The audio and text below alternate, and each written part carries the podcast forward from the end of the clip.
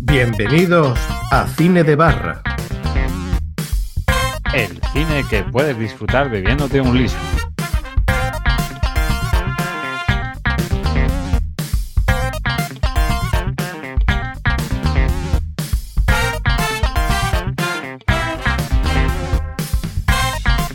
Hola a todos y bienvenidos una vez más a vuestro podcast de cine favorito, Cine de Barra.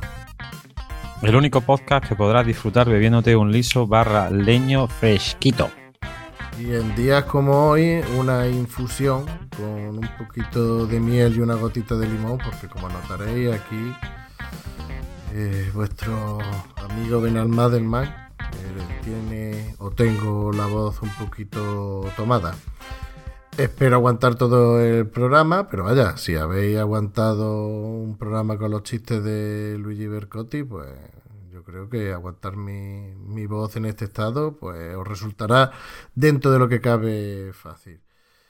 Y hoy os traemos la segunda parte de un programa que tuvo mucha aceptación.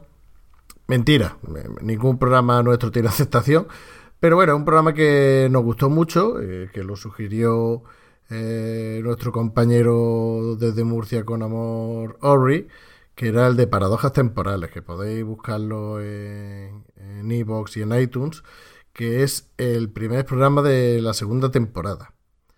lo hicimos, eh, bueno, lo hicimos, lo publicamos el 21 de septiembre de 2017. Uf, 2017, dos años ya, cosas que nos hacen sentir viejos. Y se llamaba Paradojas Temporales.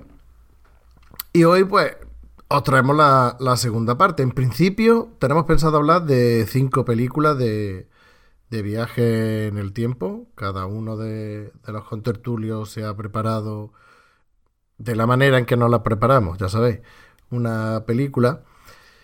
Y para empezar con esta panoplia de chorrada y de películas temporales, tenemos a Plisken. Buenas, Plisken, ¿qué tal? Muy buena, pues, pues nada. Eh, aquí, hablando desde el pasado, del presente, del futuro, ya depende de, del estado temporal y mental en el que estén los oyentes, sobre unas peliculillas de paradojas temporales. Y nada, si vemos que no sale bien y tal, pues volveremos atrás con el condensador de flujo o con la Tars o con la Tarsi, ¿no? Era la máquina de, de Doctor Who, que es una cabina telefónica. No sé, no, he visto Doctor Who. Y yo tampoco, me la acabo de inventar. Y, volveremos a repetirlo a ver si, si le gusta a la gente. Fíjate tú que creo que es la misma presentación que hiciste en el programa. A mí me suena. Pues me suena. he viajado en el tiempo. O quizá he tenido un déjà vu, otra película de viaje en el tiempo. Me parece que era de Tony Scott, ¿no? Mm, ¿y, salía Nicolas Cage? Mm, no, no yo, era creo... desde, el capital de Estados Unidos. Sí, sí, sí. Bueno, después de este chistaco que acaba de meter, no me queda otra que presentar a Luigi Bercotti. Buena Luigi Bercotti, terrorista del humor, cementerio de los chistes, el ayatola de los rancios y la psicofonía de los podcasts en directo. Madre mía, yo creo que esta es la presentación más larga que hay en, cualquier podcast de la podcastfera española, ¿eh? Porque te lo mereces, como diría el escándalo. Como diría, como diría Michel, me lo merezco, ¿no? Bueno, el escándalo para el que no se de Málaga eh, es, un lugar... ¡Prostiputa! Con, con lucecitas rojas y su eslogan es... Y su eslogan es porque te lo mereces.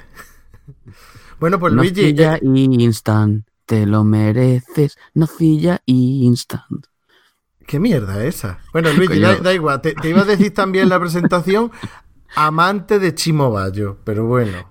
Hombre, por supuesto, cómo no. Eh, me estoy golpeando el pecho con en señal, de respeto. Pues sí, bueno. Golpéate más fuerte, golpéate más fuerte. Y, más, para arriba. Más para arriba. Bueno, pues eso, que estamos aquí, eh, estamos aquí listos para analizar unas cuantas películas de paradojas, para qué paradojas temporales. Y, y bueno, a ver cómo sale, cómo sale esta segunda entrega. Yo creo que la primera quedó bastante bien, ¿no? Mm. Pero que en realidad no se va a llamar Paradojas Temporales 2. Así, por Ah, te- vaya. No, se va a llamar Viaje en el Tiempo segunda parte. Ah, Sí, pero Pues- por, por- por el SEO. Por no utilizar dos palabras clave iguales. Pero bueno, ya está. amigo. Bueno, pues viajes temporales. Vamos al lío. Y también tenemos, al ya mencionado antes, al fan número uno del cine de viaje en el tiempo y paradojas temporales, desde Murcia con humor, al gran Orri. Buenas, Orri, ¿qué tal? Hola, muy buenas a todos. Pues aquí con uno de mis temas favoritos, que son los viajes en el tiempo y paradojas temporales. Y bueno, hace un rato acabo de enchufar la máquina para, para volver mañana a esta hora más o menos eh, y aprovechar, mientras grabo aquí, estoy de copas también por allí, por Murcia. Y si no pasa nada, dentro de, de unas horas, teniendo en cuenta lo que dura el programa, se conectará Baldi, que también trae su peliculilla. Bueno, Se que- encuentra, se encuentra que- viajando en el tiempo ahora mismo, perdón. Aunque más que peliculilla es... Bueno, bueno, no, no vamos, no vamos a desvelarlo. Y vamos a empezar contigo, Ori. ¿Cuál es la película de viaje en el tiempo que has, que has elegido? Bueno, la que he propuesto es eh, Efecto Mariposa, aunque realmente no es de viajes en el tiempo. Es que de las películas que hemos cogido, viajes en el tiempo realmente hay pocas.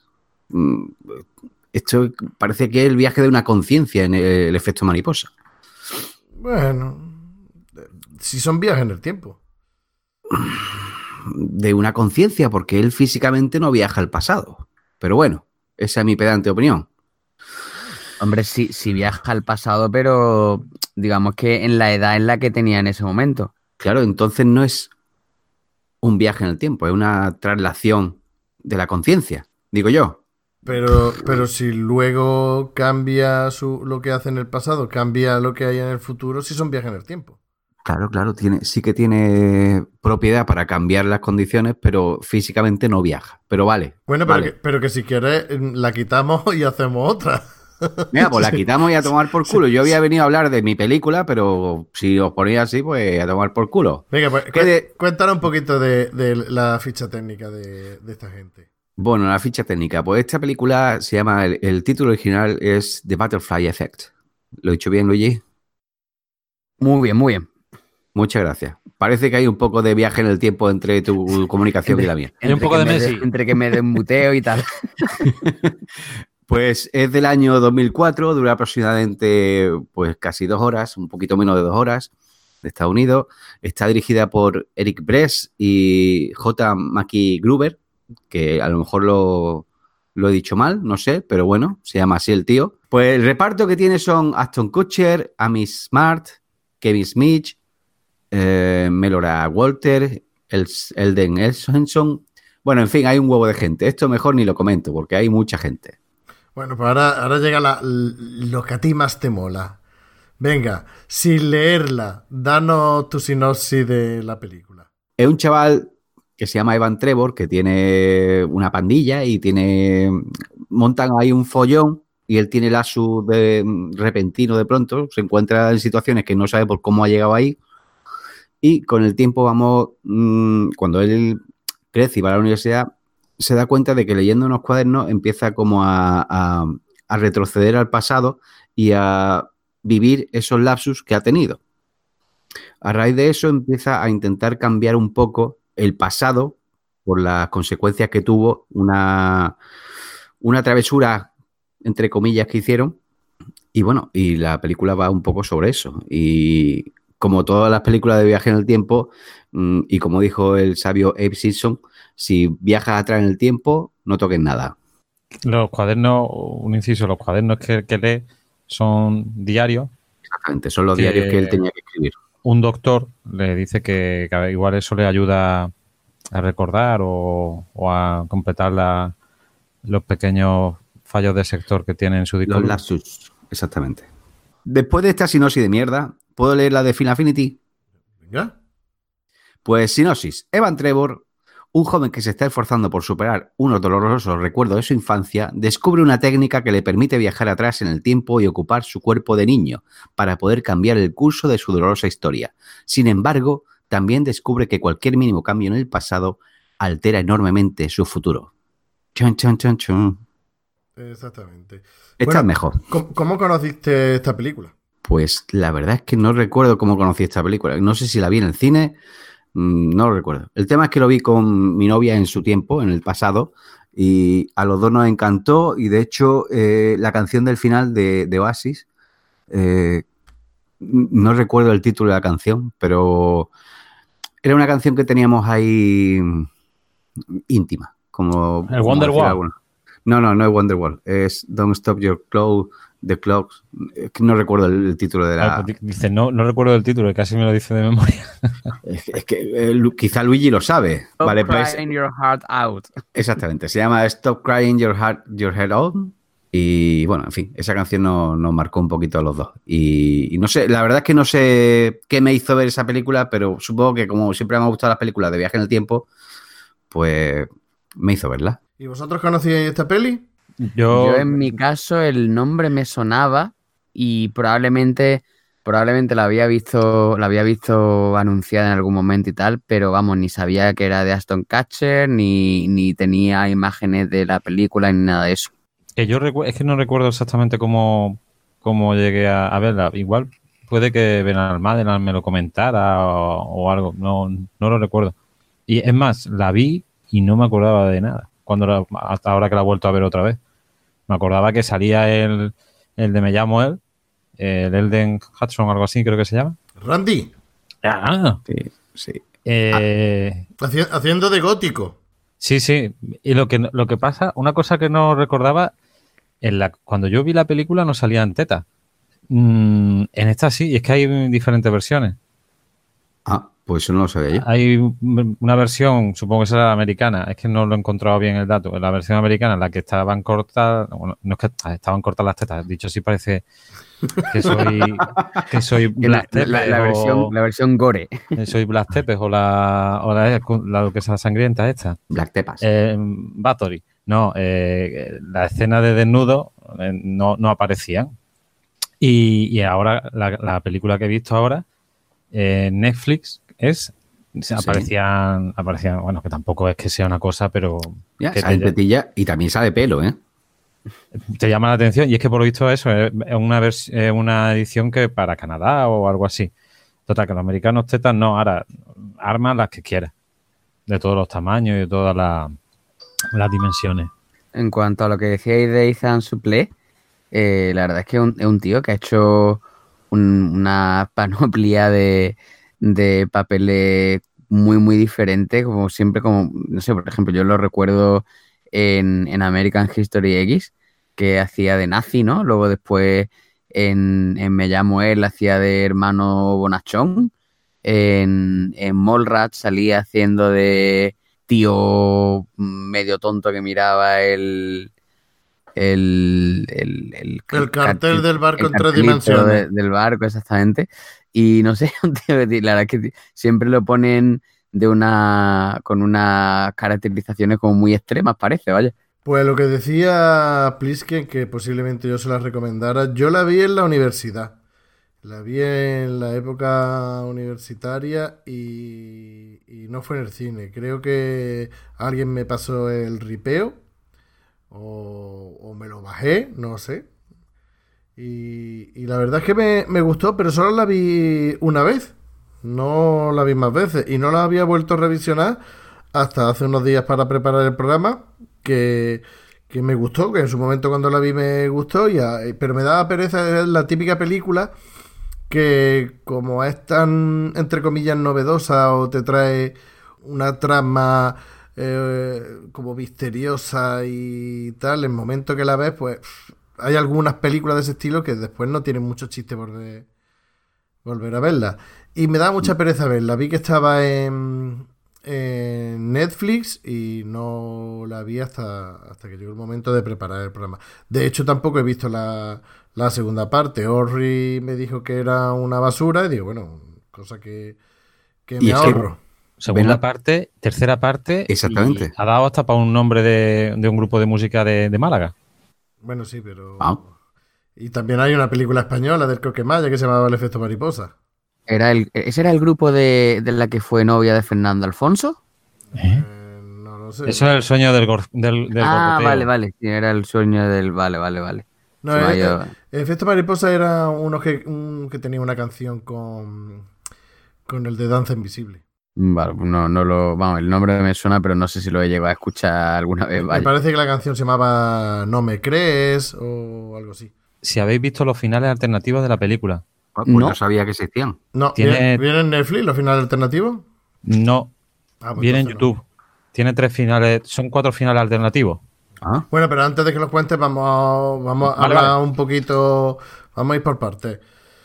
Bueno, ya habéis dicho que, que algunos las conocía y otros no. Y el reparto, esto, el protagonista Aston Catcher, Amy Smart, que a mí me encanta esa tía. Después no, no sé qué habrá sido de, de esta mujer, pero yo la, la recordaba de, de Rata a la carrera. No, Y- yo no, no, no la recordaba de, de esa. Vamos, no, no me acordaba de esa película. O sea, me acordé de la película, pero no, no me acordaba de que ella estuviera en esa película. Me sonaba la cara, pero proba- probablemente sería de ahí, vaya. También aparecía de, películas destacables, porque estoy viendo que, que ha hecho mucha mierda, pero también en la de Jason Statham, la de Crank, Alto Voltaje, que también era la novia de... Sí, De- que, del tenía pavo que follar, que, que tenía que hacer cosas para soltar adrenalina, no veas. Poco más, ¿eh? Poco más destacable. El efecto mariposa, Starkey Hatch, y lo- bueno, lo que comentaba antes de Rata la Carrera. Ah, bueno, y en Road Trip, Viaje de Pirado. Más de lo mismo. Una, una chica, a mí me mola. El- la tía- no es una tía que sea súper guapa, que destaque, que digas tú, hostia puta, qué pibón. Eh, como ahora vamos a ver en otras películas. Pero yo creo que el papel le, le queda muy bien. De hecho, como va de desde chica buena a chica maltratada a heroinómana, yo creo que, que está bastante bien. No es una cosa como para darle un Oscar, pero creo que su papel es, sí, sí, es, es versátil, vamos, eh, está bien. no, no, de- o sea, no es decir qué cosa más rosa, me parece que, que se defiende en los registros bastante bien. Y destacar, también relacionado con viaje en el tiempo, que ahora lo contará, supongo que lo contará Plisken, que me sorprendió mucho que saliera Eric Stoll. Sí, de verdad también. Salía Eric Sol. ¿Y por qué he dicho eso de, de viaje en el tiempo? Porque este tío empezó en, el rodaje de Regreso al Futuro. Estuvo unos cuatro o cinco sema- sema- semanas rodando el Regreso al Futuro. Lo que pasa es que al parecer no se encontraba ni, muy de acuerdo con la elección, ni él estaba muy, muy conforme con la película y al final, al final llegaron a un acuerdo. Salió y entró Michael J. Fox. Vamos, hay, hay fotos en internet y, Doc eh, ha comentado que había- incluso había trocitos de, de la película, de las partes en las que aparecía Eric Sol en YouTube, que, se pueden, que tiempo pues, tenemos aquí a Eric Sol, que un tío que también, bueno, en Pulp Fiction, eh, bueno, películas de los 90 sobre todo, la que más conocido un poco. El tío colaboró o participó. Tenía otra también de atracos, tío, que tenía Eh, sí, esa era que el productor creo que era...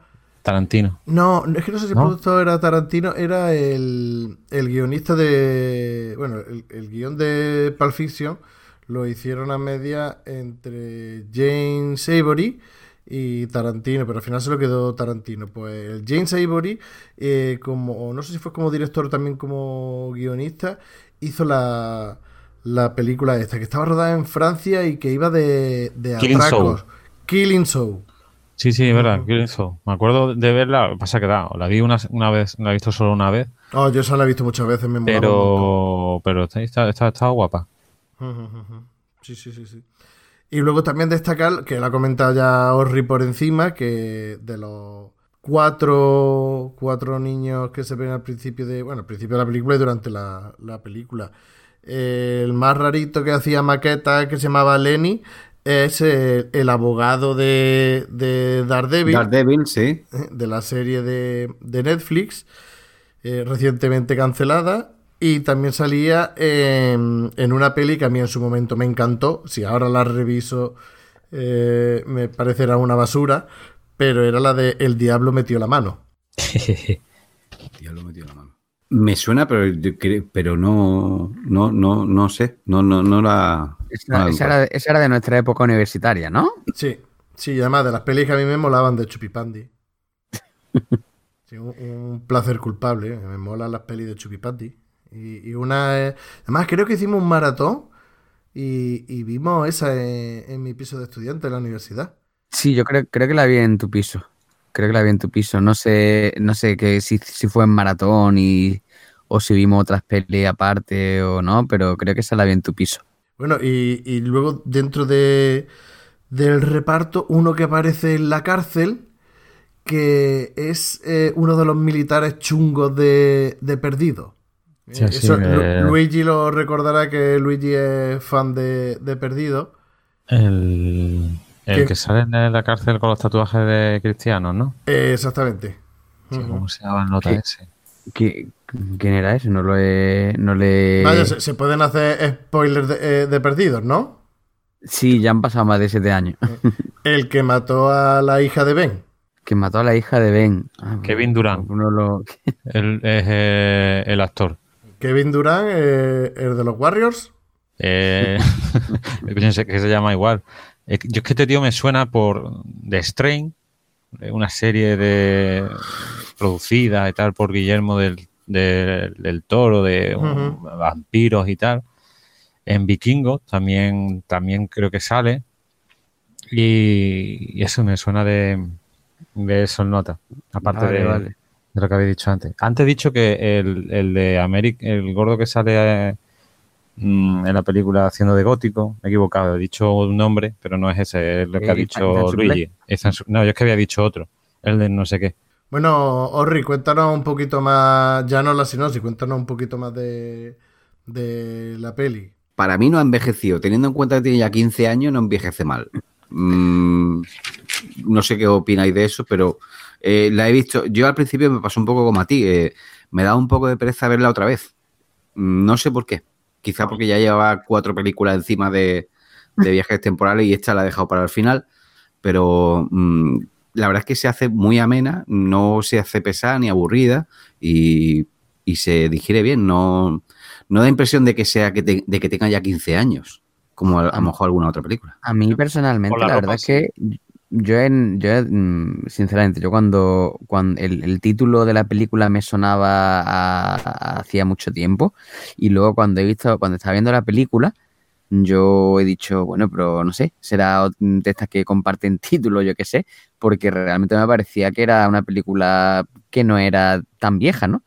Aunque sí es cierto que Caston Catcher pues está, está más joven y eso, pero que a mí em, la verdad es que no me, no me ha dado la sensación de, yo no la había visto, pero no me ha dado la sensación de que de que sea una película particularmente antigua. Cuando me, cuando he visto el, el año que era, digo, joder, tío, pues más Claro. vieja de lo que yo pensaba. Claro, que, es que, que es que no envejece mal, no envejece mal la película. No, no, para nada, vaya. Hombre, tiene poco, poco efectos especiales y los efectos especiales que tiene los resuelve bastante bien no hay un problema porque únicamente son las letras que se mueven y efectos de cámara y poco más. Cuando hacen los flashbacks y bueno, los flashbacks, los viajes en el tiempo y tal, no tiene mucho más, entonces eso no, no canta. A mí lo que sí me ha cantado un montón y es por la época, eh, es cuando en uno de estos viajes que hace en el tiempo que cambia lo del pasado y el futuro ya es, ya es distinto, que es cuando el tío vuelve a la universidad y se hace pijo. Sí, Y, eso y- canta. y tú ves la ropa de la peña y pija y la universidad y cómo va la... Ay, la- iba a decir la franquicia, ¿no? La, ¿Cómo se llama? La, Sí, la, La, la hermandad. la fraternidad, eh, la fraternidad. la fraternidad. la fraternidad universitaria y canta canta un montón la ropita y tal. Ahí es cuando salen las mamellas, ¿no? Sí, sí. Y que él se va a la ducha, con- porque, o sea, se va al baño de la, de la, la fraternidad de las chicas y ahí sale, de- en el espejo se ve pelo, ¿eh? Se ve pelo, se ve pelo. Ay, guarro. Ay. Pues yo, sí, yo por la ropa sí. Y comiendo coño. Que el tío dice. O como se diga, ¿no? No, Con- con- con- sí, dilo, dilo, hombre, dilo Eh, en su con pli, ¿no? cultura, con bilingus. Por lo menos vamos a darle uso a las lenguas muertas. Y nunca mejor dicho. coño, es que eh, pega un salto en el tiempo y, y al momento del presente al que se va eh, es que le está comiendo el coño a la novia. O sea, no es que sea gratuito el- el- lo que he dicho. Ah, bueno. digo, Pues yo por lo de la ropa sí, digo, sí, sí, dicho, digo, esta película ya tiene unos añetes. Esos pantalones de campana en los tíos, las tías con los tops esos enseñando el ombligo. Eso sí, digo, esto es de, esto es de principio de los 2000. Sí. Y el gótico con el pelo como, como Goku. Sí, lo que pasa es que Goku, joder, ahora han estrenado una película en el cine y lo está petando, ¿sabes? Una cosa que parece que no, no, no ha pasado de moda. Pero bueno, sí. Goku nunca pasará de moda. Yo le veo, eh, el fallo que le veo a la película es que él genera nuevos recuerdos a veces, pero hay situaciones en que los recuerdos que debería haber generado no los tiene.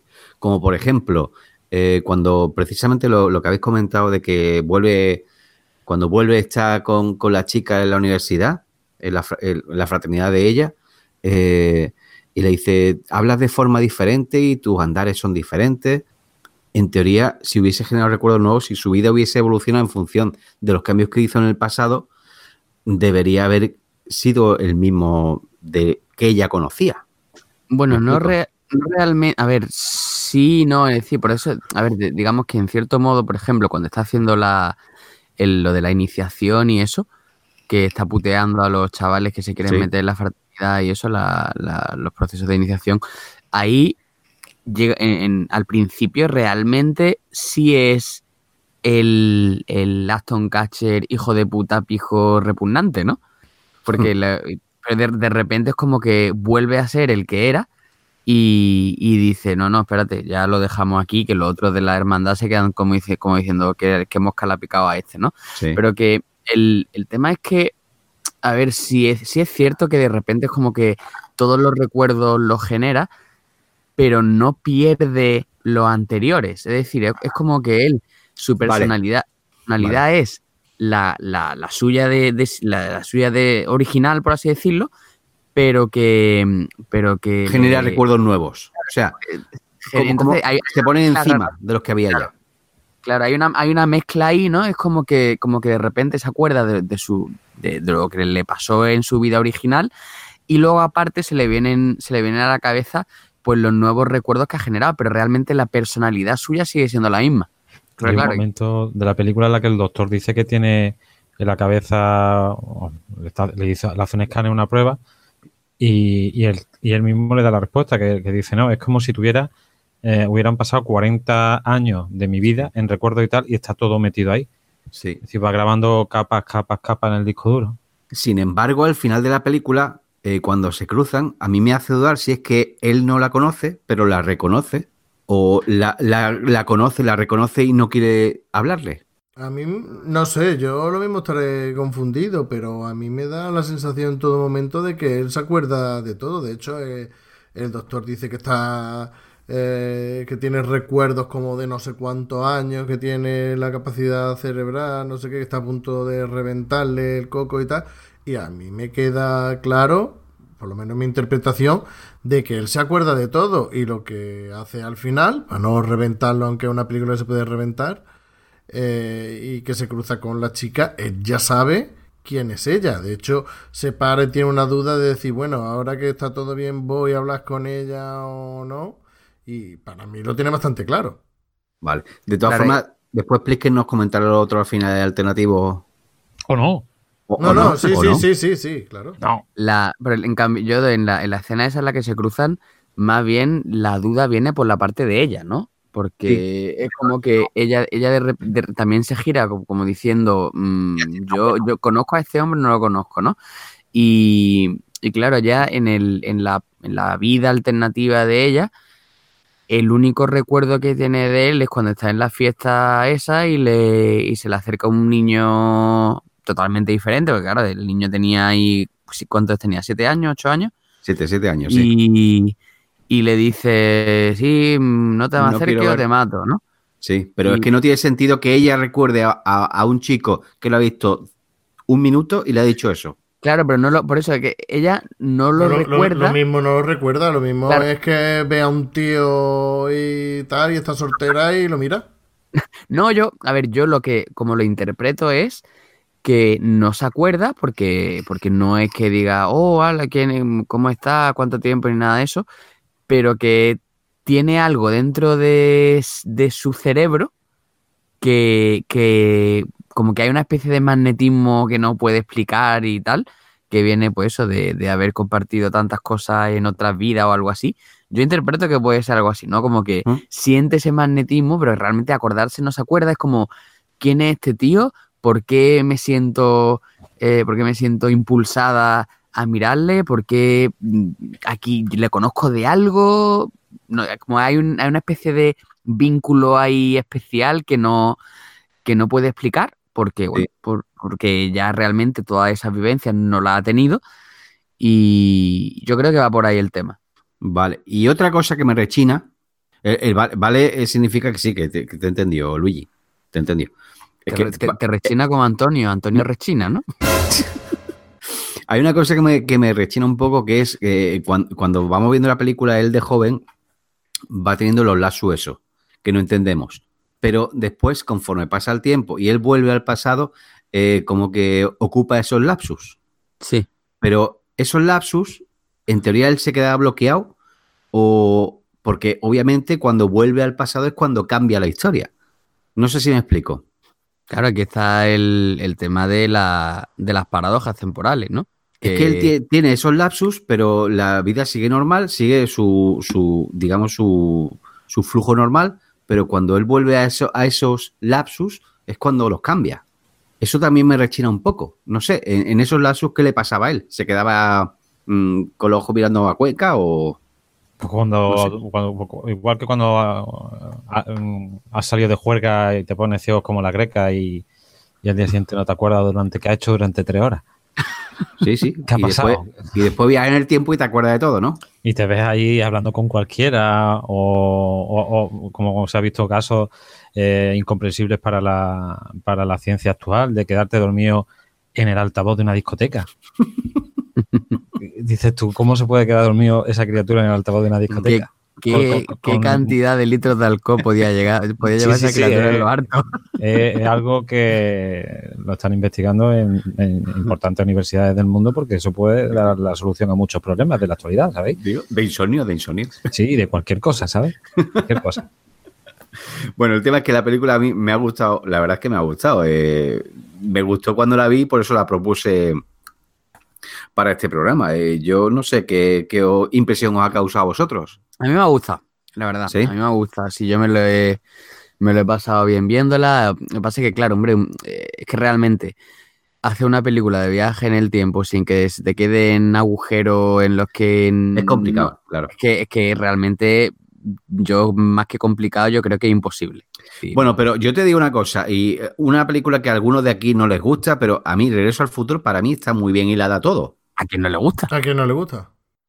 A mí me gusta, ¿eh? Mierda. A mí, a mí, a ver, a mí, no es que, a ver, en mi caso es, la- es una de esas películas que, que la ponen 500.000 veces en la tele y que cada vez que la pilla Yo en me la, la tele, yo Es me que- quedo viéndola, sobre todo la, la escena de la escena de Michael J. Fox tocando Johnny B. Good, ¿no? Sí, Esa, sí, esa escena me, me- me parece maravillosa, tío. sí. No la hemos tratado, creo que no la hemos tratado aquí porque es que ya está Porque es, súper- la- es muy típica, ¿no? y está súper trillada y hay un viaje Ya. de, de podcast y sí, también un viaje de tiempo, un viaje de podcast. No, pero, viaje de- pero es que daría para un, para un programa solo. A mí, Sí, con la trilogía. Futuro, a mí como queráis, me ya te digo, como queráis. Me parece que tiene un guion, vaya, guion espectacular. De... Sí, sí, sí Incluso- está- sí está incluso bien. me gusta más la segunda que la primera. Totalmente de acuerdo. La segunda me parece incluso mejor que la primera. La tercera baja bastante el nivel para mí, pero las dos primeras son, son, se me parecen, vamos, una maravilla el cine de entretenimiento absoluta, vaya. Pero es que la primera es la novedad y la segunda es la similitud de la segunda con la primera, que es que son bastante parecidas. Pues. Sí, porque también es como que hay escenas que vuelven a aparecer, ¿no? Porque es como que él, eh, él tiene que volver a donde había estado en la primera, ¿no? Y entonces como que se ve a sí mismo haciendo Sí. cosas y tal, ¿no? Cuando entra en el bar, por ejemplo, eh, la, la- la similitud que tiene cuando entra en el bar en la primera y la segunda es que es la misma. Bueno, pero dejaros de comeros las pollas con Regreso al Futuro y vamos a seguir con el efecto mariposa. Bueno, limpiémonos la boca Como y dijo, sigamos con efecto mariposa. Como dijo Mira, Josefina. Mira, a mí del, del efecto mariposa me gusta mucho que traten temas tan Duros. du- tan duros y, y crueles como la pedofilia y el bullying o, o el acoso que, que hay, incluso eh, el asesinato de, de un bebé que no se dice se queda, queda ahí que parece que está implícito, pero luego al final ya sí lo, si lo descubren, si lo dicen, pero en un primer momento o casi hasta el final de la película, sabes que ha pasado algo gordo, incluso Sí. ves las noticias, pero no te dicen qué es lo que ha pasado. Sí, es cierto. Eh, es que y realmente, joder, lo que lo- al principio pues, uno se piensa que es un- una gamberrada y tal, pero madre mía, es que el, eso es otro nivel ya, vamos, porque pone, porque- ¿qué, era? Como un cartucho de dinamita o algo así, ¿no? Era dinamita, era dinamita. Y que vamos a poner un cartucho de dinamita esperando a que, la a que lo abra el de el del sitio, el de que está viviendo allí. Es que me parece, vamos, eso es, eso ya no es una gamberrada, eso Hombre, es no, no era, no era esperando a que, a que lo abriese el que estaba allí, eh, era para ver cómo reventaba el buzón. Lo que pasa es que casualmente llega la, la mujer con, con su hijo y, y van a abrirlo en el momento, Bueno, en el peor momento. No, Sí, que- tiene- es algo que tiene, tiene que ser fuerte para que el chaval de que haga las maquetas se quede Sí, es que tocado se de por vida, estrés postraumático o algo así. ¿sabes? Has visto una situación muy estrés postraumático no, eh, Sí, que has sí. visto una situación muy violenta y, Sí. y te queda y te quedas pillado. Es que supuestamente acabas de ver como una mujer y su bebé en brazos mm, Claro. le revienta un cartucho de dinamita que tú has puesto. Bueno, pero es que eso lo ven los cuatro, solo, solo le afecta tanto a él. Claro, pero Porque era el, el más otro- sensible que hacía maqueta, era el friki. El chaval, el otro, ya venía de, ya venía tocado de casa por eh, la pedofilia del padre, es decir, Sí. Que a él no lo tocaba, creo yo, a él le pegaba y a quien abusaba. Es que depende de la línea temporal, le toca o no le toca. eh, Sí. Claro, entonces ya te digo que cada es lo que dice Ben Alman. Él, él a lo mejor era el mente más débil y tal, y, y le afectó más. Y el chaval del otro, pues como tenía las lagunas, él pasaba tres kilos de lo que pasaba. Ya, yo me desmayo ahora y. Y a tomar por y yo todo. bola. Si, me, si sabéis cómo me pongo, ¿por qué me dais? Eh, hablando del chaval, hablando del chaval este, el, el que, el follonero, vamos, el, el violento, eh, me ha gustado mucho el papel que hace porque cuando, no sé, cuando está en el cine, tío, y el Eso otro es increíble, esa pelea en el cine. Tío. Pe- eh, que coja el, el, tururo ese y le- el, el, poste, no sé, pero después pegándole patadas, pero si el chaval. eh, eh, sea creíble o no, tío, la mirada que tiene ese niño cuando está pegándole la paliza al otro, mirando al protagonista, mm, da un poquito, a mí me puso los pelos de gallina, vamos. sí, no, la mirada. El odio, el odio que la- refleja la ese tío en, el, en, el, en, la, en la paliza y la maldad que refleja, tío, a mí me ha gustado. Sí, no, a ver, que una cosa es la actuación del actor y otra cosa es que desde un punto de vista del guion eso tenga Ya, sentido, bueno, ¿no? hombre, ya, ya. Ahí obviamente. es que se nota que no sabían hacer una película de palo. Pero, tío, como el- el- el- el- la mirada de ese niño, conforme está pegando la paliza a otro, mirando al que le ha besado a su hermana, a mí me ha gustado mucho esa, esa porque reflejaba mucho. Y el, y el, de hecho, el mismo actor, eh, cuando ya es mayor, cuando hace de malo y cuando hace de, de tío, los que, estos que van a misa tanto y son tan buenos. Sí, lo- los cristofriki, vaya. Lo- sí, sí. Con todo el respeto del mundo, pero, pero cómo Sí, sí. cambia el tío ese de papel, ¿eh? Con respeto, de- respeto, pero. pero ahí, metiéndote con otro colectivo. No sé, me ha gustado mucho el papel de, de ese tío porque, porque es camaleónico. Me ha parecido bastante que se adaptaba muy bien a cada papel. Pues mira, eh, a mí la línea temporal esa de la de los Cristofriki, cuando que ocurre cuando eh, el Aston Catcher intenta salvar a la mujer y a la niña y le explota y se queda ahí sin varias extremidades, de extremidades en una silla de ruedas y tal, y luego intenta suicidarse. A mí esa línea temporal me moló mucho. Yo diría que casi de, la, de todas las líneas temporales que se cuentan en, en la película es la que más me gustó. Y el intento de suicidio eh, me moló. Me moló. Sin embargo, la interpretación de Aston Catcher en Es toda malísima. la película no me gusta nada. No, no, es discretilla, Eh, es discretilla. Es malísimo. Pero es que esa línea temporal que tú dices, Benal, eh, es que es todo, todo perfecto menos para él. Es que sería la, y, y creo que él tiende, o la, la inten- su intención es suicidarse porque ve que todo está bien, menos él. Bueno, menos él y su madre, claro.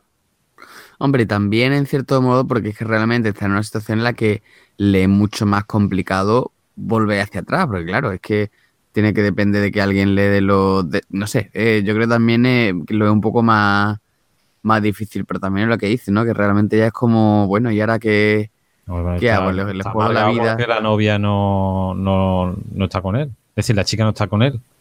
Y, le no, faltan los no brazos solo, también. no solo eso, sino que está también con, con, el, con el amigo. Pero vamos, a ver, yo, yo creo que, que es más por el tema de la de, de estar en una silla de ruedas y sin brazos que por el tema de la novia, creo yo. sí, sí, sí. Bueno, se junta el hambre con las ganas de comer, un, po- un poquillo de todo. 70-30. 73. 70 sillas ruedas, 30 la otra. El Orcate. Exacto. Bueno, una película que fue un, un triunfazo porque costó 13 millones y recaudó pues cerca de 100. O sea que no me Joder, extraña, no me extraña que hayan sacado tantísimas eh, secuelas. Yo de la tercera no tenía constancia hasta que busqué un poquito de información de la película, ¿eh? Mm, No tengo ni idea de lo que va. Pero vamos, la segunda sí que la vi y me decepcionó. Creo Claro. que de viaje en el tiempo. ¿Cómo que de vieja? ¿Ah, sí? Irá, irá de eso, pero más mala.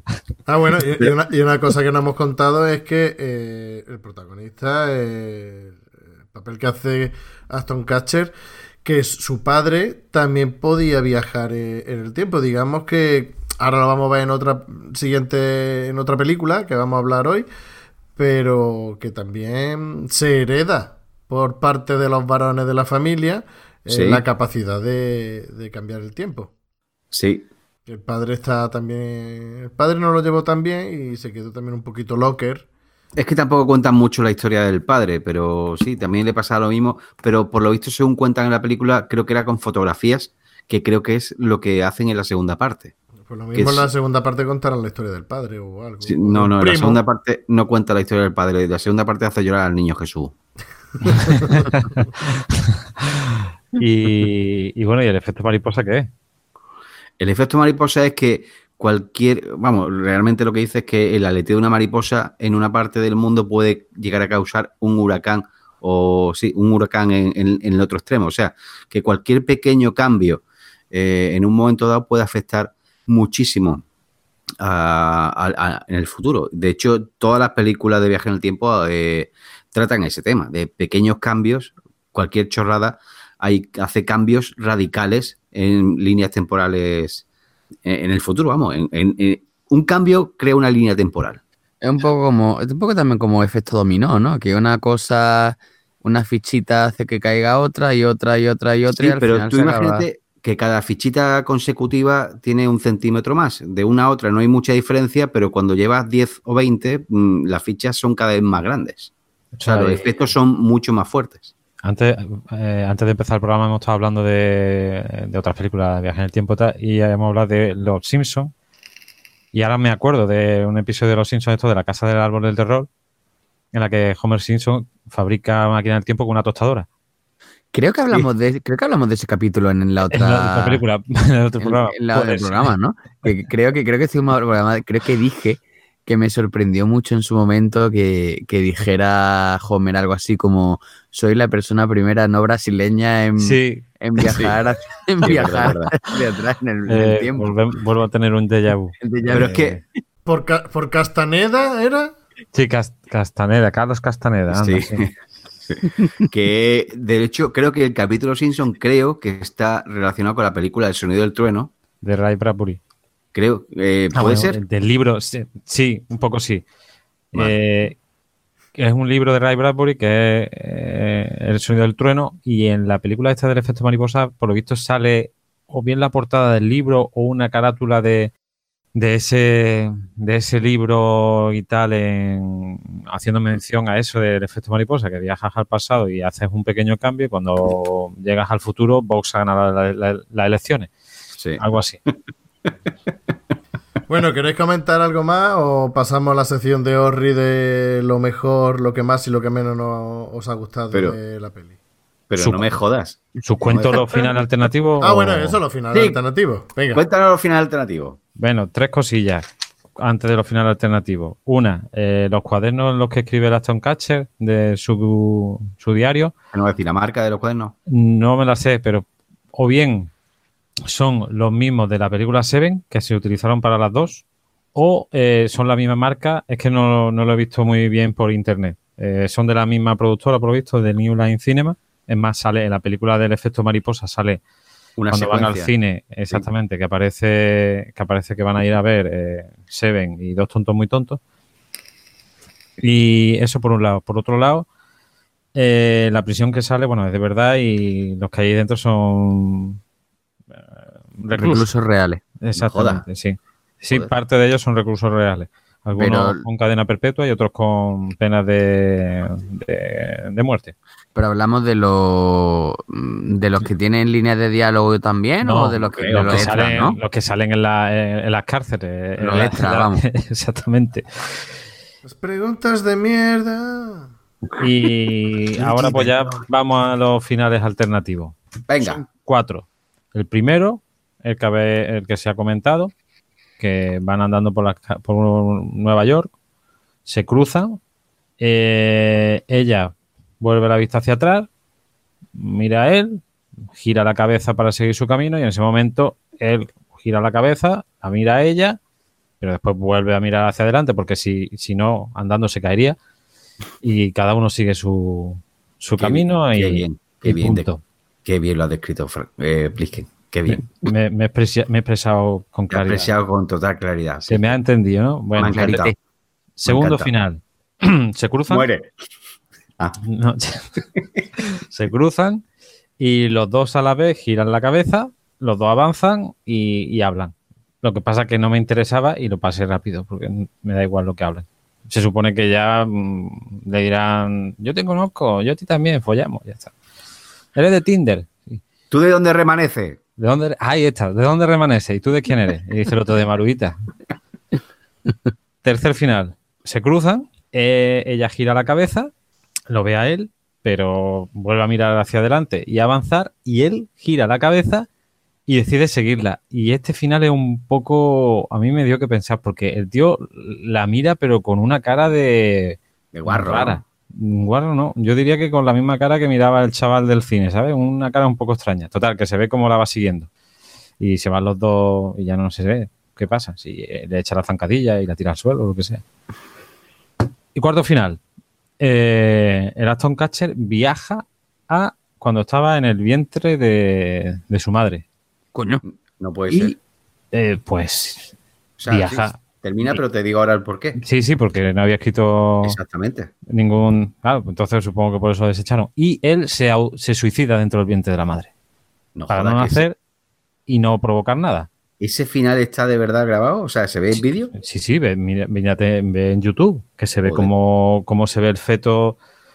eh, se ve un feto y no sé exactamente porque estaba en inglés y, y tal, pero el propio feto deja de respirar, no sé, cual- una historia y, y se ve Vaya paranoia.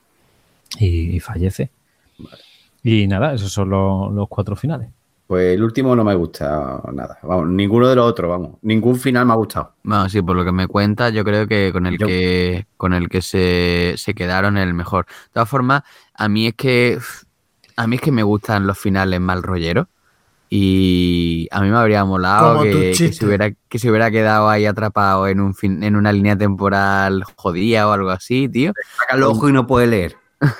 O incluso que, o incluso, o incluso que, que como, como decían en un momento dado, decía que no, es que esta es una imagen, una fantasía que te has creado tú para, para no lidiar con el Sí. hecho de que más, que fuera eso lo que de verdad había pasado, es decir, que el tío El de final repente... de Los Serranos, un sueño.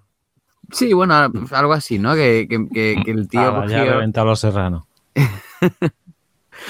Así que sí, a mí el- un final así mal rollero me habría gustado, pero claro, es que una película de Hollywood con Aston Catcher, ¿cómo te, va a poner cómo te van a poner un final chungo? Que al parecer la película estuvo dando vueltas el guion y tal por unos cuantos productoras y tal y el Aston Catcher que hace aquí de productor de uno de los productores ejecutivos por lo visto fue el que insistió en llevarla y al cine y tal es lo que lo que he leído por la por la red Bueno, pues ahora sí, decidme lo que más y lo que menos me ha gustado de, de la peli.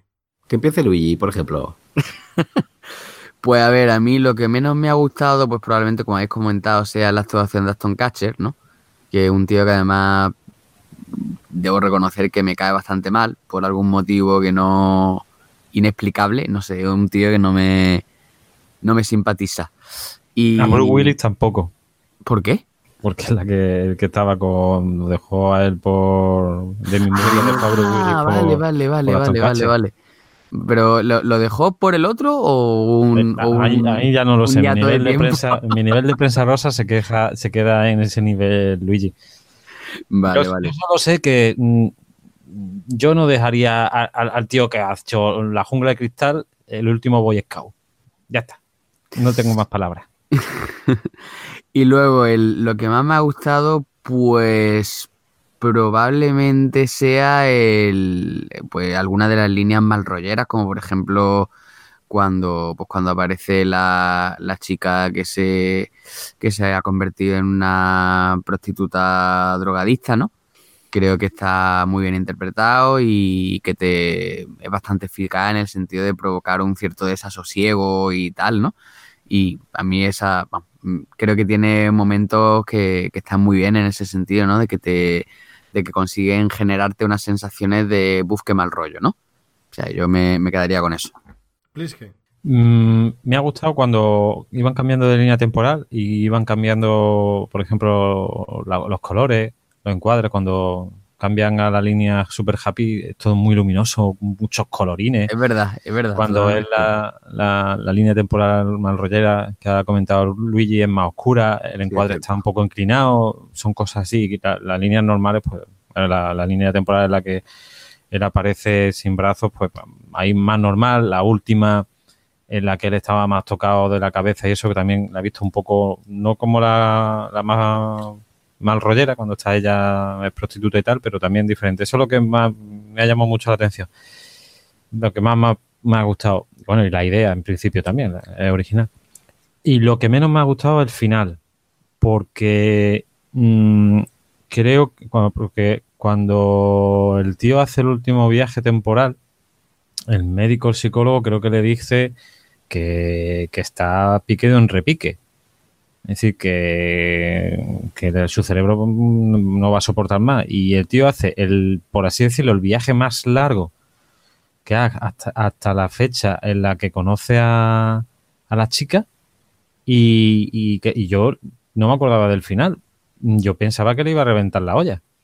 Porque ah, si haces el viaje más largo, entiendo que ya tu cerebro se va a sobrecargar y se va a ir al carajo. Y yo le hubiera puesto ese fin.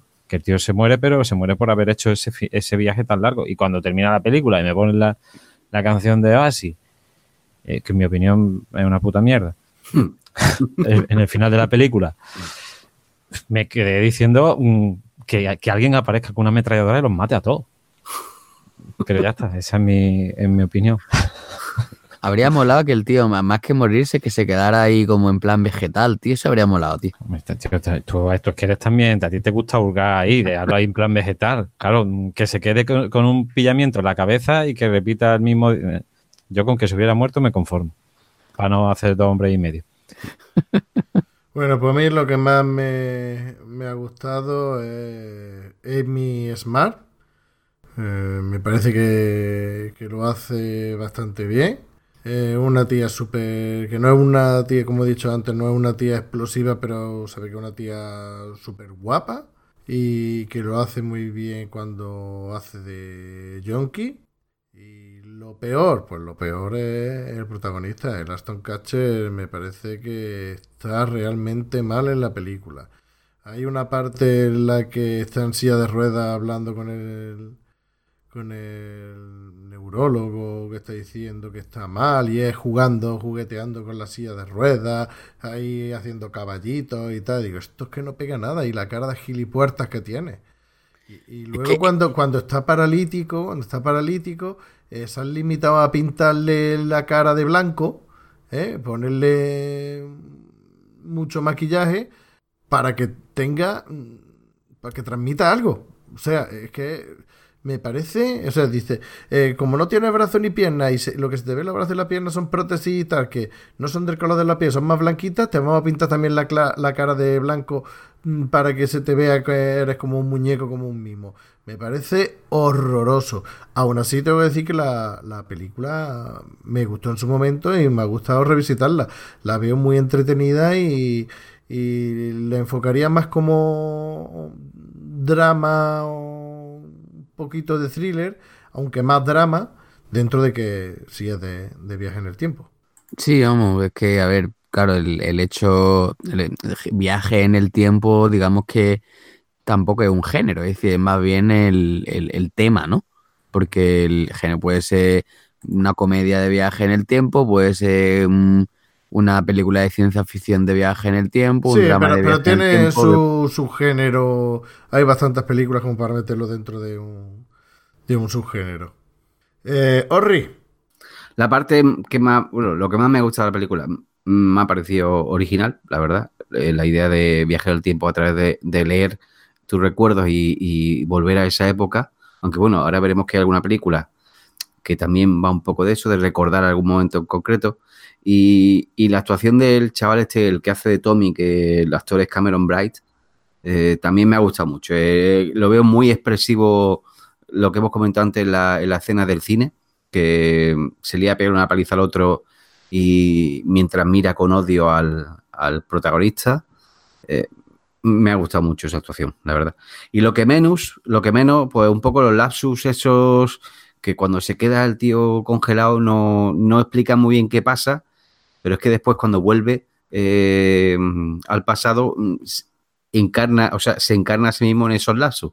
Pero claro, mm, durante la película no sabemos muy bien qué le pasa realmente. No sé, eso no me, no me termina de convencer. Bueno, pues vamos a hacer una pausita y seguimos con la siguiente peli.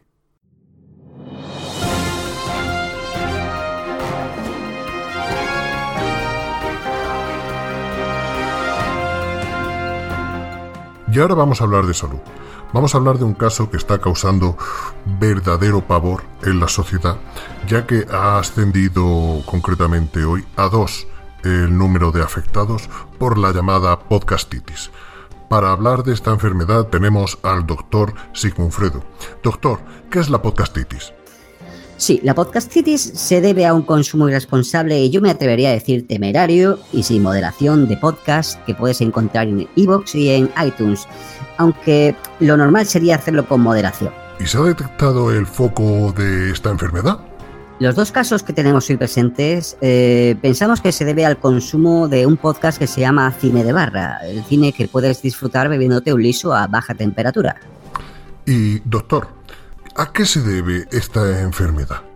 Suponiendo que se trate de cine de barra, aún tenemos dudas, no tenemos muy claro de si se debe a la duración del programa o a los chistes de Luigi Bercotti. Bueno, y para terminar, eh, ¿podría eh, darnos algunas recomendaciones para no terminar contrayendo la podcastitis? Sí, como todo hay que tomarlo con moderación. Yo recomiendo no escuchar más de 5 minutos y como mucho las cuñas. Muchas gracias, doctor. En el siguiente programa eh, hablaremos del extraño caso del cuarentón que terminó ligando en Tinder.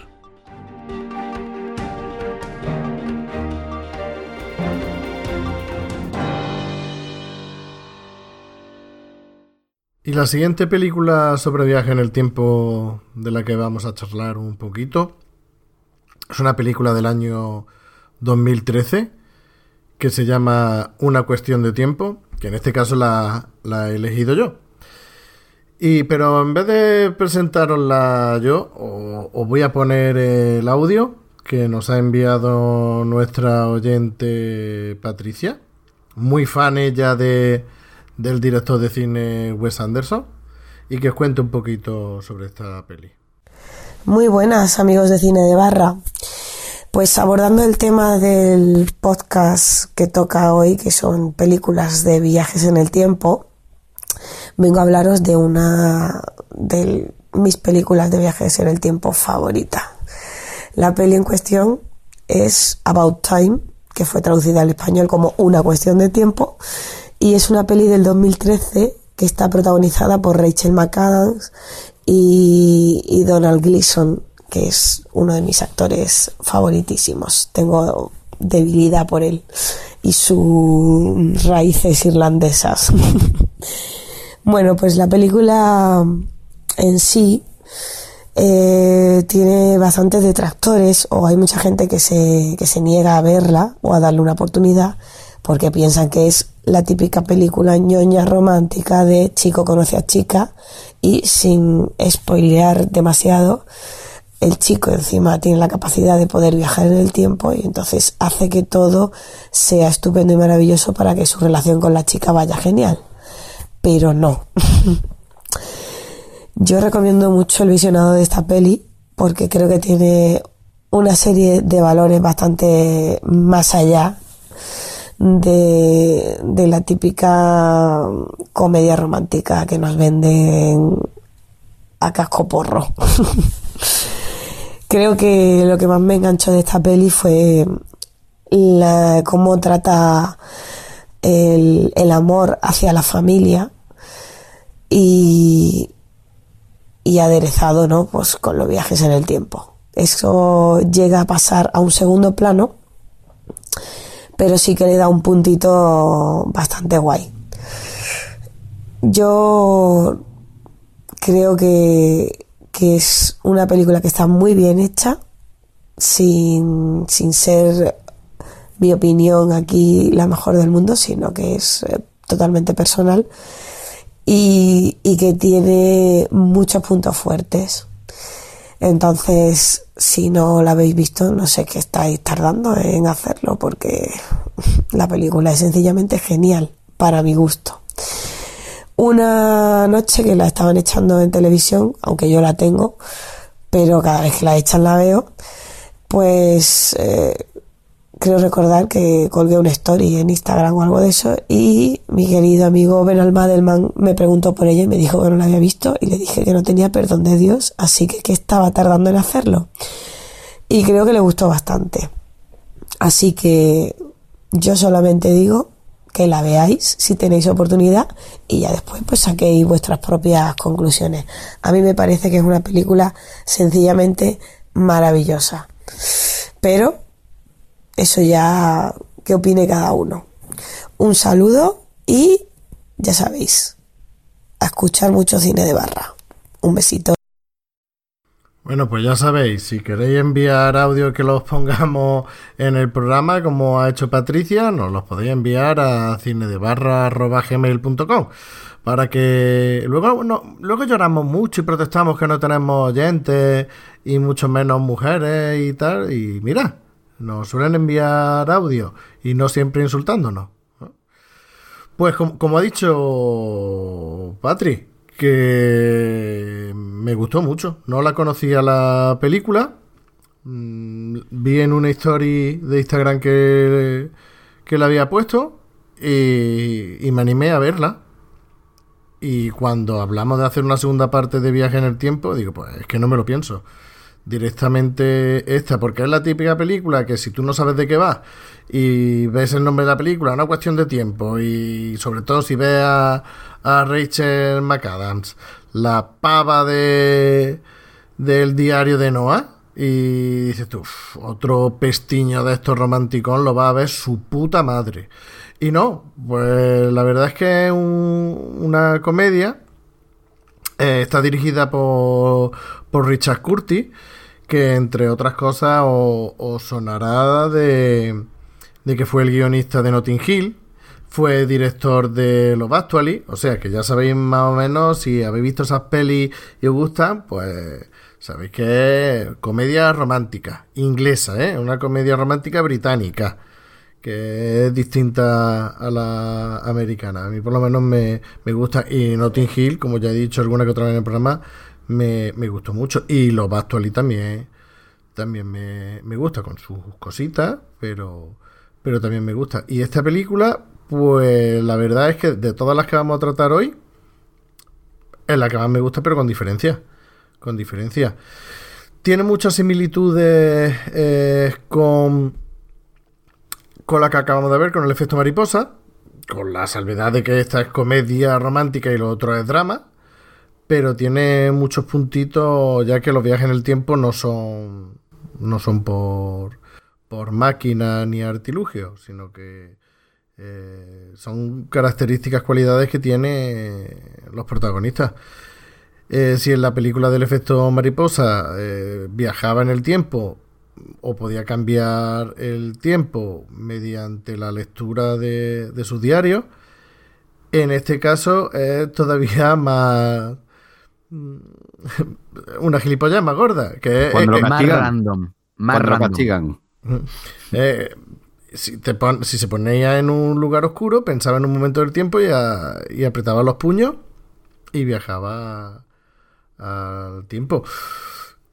Básicamente, esa es la historia de, de, la, de la película. Aquí la, la sinopsis tampoco es, mucha. Es que el protagonista es el Donald Gleason, que los amantes de Star Wars lo conoceréis porque ha salido en la nueva trilogía haciendo del malo maloso.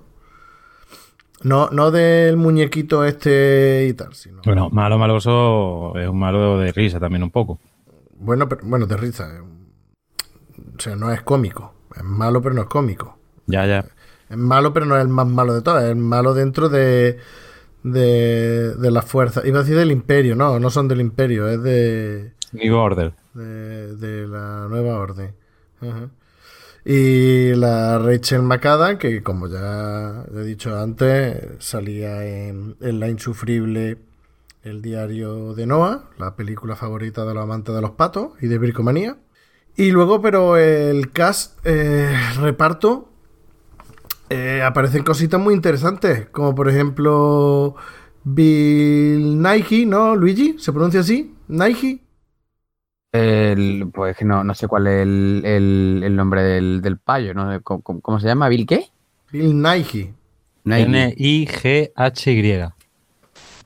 El... Eh, era el rockero que aparecía en, los Bastoli, actor británico que ha salido en, muchas pelis. Pues, pues no sé muy bien cómo se pronunciaría esto. Yo creo que sería Nighy o algo así. La verdad es que no, lo sé. No es un apellido que haya oído nunca, vamos.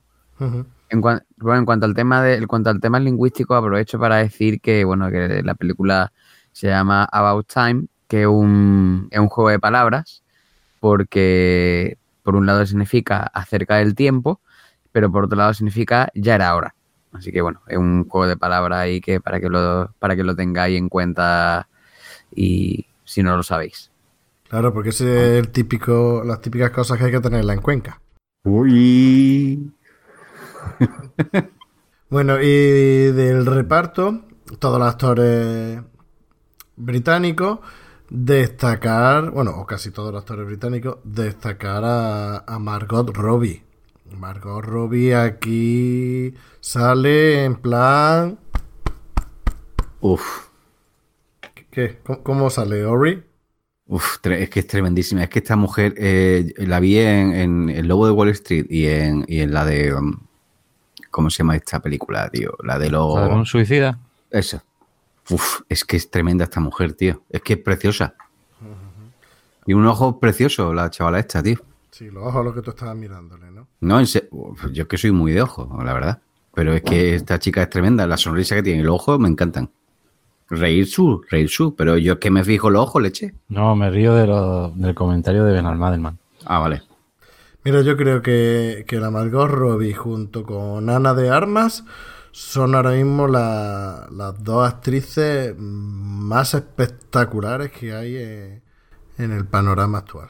O sea, me, me parece, no sabría con cuál de las dos quedarme. ¿Y por qué hay que elegir? Quédate con las dos. ¿no? Ya puesto a soñar. ¿Cuál de las dos se quedaría contigo? Y Eh, Serapio. Serapio. eso nunca lo sabremos. Eso nunca lo sabremos.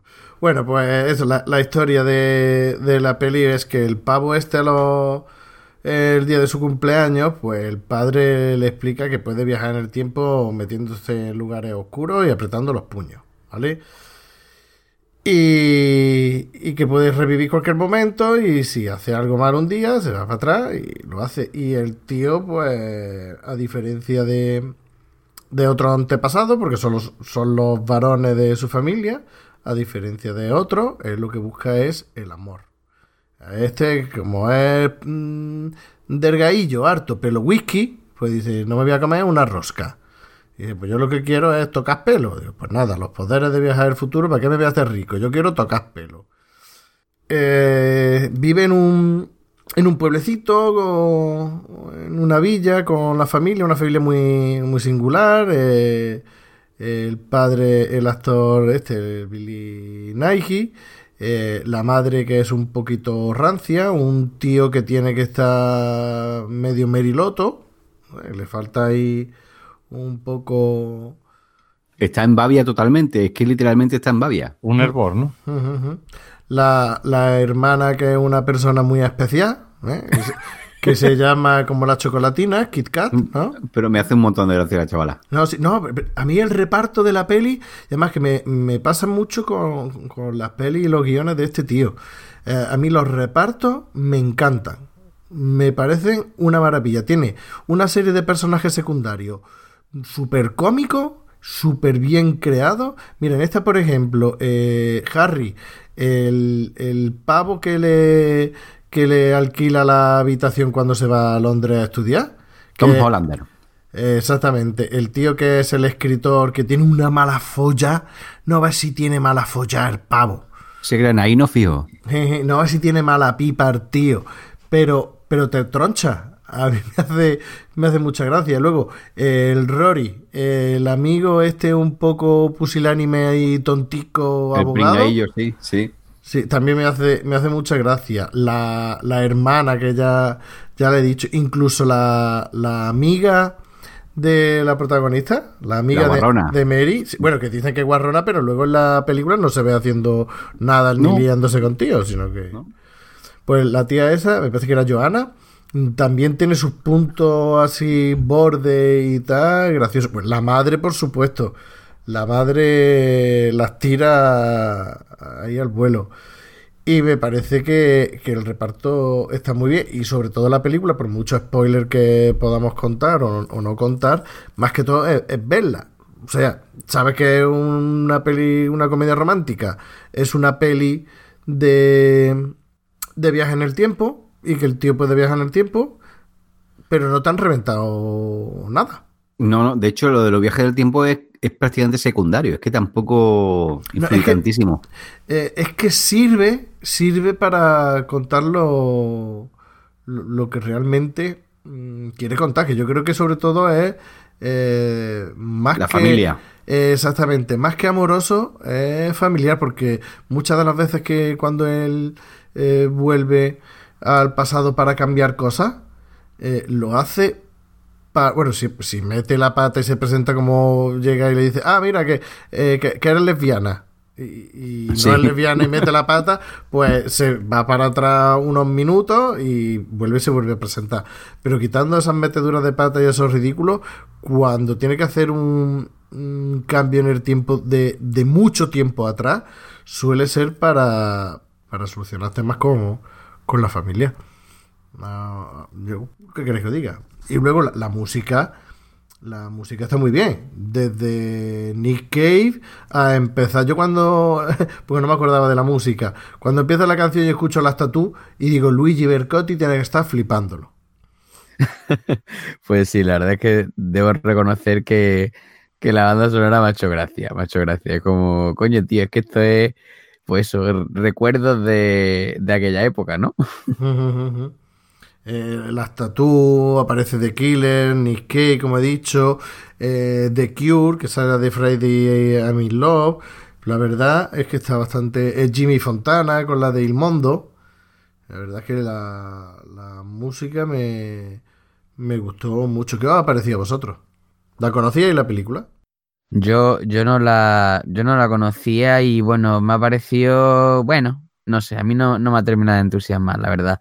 Creo que tiene mm, algunos momentos así en plan de lo que es el sentido del humor y eso que sí me han hecho gracia, ¿no? La, eh, como el tío metía la pata, pues por ejemplo, con la, la, la anécdota, la anécdota que contaba de, de, la, de la lesbiana, que bueno, que eso también hay que, hay que decir que, que una cuestión que en la versión doblada pues se pierde, ¿no? Porque es que digamos que te puede utilizar la palabra girlfriend. Do- doblada, pero si era lesbiana. Bueno, en la versión doblada la- si utiliza, si utiliza la palabra girlfriend, eh, puede ser o bien novia o bien puede ser, mm, se puede utilizar para, para hablar de una, de una amiga, ¿no? Sobre todo cuando pues una amiga habla de su amiga femenina, ¿no? Pues dice girlfriend. Entonces, pues, claro, en, el, en, el, en la versión doblada, pues no tiene mucho sentido, ¿no? La, confusión en la versión original, pues sí se, sí se entendería más. Entonces, a mí lo, lo que son los.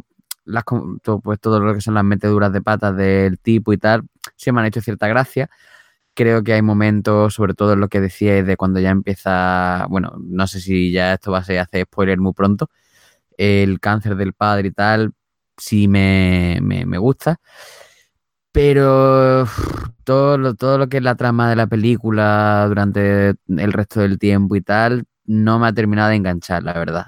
Entonces, bueno, pues no está mal, pero no me. Me parece un poco pse. ¿No la conocía la película? Me a ver, me sonaba, me sonaba un poco el, el- el título, ¿no? Pero, pero no era una película que yo supiera. Ah, esta es la película en la que tal, que yo hubiera visto trailers o algo así. ¿Y tú, Orri? Pues yo sí conocía la película, la verdad, y la. No sé cuándo la vi. No, sé- ¿De qué año es? la 2013. película? 2013, bueno. Pues la, la vi hace unos 8 o 10 años. No, 8 o 10 años no. Como mucho seis.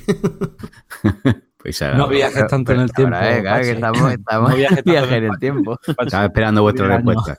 La vi hace, la vi hace tiempo, eh, no sé si en el cine, la verdad. Pero a mí me gustó mucho, la verdad. Me gustó y, y- y la, esta vez que la he visto también. De hecho, creo recordar que la primera vez, igual que hoy, mm, me emocionó un poco, coño. No sé si es porque estoy aquí en Murcia, lejos de mi gente. También me pasó con la película de eh, El hijo de la novia, que ¿Y con que- Terminator? el hijo de la novia, no sé si la habéis visto, que no sé, cuando terminé Sí. de ver la película, a mí me dieron una gana de abrazar a mi madre tremenda y aquí me han dado ganas de abrazar a mi padre. No sé, será que yo soy así muy gilipollas y muy, muy sensible, pero a mí la película me gusta. Como, como habéis comentado, sí que es muy familiar. que Pero, la pero fam- no es ñoña, ¿eh? O sea, A mí no me ha parecido ñoño en absoluto, ¿eh? A mí no me ha parecido. De hecho, no es la típica comedia romántica que suelen ser bastante ñoña. Aquí No, aquí Pues- es que, es que, eh, eso, perdona que te interrumpa, es que eh, eh, se resuelve todo muy pronto, o sea, todos los misterios se resuelven muy pronto. Cuando lleva cinco minutos de película, ya te explican que eh, el viaje en el tiempo, o sea, que eso no es un spoiler. Sí. Y, y luego, eh, la relación que tiene con la novia, sí. eh, que, que es una relación ideal, idílica, maravillosa, que casi ni discuten, bueno, casi no, es que ni discuten ni nada, es todo eh, fantástico, que normalmente eh, en las comedias románticas suele haber altibajos, rupturas para luego... Aquí no, aquí es todo maravilloso. Aquí es mm, lo que te cuenta es todo relacionado con la familia. Eh, son los problemas que tiene Sí. la familia sin ser un dramón. Son problemas que pueden llegar a ser habituales o incluso, te diría, mm, nimios eh, comparado con los que puede tener eh, cualquier familia. Hombre, que se te muera el padre de cáncer no es, no es una cosa... Ya. No es poca ya. cosa. Pero que, que está a la, a la orden de, del día. Sí. Sí, bueno, y el accidente de la hermana también son cosas que son impactantes un poco, ¿no? Para, para cuando uno lo vive. Sí, pero en- que, en que son, que son medio normales. Sí, sí, sí, sí, es que no, tampoco se sale de, de la, de lo habitual la, la película. Eh, las situaciones son normales, como tú dices. Eh, la, la- o sea, a mí me encantaría tener una novia como la chavala que sale ahí, porque es que es tremenda. De simpática y de sentir el humor y, y la forma de ser. Yo me quedaba con la Margot Robbie, pero bueno, no. Es que, Eh, pero es que eh, sí, es que es que yo a esta le tengo manía desde el diario de Noah. Lo que pasa Pero- es que aquí no, no me disgusta. pero es que no estoy hablando de, de, de la persona, el papel que hace la chica. No, sí, sí, sí. El papel. Eh, eso, eh, bueno, ojalá yo tuviese una novia así, tan con sentido del humor y, y así de apañar. Y que le guste Kate Moss. Bueno, Kate Moss, bueno, no soy tampoco muy fan de Kate Moss, no sé, tampoco la conozco tanto, Es que ser fan de una modelo. ya. Pero bueno, eh, el tema es que el chaval cuando conoce a la chica en el restaurante este que es, que es para, bueno, para, Ujú. bueno, sí, para gente invidente que básicamente es para explotar un poquito más la sensibilidad. Eh, ahí él no ha hecho en, en principio ningún viaje en el tiempo que yo recuerde y de no, eh, sí, ya, ya había hecho, ya se había intentado. ah bueno sí para, para la Margot sí vale es verdad. Pero bueno eh, en- el caso es que con la situación con esta chica es lo ideal que, que le podría haber pasado. De hecho fue el mejor comienzo que pudo tener realmente. Lo que pasa es que después viaja en el tiempo Claro, pero para por ayudar para- al otro. al de la obra de teatro exactamente y, y claro mm, se da cuenta de que esa noche no la ha pasado con la chica Y eso ya es, a partir de ahí empieza todo, todo lo gordo, todo lo gordo. Pero esa habría sido la forma ideal de conocer a la chavala. No sé, me he extendido demasiado. La película me ha gustado y sí, sí que la conocía. ¿Y tú, Plisken? Pues, verás, a mí la película está, bueno, está bien hecha, los actores son buenos, la idea es original, pero es que es un tipo de película que no, que no va conmigo. Es más, yo tengo una carpeta, tengo un disco duro lleno de películas y de amor y romántica creo que no tengo ninguna. Mm, Sé que no es empalagosa ni nada, pero no. Y aparte yo soy muy cabezón y muy, muy para eso muy alemán, ¿sabes? Muy, cabeza buque. Yo viaje en el tiempo lo asocio a ciencia ficción, o, pero no a, a este, a esto para volver para el amor y tal. Así que he visto, me ha parecido curiosa. Es más, la he visto en dos partes porque era dos horas y cuando empecé a ver el primer día ya se me iba muy tarde y, estaba cansado y me costó, la verdad, vol- volver a verla porque no me apetecía. ¿Sabes? Porque mm, yo, yo- yo no... ya te digo, que no es, no es un tipo de película que me, que me guste. Eh, eh, que te digo que está bien la película. Es decir, está bien, está es original, cuando viaja en el tiempo para hacer las cosas y tal, los actores todo bien, pero no es una... No es tu tipo. No, para nada. No hay armas, tiros, no. no. Así que no... No se puede, no hay- no se puede matar a Hitler. no, yo, yo tampoco haría eso, en verdad. Eh, lo estaba pensando. Yo sería más, más simple. Viajaría al sábado que viene, vería los números de la primitiva y echaría una y ganaría. El pasado no lo puedes cambiar porque estaríamos en el efecto mariposa. Pero No, que no podía, pero- no podía viajar al futuro. No, Pero- Solo exactamente. viajar al pasado. Pero bueno, en la película que veremos más adelante se puede viajar al, al futuro y al pasado. Bueno, No, eso no, sí, pero en esta. digo en esta. Ah, en esta. Ah, no, yo estoy hablando si, si viajara en el futuro. A mí esto me da igual. No, pero vaya, vayáis a decirme que, que, que si tuvierais ese poder, no haríais lo que hace el tío la primera vez que se acuesta con la tía. Que vuelve para Sí. atrás para repetirlo tres veces. Definitivamente. Claro, claro. Del tirón. Eso es ensayo y error, así ap- aprende. Claro. Pero hay una parte de la película que me gustó mucho que es, por cierto, el papel hace un papel, el padre hace un papelón tremendo porque Sí, sí, sí. eh, me gusta mucho la, la serenidad que, de- que muestra a, a lo largo de toda la película. Mm. Pero dice, lo importante es que vivas cada día eh, fijándote en los detalles. Que esa, esa parte me gustó mucho. Quizás que últimamente tengo una etapa muy metafísica y muy optimista y muy, no sé cómo llamarlo, positiva. La crisis Y de los es- 40. Se- seguramente será eso, Benal. Eh, y es, eh, es apreciar las pequeñas cosas, tío, y, y valorarlas realmente, porque es que la vida se, se nos va, es verdad. Y hay que aprender a, a disfrutar en la medida de lo posible de, de todas las mierdas que tengamos, mm, llevarlas lo mejor posible. Bueno, Sí, porque hoy estás aquí y mañana estás muerto, lo mismo. exactamente. O dentro de una hora, o dentro de O media hora. O dentro de, dentro de un minuto. o 40 años, Plisken, no me Oh. jodas. 30 segundos. Bueno, cerrando este XK de, de, de mierdas mentales. Que, que va a cerrar la- a la hermana. Joder, macho, me, me- me muteo y seguís vosotros. No, no, sigue, sigue. No, sé que ya se me ha ido el hilo. Ya sabéis cómo me siento yo cada vez que Luigi cuenta uno de esos chistes de mierda. Bueno, eso, que se- viví la, la vida con pequeño, viví la- los pequeños detalles de la vida. Eh, no sé por qué estábamos hablando de todo esto. Voy a echarme otra copilla porque si no se me olvida. Mira, eh, dentro de que en todas las, peli- todas las películas de viaje en el tiempo hay eh, temas de paradojas temporales o, reglas y, tal, a mí me han gustado las reglas que han puesto aquí, porque los protagonistas, bueno, los que tienen el poder de, de viajar al pasado y cambiar las cosas, eh, pueden cambiar en cualquier momento, pero eh, tienen la regla de, Y además que te lo explica muy bien. Que si vuelves al pasado antes de que haya nacido un, un hijo tuyo, que cuando vuelves al presente, el hijo o la hija puede cambiar de género. Y te explica por qué ser tantos espermatozoides, que puede que, que haya habido un cambio en, en uno de los espermatozoides. Por eso mm, intentan no viajar hasta Antes. Antes de que haya nacido el, el bebé.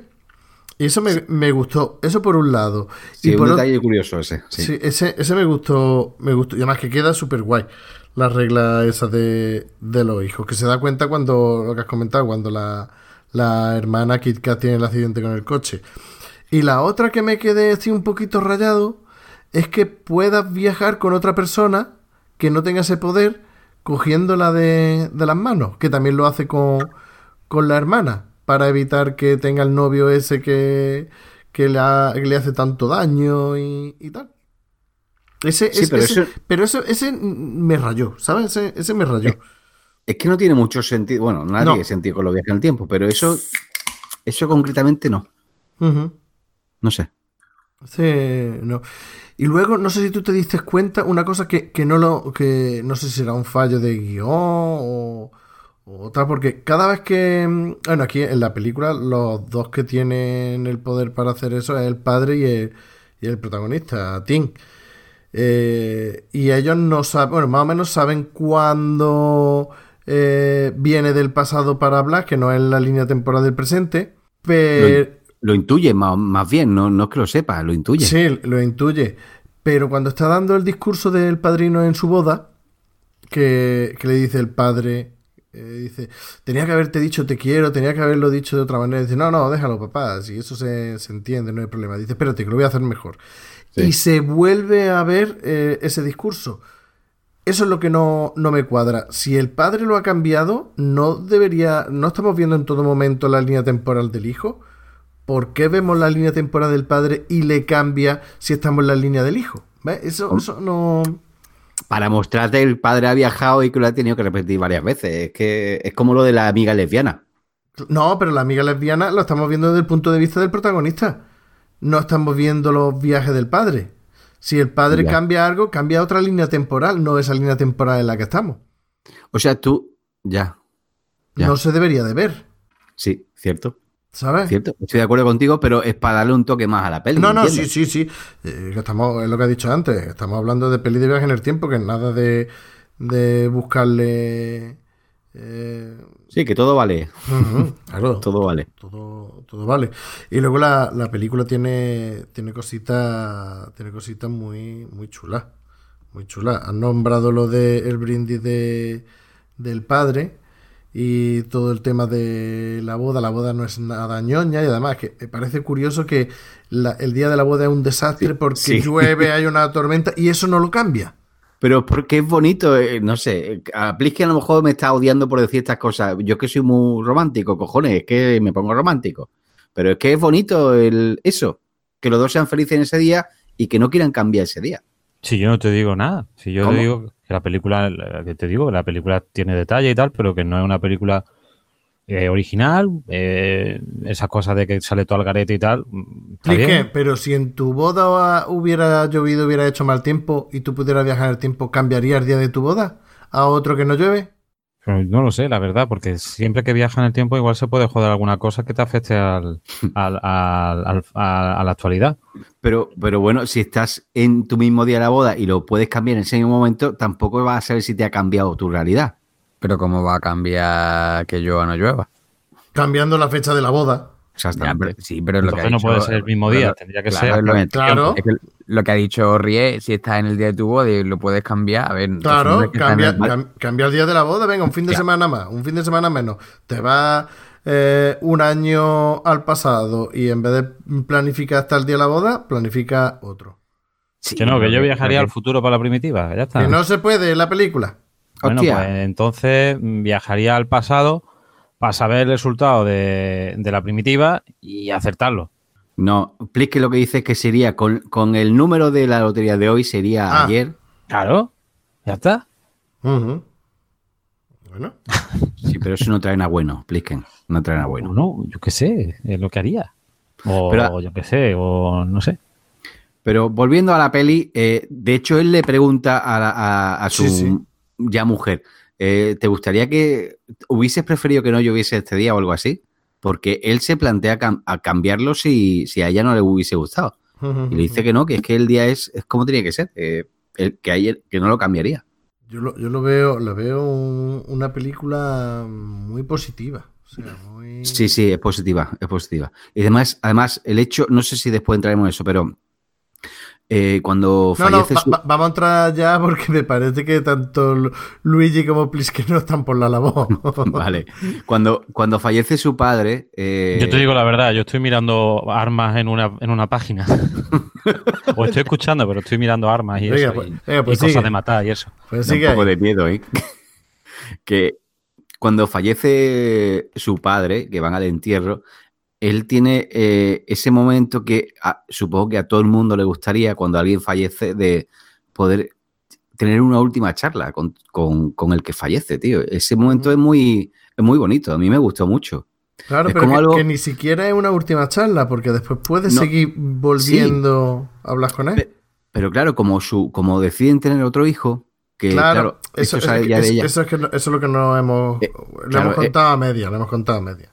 Es el giro dramático de la película porque ahí ya es como el fin de poder ver a su padre. Pero que ese momento a mí me parece muy bonito, la verdad. Me, me gustó mucho. Y ya te digo, yo es que soy en ese sentido muy sensiblero y, y uf, el que me conozca y me escuche, pues dirá, pues vaya mierda el este. Pero, pero es que así, yo, a mí me gustan esas cosas, me emocionan, de verdad. cada cual, de es de una manera, hombre. Cada cual es de una manera. Y Algunos eso, gilipollas pues como yo. No, no es que me guste. Pero, eh, no es gilipollas, macho, que No es cada me- cual le, pero- hace. Pero. Plisken, no es que me le llama la guste, es que, atención una cosa u otra. es que, mm, es que no puedo evitar emocionarme con esas cosas, tío. Bueno, pues pero, a ver, que es el motivo de la película, es decir, reflejar eso y, y la gente que se identifique. Hay gente que se identifica con eso y hay gente que no. No es que sea mm, Mm. de una manera o de otra. No, no es que me identifique con la película, pero que hay cosas, hay partes que me emocionan. Pues ya está. No sé. Pues para, eso se, ha- para eso se hace el cine. Pues ese soy yo. ¿Ves? Lo que no haría el protagonista sería revivir el día o repetir el día en el que eh, está con, con la mujer cambiándose de ropa, probándose la ropa para, para ir a, no sé si era una entrevista, no, un hablas con un cliente y... Además, hay un detalle ahí, perdona Benal que te corte, que es que es, es, a mí me hizo mucha gracia porque ahí te das cuenta de que los viajes en, en el tiempo no valdrían para nada. Porque Exactamente. te das cuenta de que él tiene que pasar ahí todo el rato porque aunque le diga, aunque viajase en el tiempo diciéndole te vas a quedar con el azul, ella se tiene que probar todos los vestidos y al final vuelve al primero. Es- ese giro, ese guiño es, es muy cachondo. A mí me hizo mucha gracia, ¿eh? Porque es que ahí los viajes en el tiempo no valdrían para nada, porque tienes que esperarte que se pruebe todos los vestidos. No sé, me pareció un guiño cachondo. Sí, sí, sí, sí, a mí me... Y luego lo que te has dicho, que, que lo de fijarse en los pequeños detalles, que un día normal, tan, o sea, un normal, normal, normal, un martes. Sí, decía, un- un- Aunque sea una mierda de día, pero vívelo, tío, vívelo. O sea, hazlo y después mm, vuelve a vivirlo sabiendo ya lo que va a pasar, Sí. pero disfrutándolo. Y quedándote con los pequeños detalles. Veo una película muy alegre, muy positiva, yo qué sé. Una película buen rollista. Sí, sí. Y, y si te pones a, eh, a compararla con el efecto mariposa, básicamente tiene la misma premisa, contado de diferentes maneras y con distinto tono y tal, pero básicamente es la misma premisa, que es ir al pasado para mejorar la, Intentar las mejorar cosas. las cosas. Sí, Ajá, ajá. sí. Lo que pasa es que aquí contado de, de otra manera. Me... De una forma más agradable, sí. La que... Pero te das cuenta de que, de que y como en todas las películas de viaje en el tiempo, que mm, cada vez que viajas para atrás la va a cagar en algún sentido. Que a lo mejor la- la- el motivo por el que volviste atrás la primera vez quizá era la mejor forma en que podía haber pasado las cosas. Totalmente, totalmente. Y luego el humor que tiene. Sí. Hombre, tampoco me parece una, una película desternillante. Es No, no, una no. comedia su- su- suave, sencilla. Y sutil, el, el humor es Sí. sutil. Sí. Sí, una, pues tiene, tiene lo que he dicho, unos, pun- unos puntos, pues eso de que el tío es un poco torpe y mete la pata y tiene, tiene cosas, sí, que, que te hacen esbozar una sonrisa, ¿no? Sí, Por, por ejemplo, perdona Luigi, el, el tema cuando, cuando le dice al actor en la obra de teatro que se estudie el papel y, y resulta que el otro.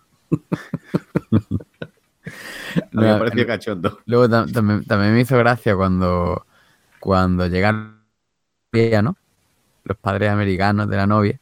Sí, y- lo del sexo oral, ¿no? Exactamente, lo que, que- que es una cosa como muy random. Se pone muy nervioso. Claro, es, que, dice- es que- es que te pasaría, eh, no sé, a mí nunca me ha pasado eso, pero supongo que ese tipo de, de cosas que, que- que le pasa a la gente. Que dicen, no diga esto, y lo dice. Hombre, es muy, es muy random que te diga, no le digas que hacemos sexo oral. Como diciendo, bueno, Vale, pues no se lo ¿cómo- digo. ¿qué persona razonable lo diría, no? No, bueno, y- bueno, pero exactamente, eh, bueno, sí. Pero no le dije, no le digas que tenemos eh, sexo oral. Sí, Ma- sí, bueno, más, que fue- más que todo, sí, tenemos sexo, pero sexo oral no, ¿eh? eso no lo llevan bien. Pero ¿a quién se le ocurriría decirle a, a tus a los padres de tu novia que tenéis sexo oral, tío? Siquiera que Bueno. tenéis sexo. bueno, dijo, dijo que, dijo, no lo tenemos. Claro, claro. eh, esa, esa es la cosa. Sí, ese, ese momento la verdad es que me hizo gracia, tengo que decir que me reí. A mí me resulta también muy entrañable la, la hermana, la Kit Kat, que está como un cencerro y cada vez que ve a, a, a la, a la mujer de Sí, o a la le pega un novia, abrazo. lo abraza, lo tira al suelo, le da una chuchón y demás, que se ve que está, que está hecha polvo de la olla. Sí, sí. Pero e- e- es, e- es un- tiene un papel entrañable, la verdad, con, con su padre, cuando lo despiden y le enseña el dedo. No sé, tiene un papel entrañable la chavala. Lo que pasa es que, claro, mm, se echa el novio que se echa. Chicas, los malotes son malos, coño. Nos van a tratar bien, cojones. Bueno, aquí estamos los buenos, ¿eh? Que Pero es que lo bueno, solteros. según, según algunas películas, somos muy aburridos, pero es que no es así, cojones. Bueno, incluso según esta misma película, ¿no? Era como... como te- también dijo algo así, ¿no? Dice, "Ah, que entonces... Si te casas, cásate con alguien bueno, que sea Dice, bueno. pero bueno, entonces tengo que, tengo que buscar aburrido, ¿no? Es como que va la... La, La las ligadura. dos- Las dos cosas juntas, ¿no? No tiene por qué ser aburrido, pero tiene que ser bueno. Bueno, esto ya parece una disertación de, de, buscar, de buscar pareja. Pero yo tengo una teoría con eso. Cuando seas viejito, ¿qué quieres? ¿A un pibón que esté ya demacrado o alguien que te haga reír y, y que te escuche y que te haga sentirte bien? Cojones. De esta manera se le van a caer las tetas a todas, ¿no? No, yo quiero no estoy decir hablando de. que La gravedad, no, a la gravedad nos afecta a todos. Y al final puedes parecer un- una señora mayor como Paul McCartney Totalmente, y, totalmente. y ya está. Pero, pero ven, a que yo no me refería a la chica, me refería a los chicos. ¿A Que todos? las chicas, las chicas buscan pibones, pero los tíos a lo mejor son muy guapitos, pero después no tienen dos dedos de frente y son aburridos y son unos amargados y te amargan la vida. Y con esto terminamos el, el de este que Hablar eh, por hablar. Hablar por hablar y es lo que usted, no es que un nombre de los Yo he programas venido estos, a hablar de mi libro. los programas estos que se llaman para contar los problemas y de psicólogo y eso. Bueno, son mis mierdas mentales. Continuemos. Bueno, ¿qué más queréis contar de, de la película? Oye, una cosilla. Eh, ¿Os habéis fijado que el, el- el- el padre del prota le, fal- le pasa algo en las manos? Que cuando cerraba los puños y tal dejaba los dedos índices, siempre lo dejaba muchas veces tieso. No. ¿No? ¿Tú cuántas veces has visto la peli, Pliquen? Yo solamente la he visto una, ¿Y te pero has dado me- cuenta de eso? es que me, me he fijado que, que había muchas veces que cerraba los puños, que cerraba los puños y, y dejaba los dedos índices como tiesos. Digo, No sé. Es para darle un estilo rockero. No, no lo sé, no sé, era, era algo, era algo, algo curioso. Y otra cosa que iba a decir de Avenal Madelman, eh, la Rachel esta Maca, Hmm. esta tía sale en, en la segunda temporada de True Detective, que es que no Sí. sé, digo, no sé, ¿tú has visto la segunda temporada? Sí, y ahora estoy liado con la tercera. Pues yo la segunda, claro, digo, me suena esta tía de algo, me suena esta tía de algo, y la verdad que es el papel que hace en la segunda, Sí, en la a mí la segunda temporada de True Detective me gusta, no es como la primera, pero está bien porque también son temas escabrosos y tal, y esta tía tiene encima un problema bastante gordo de su infancia y tal, y no tiene nada que ver con esta película, porque la, el True Detective no sonríe ni aunque le, le- le den dinero, ¿eh? No, ya está. No, yo te digo que, que como actriz Mm. ha hecho muchos papeles y lo que pasa es que, que parece que, que está en casi ya en comedias románticas. No, es que no- yo no sabía, yo no sabía que era- no sabía que había salido el diario de Noah y tal, tampoco he visto el diario de Noah, ni me interesa. Joder, ¿cómo, cómo te envidio? Pero Mira, si quieres saber más o menos de qué va el diario de no, Noah... que no, que pues- no, que no, que no, pues no, que no, no, no hace falta. Cógete la sinopsis de cine de Sanchidrián y... ¿Qué? Coño, ¿no sabes quién es Sanchidrián? El que hace la sinopsis de cine, El que le da calidad a la película, que le da calidad a la película. Pero que son, si no, sí, graciosas. Sí, Ah, bueno, entonces igual sí la escucho. sí. No, no, no, será que te lo lees. Tiene, Ah. tiene un par de libros y en Facebook ah, hostia, yo tengo publica. un libro de ese tío, pero no venía el diario de Noah. No, pues será que viene, estará en Facebook, o que tendrá la segunda parte, de, o sea, la segunda, el segundo tomo de, de sus libros. En el primero creo que estaba en el del diario de Noah. Pues igual, de igual me hecho- la salté. De hecho, cada vez que, que a- alguna, y además suelen ser chicas, alguna amiga de Facebook, algún contacto de Facebook, pone algo de, oh, el diario de Noah está en la primera cadena, oh, el diario de Noah está en la tele, están poniendo no sé qué, pues me voy, le copio y le pego el enlace de, de la sinopsis de Sanchidrián porque es que es eso, y te troncha. La leeré. Gracias por el apunte. Pero que me, me das envidia de que, de, de que no has visto la peli. Es como Titanic, ¿no? Titanic al final sí la viste. Porque soy muy cabeza cuadra, soy muy alemán. Me dices Polonia y allá voy. Pues yo igual. A mí me dice Titanic, no. Pero Da igual. ¿Llegaste a verla o todavía no? No, la no, no, no, no. No, Ni pienso verla hasta que me muera. Yo la vi mal, la vi mal. La vi una Navidad en Antena 3 con, con 25 anuncios, desde las 7 de la tarde a las 12 de la noche, que era una cosa así. ¿Pero por qué? Porque digo, digo paso de verla. Yo es que antes Y votaría. en, en resaca, estaba de resaca y digo, venga, que hay algo para estar peor con la resaca que tengo. Pues venga, ponen Titanic en Antena 3, voy a verla. Qué asco, por Dios. Yo antes que mm, contaría las sombras que hace el gotelé de mi- la pared de mi salón. Por ejemplo. Bueno, más cositas de la película. ¿Nadie? Pues no sabría qué decirte, verán. No, pues venga, pues decidme eh, lo mejor y lo peor. Venga, empezamos ahora por Mierda. ti, Orri. Estas preguntas me matan, Benal. ¿Otra vez? Venga, Borri, pues que te ha gustado porque es muy emotiva, tiene sentimientos. Y. Vale. Bueno, pero de, que- déjalo, que es mayorcito. Es que la parte que más te ha gustado, yo cuando estoy viendo una peli, últimamente ya sí la veo con un cuaderno y un boli, ¿vale? Pero en esta ocasión no. En esta ocasión he visto las películas y a tomar por culo. Y lo que me acuerde lo digo y lo que no, no. Vale, no está bien, pero la próxima vez me apuntaré cosas. Porque la mitad de las películas la he visto mientras cocinaba y la otra mitad aquí comiendo. Bueno, mira, Pero pero, bueno. por lo menos no, no lo haces eh, escribiendo por WhatsApp y luego te preguntan y no tienen ni puta idea. Que se den por mi, mi, mi, mi, mi. aludidos, aludidos. Bueno, la película en general me ha gustado, la verdad, me ha gustado, aunque sea mm, una comedia romántica y tal. He visto más trasfondo que una simple comedia romántica, eh, mucho eh, sentido de la familia. El padre, el, el papel del padre me, me gusta mucho porque es muy, muy calmado, muy como un hombre no sabio, pero sí Claro, es que le ha dado tiempo de leerse todos los libros dos veces y los de Dickens tres. Sí, pero cada vez que el, el chico salta en el tiempo, él está eh, eh, como que siempre que él salta en el tiempo y el padre aparece, aunque sea de fondo, la cara es sé que ha saltado el tiempo, la cara que expresa el, el tío. Eh, el papel del padre me ha gustado mucho. El, el momento de la despedida del padre y el hijo, cuando se van a la playa eh, y charlan por última vez, también eh, me parece muy emotivo.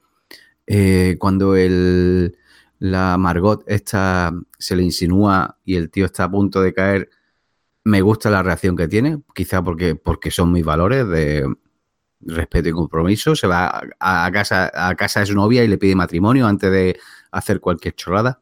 Tú no, La- tú, no, tú no te lo hubieras zumbado y después hubieras vuelto para atrás en el tiempo y dices, ah, no ha pasado nada. Teniendo, teniendo yo una novia a la que quiero, no. O sea, llámame tonto, aunque tenga la capacidad de viajar en el tiempo, no tengo capacidad de olvidar esas cosas y, y sentirme culpable. Yo no. Ni aunque sea la Margot Robbie. Otra vez tonto, no, hombre, cada uno tiene y yo bueno, expliquen, pero cojones, explique que no sé, no sé. No, yo que igual. algunos- y, y- y- y- y por eso te quiero, pero es que algunos no, no estarán, no compartirán mi opinión y yo lo respeto también, pero yo soy fiel en ese sentido. Mm, si yo estoy con una persona que quiero, no tengo por qué buscar cosas en otro sitio. Es lo que opino. Y eso es todo mi alegato. La película en general me ha gustado mucho, me parece muy bonita. Partes que no me hayan gustado, pues no sé, no sabría decirte, Benal. En general me ha gustado bastante.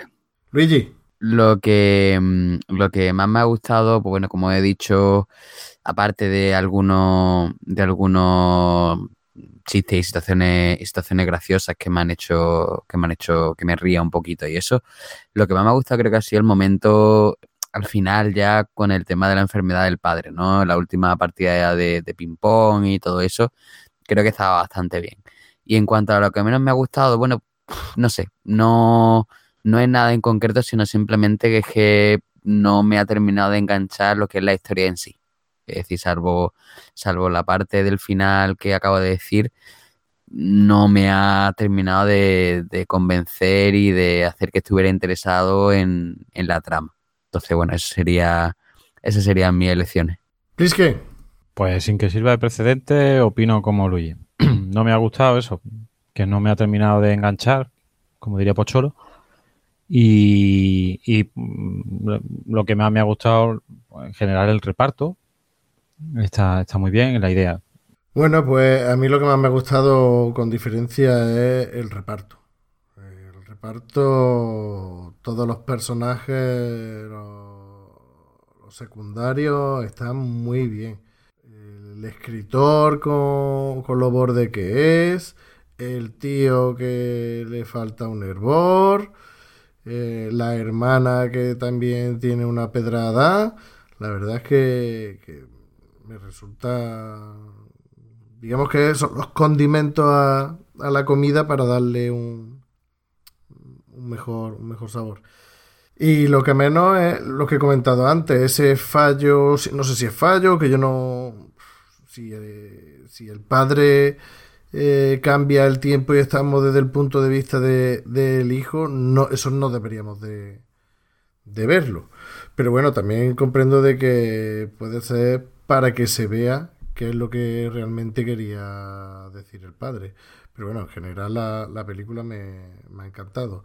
Una película que recaudó pues 122 millones de dólares, o sea que le fue bastante bien. Que, que el señor Curtis, pues la verdad es que que saca dinerito con sus guiones y, y sus películas como director. La verdad es que, que le va bastante bien.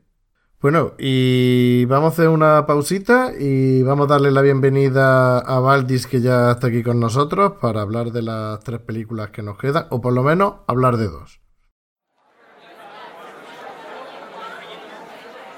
F, F, pues no, pues no otros dos. ¿Otros dos? ¿Otros dos de lo mismo? Eh, Sí, otros dos lisos. Oh, venga, marchando dos lisos. Bueno, niño, ¿cuál ha sido la última peli que has visto en el cine? La última peli que vi en el cine. Pues ya ni me acuerdo, macho. Lo que sí me acuerdo era el precio de las palomitas. Me cago en su puta madre las palomitas. Uh, no ves tú si son caras, colega. ¿Tú has visto algo nuevo? Pues yo el otro día fui a ver la peli del tío ese, ese carbo muy fuerte que sale en los coches. Sí. ¿Cómo es? Ese que tiene nombre de, de lo que se le echa a los coches para que corra. eh. El 10, el 10, el 10. El Vincent, Vincent Diesel. Sí, tío, que, que- cómo mola. Cómo mola, Sí, tío. anda que no va a ir repartiendo hostia. Uh, eso es la caña. No Eso es la caña. no ves si corrían los coches, tío. Hacía unas cosas más raras. Totuni. Y muchas explosiones y tía buena. Anda que no mola eso. Tío, oye, pues tú sabes un montón de cine, ¿eh? ¿Yo? Tú sabes más de cine que yo. Pero podríamos echar un rato hablando algún día. Sí, podríamos hacer un, un programa de esto, un, ¿cómo se llama? Un, un, un proscat. ¿Un prosca? Ay, sí, eso me suena, me suena a mí, un prosca, sí. Sí, podríamos hacerlo. ¿Qué, qué nombre le pondríamos? Yo que sé, como si fuese dos colegas hablando en la barra de un bar sobre cine o algo, ¿no? Sí, ¿qué, qué título le pondríamos? Pues, y yo, pues, pues, cine, cine de barra, ¿Cine de barra? cine de barra. Pues me parece que se está cogido. Hostia. Y antes de pasar a la película sobre viaje en el tiempo que ha elegido Luigi Bercotti, damos la bienvenida a Valdis, que se incorpora al programa a altas horas ya de la madrugada. Buenas, Valdis, ¿qué tal? Eh, hola, muy buenas. Son, son mis horas habituales. La hora del vampiro. Ujú, ¿Qué- Valdi es noctámbulo, bastante noctámbulo. Sí, soy, soy ya mm, noctámbulo y casi matutino, sí. Bueno, para que no se quede nada en el tintero, ¿hay algo que quiera decir de las dos películas que hemos tratado? De eh, una cuestión de tiempo y el efecto mariposa. Eh, sí, que no la he visto. Así Ah. que no. Ah, Pues mira, No, ni siquiera, ni siquiera con una ventanita como, como Luigi en la de Melville, así que tampoco puedo decir nada. una ventanita y escribiendo por WhatsApp. Eso, eso. Nada. Pues Luigi, venga, cuéntanos, ¿qué película has elegido? Pues hemos elegido una película que, que, bueno, que yo la recuerdo haberla visto de niño y me fascinó bastante, la verdad, que es El tiempo en tus manos, que es una película que está basada en la novela de la máquina del tiempo de, de H.G. Wells. Y, y, bueno, está dirigida por... Bueno, antes de empezar con el reparto y el director y todo eso, eh, perdona, perdona que- que... te corrige que el tiempo en sus manos. Sí, el tiempo en sus manos, perdón, perdón. Se me, se me ha ido. Y, bueno, es una película que me, como he dicho, me gustó mucho cuando la vi de niño, me, resultó bastante fascinante y tal. Y aprovechando que estábamos hablando de, de viaje en el tiempo y que tenemos aquí a un amante del cine clásico como Valdis, pues, pues nos pareció una buena opción para tratarla. A mí, a mí me, me gusta bastante, la- bueno, me gusta, me- la vi en su momento hace muchos años también, en, en mi, en mi infancia, bueno, en mi infancia, sí, bueno, en mi- la mi infancia, luego después la he vuelto a ver varias veces en, televisión y, y me, me gustó mucho. No la he visto recientemente, entonces no, no puedo deciros si, si se me rompería ese, esa visión idealizada probablemente que tengo de ella pero mm, recuerdo que me, me gustó la película, me pareció una película como de aventuras, que jugaba además con los viajes en el tiempo, con una cierta paradoja. Además recuerdo que iba muy, muy avanzado el tiempo, ¿no? Eh, Hacia el año 800.000 o así. Y eso me, me parecía muy sugerente, ¿no? El pensar qué ocurriría con la Tierra en 800.000 años después de, nu- de nuestro presente, ¿no? El 800.002, 802.701. Eh, gracias por el apunte. Pues, o sea, pues me acuerdo de eso, que era una, una pasada de, de tiempo, ¿no? Y, y eso me parecía fascinante, pues, pensar en, en la evolución de la especie, del planeta y, bueno, la evolución o la involución, ¿no? Si hablamos de utopía o de distopía, ¿no? Y, y me parecía, o sea, me, me gustó la película y luego además mm, me enamoré perdidamente de, de Yvette Mimier, de la protagonista femenina que hacía de, de la chica. Más Que- gusto que tiene el tío. Eh, Joder, que me, me- me pareció preciosa y durante mucho tiempo mm, no me obsesionó, pero me estaba completamente enamorado de, de ella, de pequeño. Es, es cierto que es muy guapa, pero luego hablaremos, pero el papel que hace, tío, mm, eh, bueno, ahí hay mucho heteropatriarcado, ¿eh? Eh, Pero como mm, no, No. solamente, no solamente trabajo, los Eloy son así, o sea, es que eran que son son así. muy simples, sí, son muy No, ya, pero aún Son así, falticos, son falticos. aunque sea faltico, tío, el, el papel que hace ahí esta chica no... A lo mejor en su día estaba bien visto, pero hoy en día es como muy Claro, sumiso, pero es que demasiado no puedes ponerlo a nivel de, de la actualidad, un- una película que tiene más tiempo. Es como si te pones a comparar, no sé, Claro, eh, evi- evidentemente eh, eh, eh, es esclava de su época, de su tiempo. Entonces, y más en una época como los años 60, Ya. que los años 60 son bastante heteropatriarcales. Eh, por tanto, no podemos pretender que tenga cosas de liberación, de igualdad y cosas así, porque es que mm, seríamos tramposos, ¿no? Sí, es cierto. Bueno, y hay que decir que, que estuvo casada con Stanley Donen, que hoy, que hoy que estamos grabando el programa, ha, ha fallecido. ¿Cierto? Vaya. Bueno, Luigi, después de esta nota de mal rollismo, da- te damos paso a ti que te mola el mal rollo y que no haces pasar malos, malos ratos. Bueno, pues ¿qué empiezo con la sinopsis? Con lo que te salga del horcate, para eso es tu película. De todo modo, como nunca vamos, si me permitís, como nunca vamos a hacer un programa de esta Donen, me imagino, eh, desde aquí decir que, que me parecía un, ya que se ha muerto hoy, que me parecía un director estupendo, ¿no? Que tiene películas muy distintas, tiene películas muy chulas, por lo menos a mí me parece muy, muy chulas, ¿no? Como musicales, a mí hay algunos musicales que me gustan, eh, y no tiene ninguna cuestión de... Y luego hizo también Charada, que es una película mm, muy graciosa porque juega mucho con los, los convencionalismos del propio género de la comedia, las películas de intriga y todo eso, y están, están muy bien los Eh, protagonistas. Esa la vi Yo en mi soy- adolescencia y la verdad es que tengo un muy buen recuerdo de ella. Me gustaría volver a verla, tío. Pues, Yo soy muy de Audrey Hepburn y las que hizo con ella, la de Una cara con Ángel, de. Charada, están muy bien. Dos en la carretera. No, dos, Exacto. sí, Sí, sí, Dora Garda Ajá. es suya también, sí. Sí, y Charada además juega, se ríe mucho del propio Cary Grant, de los papeles de galán que hacía Cary Grant, Ujú. eh, incluso de lo- los que forman parte de la banda también se ríe de ellos mm, porque hacían papeles de tipo duro. Eh, a mí me parece que la película está muy digna y, y tengo muy buen recuerdo de, en general de todas las películas de, de bueno, si te no voy a hermano, es lo que es, ¿no? Pero, pero Stanley Donen me parecía un, como dicen, un tío de oficio, un director muy, muy bueno que hizo muy películas con mucha profesionalidad y, y que, bueno, pues como nunca le creo yo que vamos a dedicarle un programa a Stanley Donen, pues simplemente eso, reivindica un poco su memoria y es de los pocos, de los últimos que quedaba así de los grandes directores de la época clásica de- del cine. ¿Qué, ¿Que a ti no te gustan los musicales? A mí no, a mí sí, a mí sí. Lo que pasa es que como tradicionalmente se suele decir que si te gustan los musicales eres, eres gay, eh, no es mi caso, pero no, en mi caso quiero decir que me gustan los musicales. O sea, me gustan algunos musicales, no todos los musicales, pero algunos musicales sí que me, me gustan. My Fair Lady, por ejemplo, me gusta mucho. eh, y algunos musicales sí que sí que me gustan. Por ejemplo, un, eh, Un día en Nueva York y Cantando bajo la lluvia, que son suyos también, me, me gustan. Eh, y incluso algunas de Fred Astaire y Ginger Rogers también. Mira, voy a abusar de una de las preguntas de mierda. Eh, ha sido un poco off topic. ¿Qué te ha parecido la de La La Land? Eh, Pues no la he visto. Eh, No la he visto porque no ve los musicales modernos me cuesta. Pues debería, deberías verla. Deberías verla porque no es... eh, huele, huele a... Huele a antiguo. Yo una que tengo pendiente, ¿eh? Sí, eh, yo ya me... Desde que, desde que la estrenaron me la he visto otras veces ya. La verdad es que me gusta mucho y la música me encanta. Coño, pues si un día la traemos. Le daré una ocasión, una oportunidad.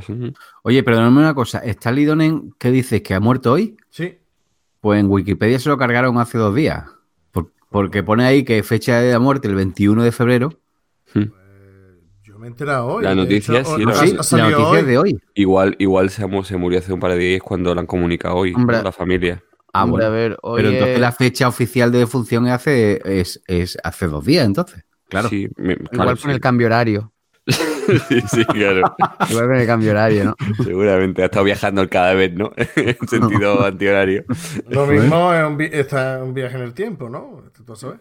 No, No pues sé. me, me- me imagino eso, que habrá muerto hace un par de días y hoy es cuando ha trascendido y la familia no lo ha comunicado. Hombre, a ver, Pero también, entonces, la noticia debería decir que murió el 21, no el 23. Sí, pero vaya, yo, yo me he enterado hoy que se había muerto, ¿no? Hombre, Tampoco. Pero vaya, la fuente Wikipedia también. Es verdad, también es verdad.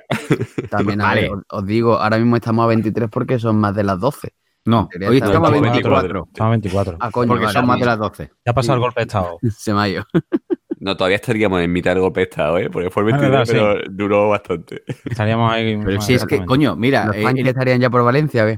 el país dice, el último de los realizadores es... ¿Eh? eh, tengo que dejar de ver.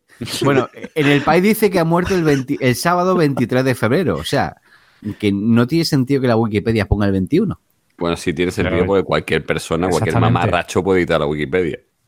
Bueno, vale, y una pues, pregunta, lo de la. otro- cambiando radicalmente de tema.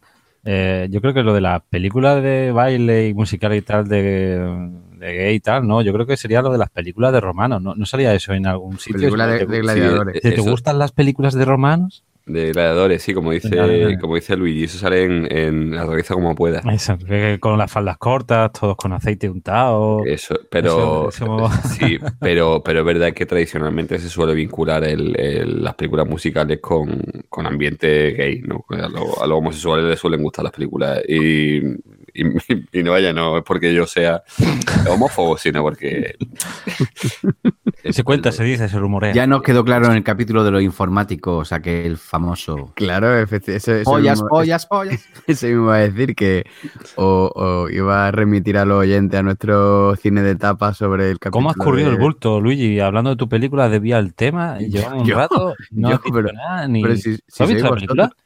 He sido, he sido yo, he sido yo, lo siento, he sido yo. Es que el, de- el del excurso de, de Talidonen he sido yo. Perdón, perdón, volvamos a la película. El daño está hecho ya, Valdi. Todo era Bueno. por, por Yvette Bimud, ¿no? Pero y, y ven y me decir, Ah, vale, es verdad, que estaba casado con el... Star- Ah, sí, verdad. Ujú. Que murió el sábado, pero al final murió el 21. bueno, y Ben Mimi no se ha muerto, ¿eh? Y Ben Mimi está vivo todavía. No digo el marido, el... Sí.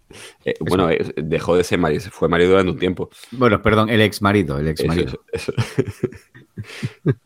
Bueno, vamos a ver. Empezamos un poco con la, con la sinopsis de la película. Eh, básicamente se trata de una, de una película de un, que, que relata la historia de un señor que, que se dedica a esto de hacer inventos y esas cosas y reúne a unos, a unos amigos suyos, ¿no? Todos ellos muy, unos, unos pomposos señores británicos, ¿no?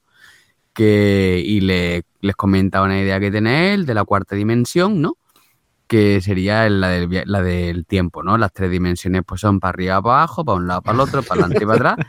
Y, perdón, perdón. Me, me voy a mutear. y luego la cuarta pues sería moverse en el tiempo, ¿no? Le falta otra, porque en verdad hay cinco dimensiones. ¿Cuál sería la quinta? La dimensión divertida, la de Paco Pil.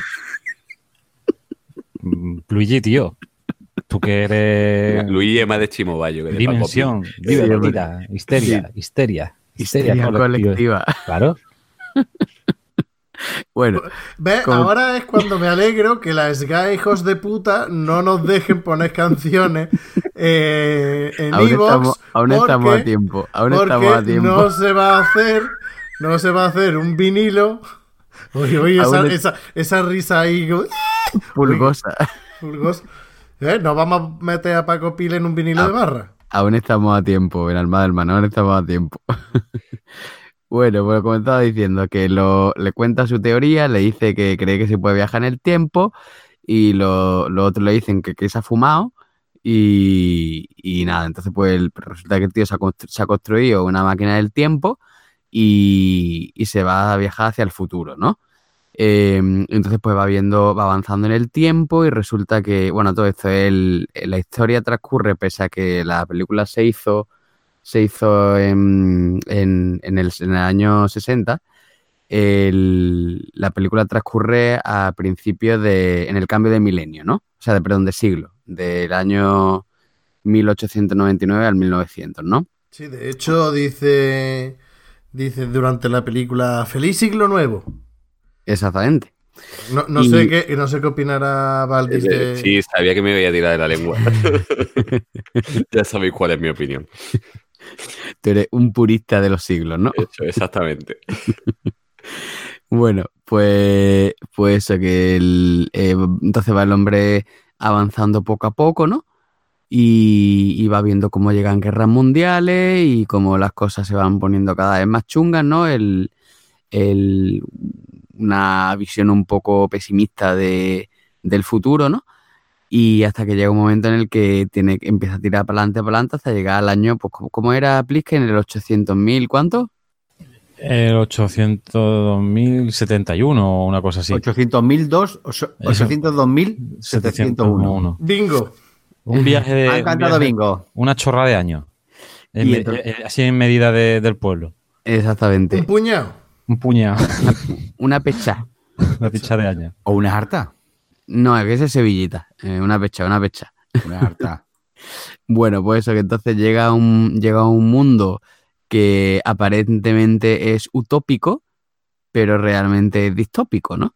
Porque está todo el mundo, todos los humanos ahí como al, al ocio y a la contemplación, pero luego en realidad pues hay cosas que no, que no son tan bonitas, ¿no? Y, y bueno, pues esa sería la, la sinopsis de la película, ¿no? Eh, la, la película está dirigida por eh, un señor que se llama George Pal. ¿Tú conoces a este director aparte de esta película, Valdis? Eh, no hizo grandes cosas, hizo una mm, cosa muy regulera que era sobre los hermanos Grimm, eh, que es bien en su momento, que era un musical también, y, que yo no recomiendo que veáis. Y, poco más, la verdad. No, no es un director, sé que es húngaro, eh, pero en realidad no se llama, se llamaba Georgie en vez de George. eh, se puso ese nombre cuando y que, y que vino huyendo, o sea, llegó a Estados Unidos huyendo de, de los nazis como Friedland y como tanta gente, ¿no? Bueno, entonces eso sobre George Pal. Y sobre George NTSC. Perdón. Ah, qué chiste más. Claro, porque ha dicho el sistema Ah, PAL. vale, vale, el vale. sistema PAL y el. Tía, Ah, ese ha sido, eso ha sido en toda la línea de flotación, ¿eh? Absolutamente. Ha hundido el. Bismarck, cabrón. Ben Almadelman, así me gusta. Eres mi padawan. Venga, ¿eh? o, o el. Pero, pero ¿el que dice Valdi? Que, que es terrible lo de... Porque además de- eso ya prácticamente ni, ni, ni fu- funciona. Sigue funcionando eso del sistema PAL y NTSC. Eso era para el Sí, vídeo, ¿no? de hecho, en el Adobe Premiere, cuando va, vas a, a comprimir un archivo, te vienen los formatos en los que puedes sacarlo, en los que puedes guardarlo, y te viene todavía el PAL y el NTSC. Y se sigue, se sigue eh, emitiendo en eso en, en Europa, en este, fuera de Estados Unidos. Ya no hay limitaciones estas cosas, ¿no? Pues no tengo ni idea. Pero esa, esa era una limitación anterior para las películas de vídeo y para los DVD. Porque tenía que ver con la señal que, con la que se emitía y con que se reproducía la señal de vídeo. Pero No, pero incluso en los videojuegos tú no podías meter en la Play juegos japo que era NTSC o juegos americanos. Tenías que meterlo los europeos de PAL. Pero, porque pero por el vídeo, tío, porque iba, iba- lo veía a través de vídeo, de señal de vídeo. ¿Entiendes? No, no, pero yo creo que era por los por los frames por segundo, que eran distintos. Tenían distintas. no, no, los frames por segundo tienen que ver con el, tienen que ver con, el- con la película. O sea, no- No, sí, sí, pero mira, mira, lo tengo aquí delante. El Vale. NTSC eran 30 frames por segundo y Sí. los de PAL eran 25. Mm. ¿En Ey, serio estáis haciendo una disertación a raíz de la mierda esta? Sí. Sabéis que el niño Jesús está llorando ahora mismo, ¿verdad? No, no, el niño Jesús se ha muerto porque antes la ha matado Luigi con lo de para arriba, para abajo, para adelante y para atrás. Perdona. Bueno, pero a, tele a dimensional. rena- a resucitar está llorando otra vez por vosotros. Sí, sí, Bueno. los, físi- los físicos tienen que estar para arriba, para abajo, para adelante y para atrás. Mira, mira, Y- mira. Y para un lado y para otro. profundo, para arriba, para abajo. Mira, mira, ya No para ponerle punto final a esto, estoy leyendo aquí un artículo y pone que los sistemas de HD actuales, esta diferencia ya no debería existir, pero Eso. los métodos de emisión antiguos aún influyen en la reproducción de las señales digitales. Ah, eso es lo que te decía, claro. Sí, por la reproducción sí, pero porque si no por la emisión no, no, no tiene. Vale. Dile la verdad, Luigi, lo de las tres dimensiones la buscan Yahoo Respuesta, que sí, no, por lo menos, o en la Cosmopolitan. No, hombre, es- es lo que he hecho la misma, la misma explicación que ha hecho, que hizo el hombre en la película, ¿no? Para, Básicamente. para- para arriba, abajo, para La adelante. peli- Su- ¿Será que suena, suena canción de verano, del verano, tío? Para arriba, para abajo. Es explicación para los de la Loxi. De Jory Dancy. Venga, seguimos metiéndonos con más colectivos. Bueno, entonces, el, el director es este hombre, ¿no? Que, que, que, bueno, que como Ba- Baldi nos ha comentado que no hizo muchas más cosas reseñables.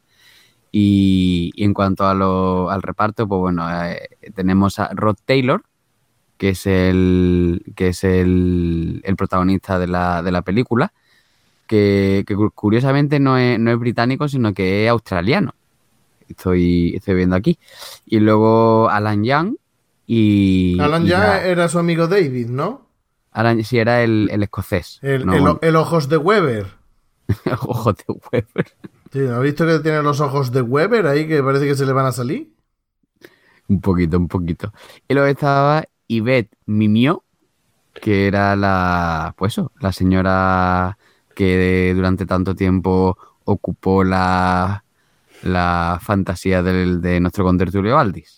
No, no, no, fantasías no. Simplemente me gustaba. No, no, no penséis que me tocaba o algo, ¿no? Entonces, entonces era inocente. Bueno, pues, pues nada, esta película el, se empezó, se empezó el, el tema a gestar en el año 1955. eh, se conocieron el actor principal con el, y el director, ¿no? En ese momento eh, el, actor principal, Ross Taylor, estaba, estaba haciendo una, una película que era también sobre, sobre viaje en el tiempo, ¿no? Que, que, le, que se quedaba atrapado en un túnel en el tiempo y tal, y entonces en ese mismo año el, el director había, había adquirido lo- los derechos de, de Wells para hacer la película y tal, y entonces pues al poco tiempo pues le, le seleccionó como, como actor. Eh, luego para el tema, lo más representativo de la película yo creo que es la máquina, ¿no? Creo que es una, es una cosa como muy icónica de la historia del cine, ¿no? Vosotros... De hecho, hay gente que, que la. No es que la coleccione, pero sí que se ha convertido en una especie de, de artículo de, de colección. Bueno, De yo, hecho- yo- yo quería, yo quería hacer una pregunta, que pare- porque creo que soy el único que no la había visto hasta ahora. Vosotros la habíais visto ya esta peli, ¿no? Sí. Unas cuantas veces. No, yo es que la he visto eh, antes que estaba comentando Valdi que no sabía la si le, no sé si lo ha dicho en, grabación o antes de, la- de entrar en el programa que decía que si la veía ahora otra vez no sé si le iba a cambiar el punto de vista y si le iba a ver eh, que envejece mal. Yo no la había visto y la he visto por primera vez hace unos días. Y sí, tendrá, habrá eh, influenciado un montón de películas y todo el género de, de viaje en el tiempo y tal. Pero a mí los ojos me lloraban, ¿vale?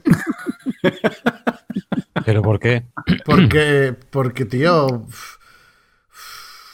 es que, eh, no sé, es como cuando las pelis estas de, de que se eh, prehistóricos ahí con Joder, dinosaurios macho, pero de plastilina. hablando- Pero por los efectos. Joder, pero es que hombre, los efectos Pero, pero, 60, pero por, la, por el efecto y por la trama. O sea, es que lo de eh, arriba, a izquierda, derecha, para adelante, para atrás, es que es así. Es que te lo cuentan prácticamente así. Para lo de la. Y- La y- trama puede decir, pero los efectos ganó un Oscar. Claro, en aquella la- época, tómate los Co- huevos. pues claro, cojones, porque ¿qué va a ser? En esta época no te no- será. Pero si vemos películas de los hecha que 80 o de los 90 y dice que te, cho- que te chocan los efectos especiales, pues no te digo Pero nada en porque hay esta. algunas, pero vamos a ver, pero porque hay películas de los 80, de los 90 que, Que- podían que haberlo hecho bien, que, que lo podían haber hecho bien y no lo han hecho bien. Por... Y, y tenían los medios. Aquí es lo, lo que había. La trama es otra cosa, que hay cosas que, que falla, pues, pues sí, pues puede ser. Pero Por- yo que sé, por yo ejemplo- los efectos no lo veo. Mira, los efectos especiales, cuando dicen está en el futuro, 1970, y, y va a haber un- las bombas nucleares y todo eso, y se Bombas, mete, bombas. y se ¿Qué mete pasa? en el túnel, bueno, el túnel, en el metro y En el tal. refugio, y- sí. En el refugio. Y ves lo que va a tirar las bombas y dices, tú, me cago en Dios, macho. Qué Un cosa, satélite atómico. qué, qué- qué cosa más, más Sí, bueno, ridícula. Yo solo tenía puesto que sí, que era un poco, un poco ridículo, sí. ¿Y el traje futurista de papel de aluminio, de papel alba? Y los, pei- los peinados de, de la civilización esta. eh, Pues del tú, tú has fu- salido, a- futuro. tú has salido a dar una, vuel- tú no, tú no has salido a dar una vuelta ahora y has visto los peinados que lleva la gente. Yo, yo quiero romper una lanza en favor de, de George Parley de la película. Estamos hablando del año 1960. Que Os sí, que recuerdo, sí. os recuerdo que en los años 50 y, y a finales de los 50 había cantidad de películas eh, de desastres de extraterrestres que venían a la Tierra, de robots, que eran mil millones de veces más cutres que esta película. Que no te digo que no.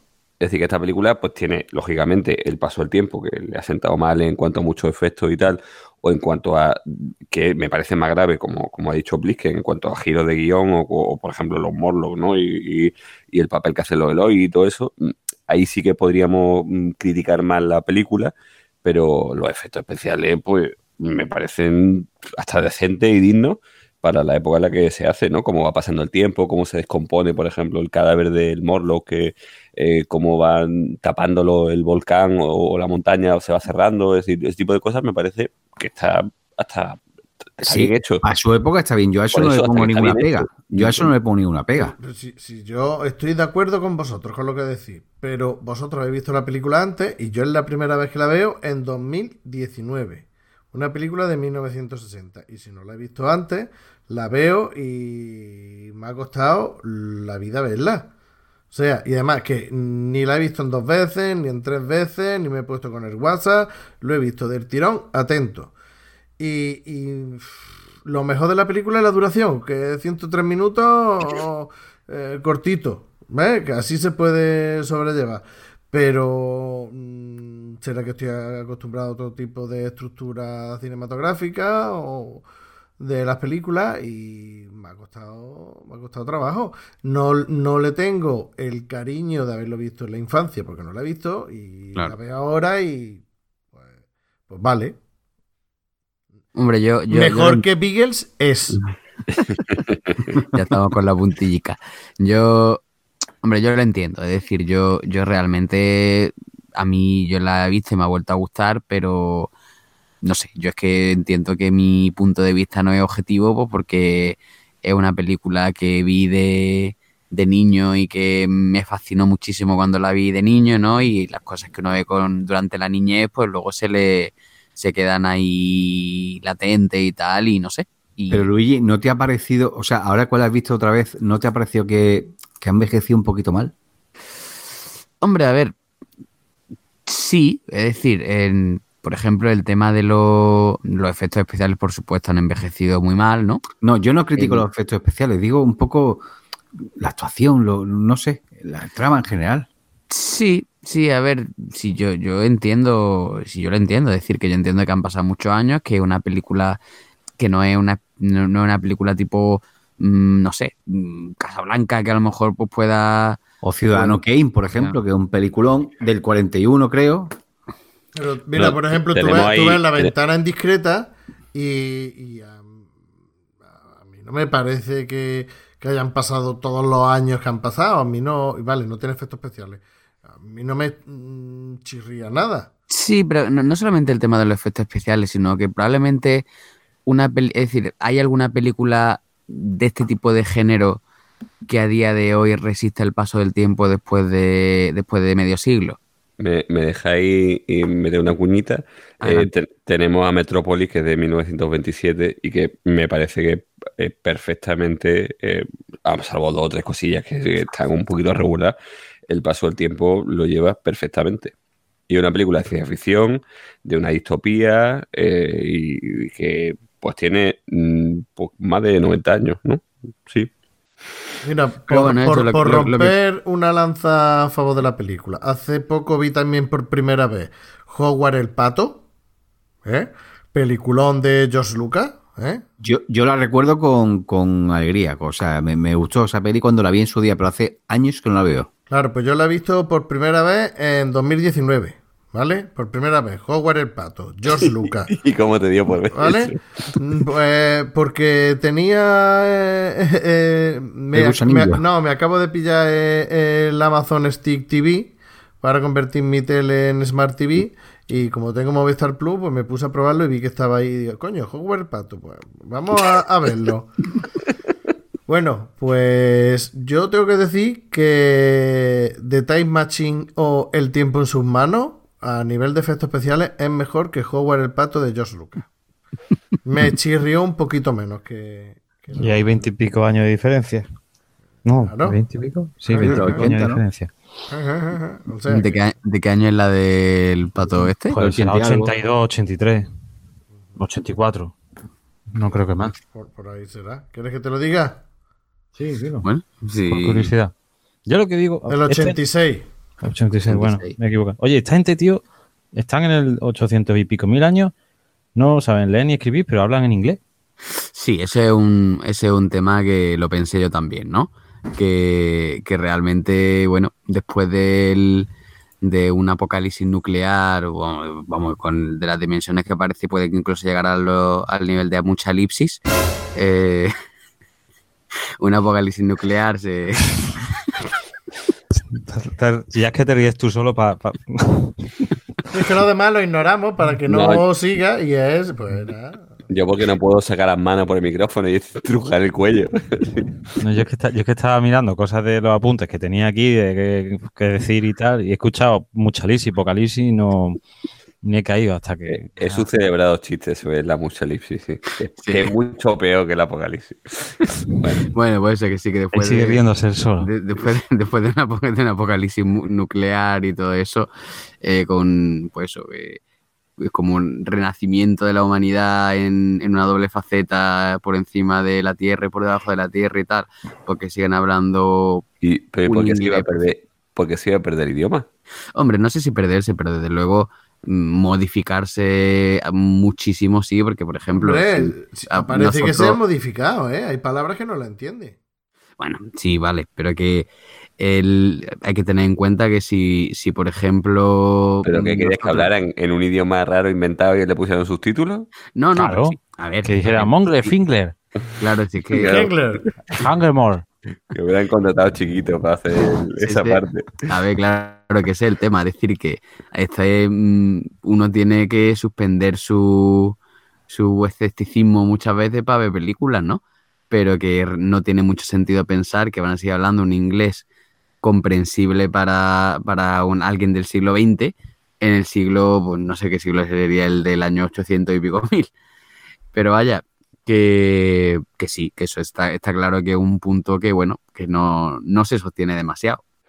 A mí personalmente me, me va a perdonar, pero mm, hablar de la evolución del lenguaje como un elemento de poca credibilidad en una película de este tipo me parece cogérsela con, no ya con papel de fumar, sino No, con sí.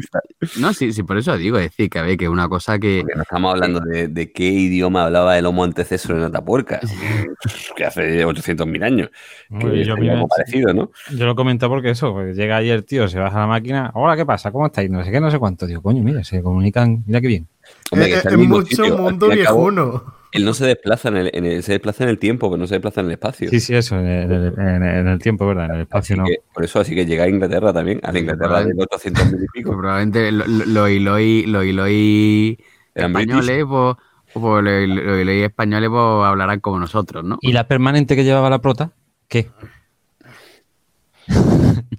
es coña, hombre. Tenía No. pelo lacio, ¿no? No tenía pelo lacio. Y Rimmel, y Rimmel. Ah, Yo eso ahí ya Yo no la llegué a- recuerdo con pelo lacio. Igual, no sé. Y no Me dio la, la impresión, porque a mí, claro, vuel- vuelvo a lo mismo. Como yo no había visto esta peli antes, yo empiezo a ver la peli y veo las primeras escenas y tal, hasta que llega el tío todo lleno mierda y se sienta en la mesa, que ahora, ahora no dirá Orria que le recuerda. Pues a mí esa parte me recordó a, a los dibujitos de Willy Fox. Cuando está ahí eh, eh, Porque es la época jugando, victoriana. jugando al billar y todos muy señores. Muy, Muy pomposo, sí, como ha dicho antes Luis, es verdad. Ajá, Es que Yo digo, coño, Willy Fox. científico de ingl- inglés de- del siglo XIX. Bueno, científico, pero el otro tiene un- una tienda de ropa. ¿Quién tiene una tienda de ropa? Tiene, tiene ropa. David. El amigo, ¿no? No tiene una tienda de ropa, el amigo, que es donde él veía cómo iba cambiando con el paso Ah, del yo- yo tiempo sé, la moda. Entra en una tienda de ropa, pero no sabía que era. que No, era- sí, eh, tenía su nombre. Es Ah, la vale, tienda vale. De, de David, de Ojos de Weber.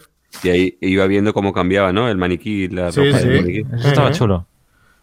Sí, era, era la, la forma, la película pues tiene varias formas de, de hacer que el, que el espectador se meta en lo que sería el viaje en el tiempo, ¿no? Una, la más básica es cómo va, cómo va sali- saliendo y poniéndose el sol en cuestión de Ti- time segundos. lapse, el time lapse de esto y, y luego la ropa de, del maniquí que es como, oh, cómo está evolucionando la ropa. Y, y yo lo miraba y digo, si, si es toda ella viejuna. Hombre, claro, desde, desde el punto de vista del año 2019, claro. No, y además que el maniquí estaba hecho con un material bueno, seguramente no estaría hecho en China, porque 60 años después el maniquí seguía siendo el mismo, ¿eh? Sí, ahí se puede Estaba- gastar un poquito en, gastar, en invertir, ¿no? En mejorar el Claro, claro, en escaparate. 60 años no cambió el, el maniquí. Ujú. A mí lo que me, lo que me parece peor de la película, ya, ya que estamos hablando ya da igual, ¿no? Eh, pues estamos hablando de, estamos divagando, lo que me parece sinceramente peor de la película y me parece hasta censurable para su época eh, son los Morlocks. O sea, los pelucones rubios que llevan los Morlocks, Con el pijama de Spiderman. y con, con una faldita que llevan, que estoy viendo ahora la imagen delante, una faldita de, de raya. Eh, mm, sinceramente, mm, con esos dientes, o sea, que parece que es que tienen, que han tomado, han abusado de algún tipo de sustancias chungas, eh, me parece lo peor. Los morlos los podían haber caracterizado un poquito mejor porque en los años 60 ya se podían haber currado un poquito. el- Claro, y se supone que es la evolución del hombre, pero sin embargo se le encienden los ojos allí en plan fuego, con lucecica y tal. Bueno, pero eso, eso por, porque porque vivían en la oscuridad, vivían debajo. claro, han evolucionado dura- durante cientos de miles de años viviendo en la, en la oscuridad. Eran Y como entonces- emos, como góticos que vivían en la oscuridad y de consumir sustancias, pues acabaron así, seguramente. ¿Pero saben inglés? Pues son ingleses, es que son, es que son como punks, son ingleses. Yo lo que digo es que esta gente le tenía miedo al fuego y, y de- debajo de tierra lo que tenían todo era infama- inflamable. Pero bueno, lo que estaba comentando antes de la, de la máquina del tiempo como algo muy icónico y eso, no sé si recordáis eh, que hubo un capítulo de Big Bang Theory Sí. en el que, Se en el montan. que se, se pillaban una réplica a tamaño real de la, de la máquina del tiempo y se la, se la metían ahí en el piso y, y se ponían ahí a jugar como haciendo en plan yendo rápido y tal. Como si estuvieran pasando hacia, hacia adelante en el tiempo y tal. Y, mm, y bueno, en- la, la máquina, lo que es la máquina tiene una, tiene una historia un poco curiosa, ¿no? Porque digamos que en un primer momento el, bueno, el actor decía que, que él se esperaba algo así rollo Frankenstein con los electrodos y todo eso, ¿no? Y pero luego él no, no fue en absoluto así, ¿no? El, el director, eh, digamos que basó la máquina, el diseño de la máquina en lo que, o lo que quería que fuera la máquina en, el, en sus recuerdos de la niñez, ¿no? Porque él, él se acordaba de, de cuando se tiraba en trineo con, por la nieve, ¿no? Y entonces pues quería que fuera algo parecido, ¿no? El, el primer diseño que le dieron era, para, era algo así como una especie de como una silla eléctrica, ¿no? Entonces no le moló, pero sí tenía el, el, el disco de detrás, ¿no? Que eso sí que le gustó. El disco tiene 365 botoncicos, como uno por cada día del año, ¿no? Y, y bueno, al final ya cuando después ya hicieron la, mm, hicieron la, la película y, y tal, eh, subastaron la, la máquina del, del tiempo que se vendió por 10.000 dólares junto al submarino de, de Atlantis. Y, y bueno, se llevaron las dos, las dos cosas en una fragoneta, ¿no? Y se pusieron a dar, a dar vueltas por el país cobrando dinero por, por enseñarla, ¿no?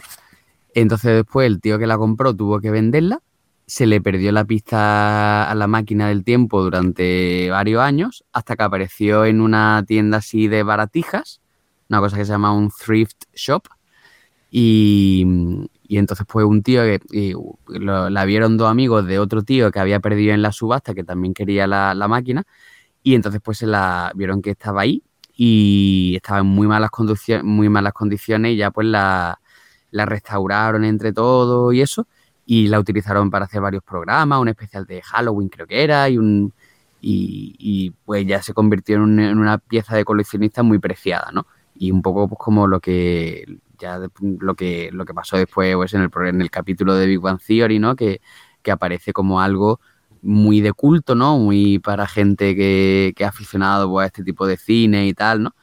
Y, y eso, el, que quedó como una cosa muy icónica para la historia del cine.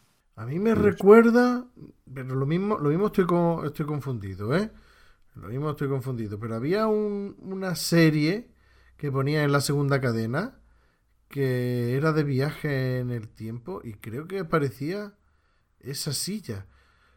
Pero es que eh, estaba mirando, estaba ¿Con, mirando, cristal- con cristales también? eh, es que no lo sé, no lo sé porque no la veía y era haciendo zapping, haciendo zapping de vez en cuando la cogía.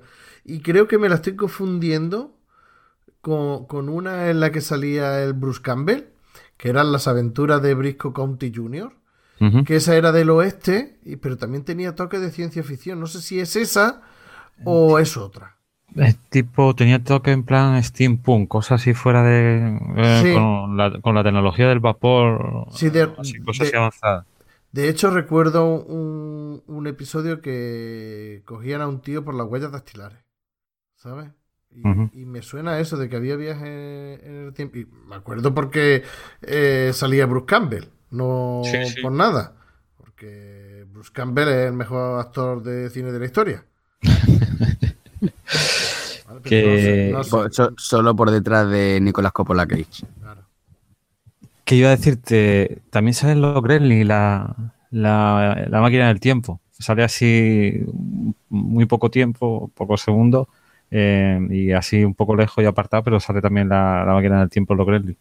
Bueno, y de hecho, eh, Michael J. Fox también hizo una promo, una, una- una promo de Regreso al Futuro, eh, en, en la que, en la que se montaba en la máquina del tiempo, ¿no? Entonces, pues bueno, pues explicaba así, porque vamos a viajar en el tiempo, no sé qué, y luego ya pues nos, nos enseñaba el DeLorean y todo eso, ¿no? Pero eso, no eso eh, creo que es un documental. Eh, Sí, puede ser. sí, yo he visto un documental, bueno, puse, eh, me descargué un documental del Emule, qué coño. Y hablando sobre, sobre la película. Y la verdad, mucho, mucha parte del documental de lo que te hablan es de la, de la silla, lo que tú has dicho, de que se perdió, la encontraron, la restauraron y infinidad. Pero, pero bueno, también te hablan un poco de, de los efectos especiales, de una parte en la que se ve cómo va cambiando la, la fruta. Eso fue pintando los, los fotogramas o cuando el Sí, caracol.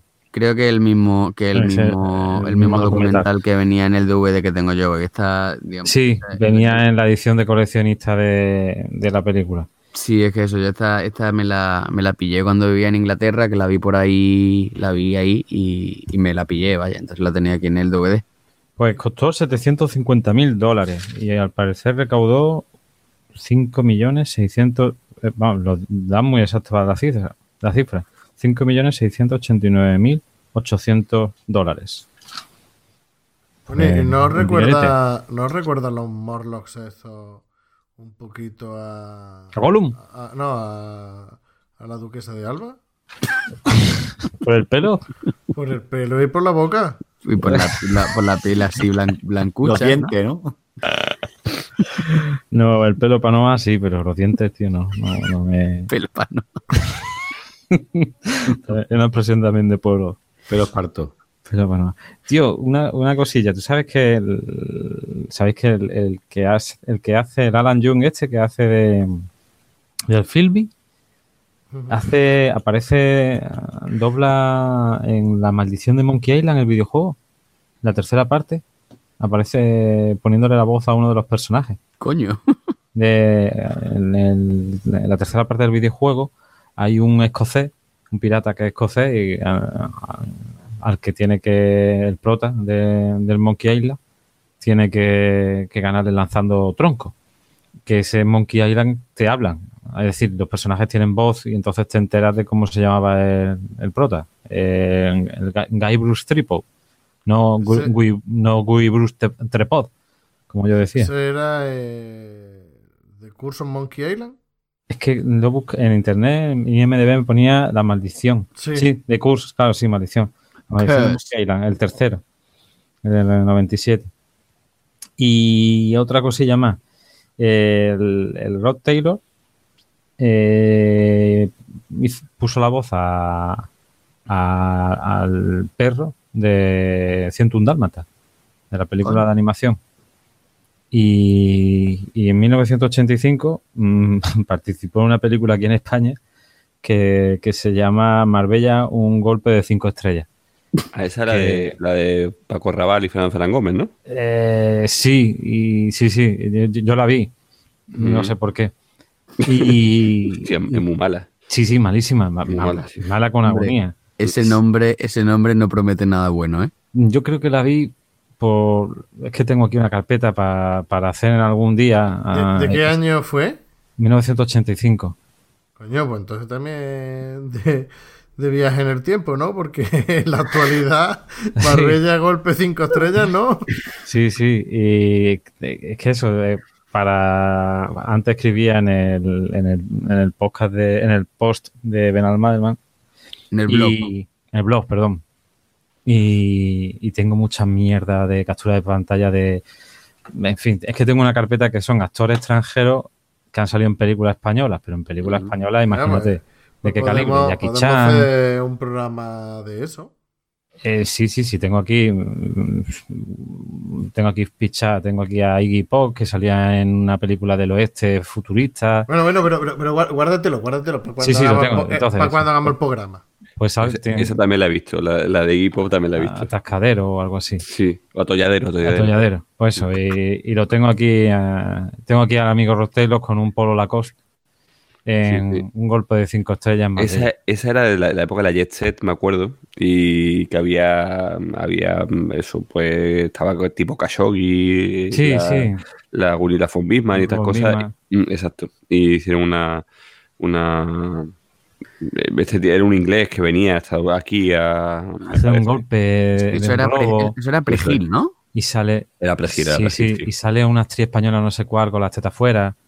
No, pues cualquiera sabe, cualquiera de la época. Sí. eh, no, que quiero decir, cualquiera de las películas Sí, sí, de- sí, de- era, era el destape. Bueno, pues eso, eh, este hombre acabó aquí.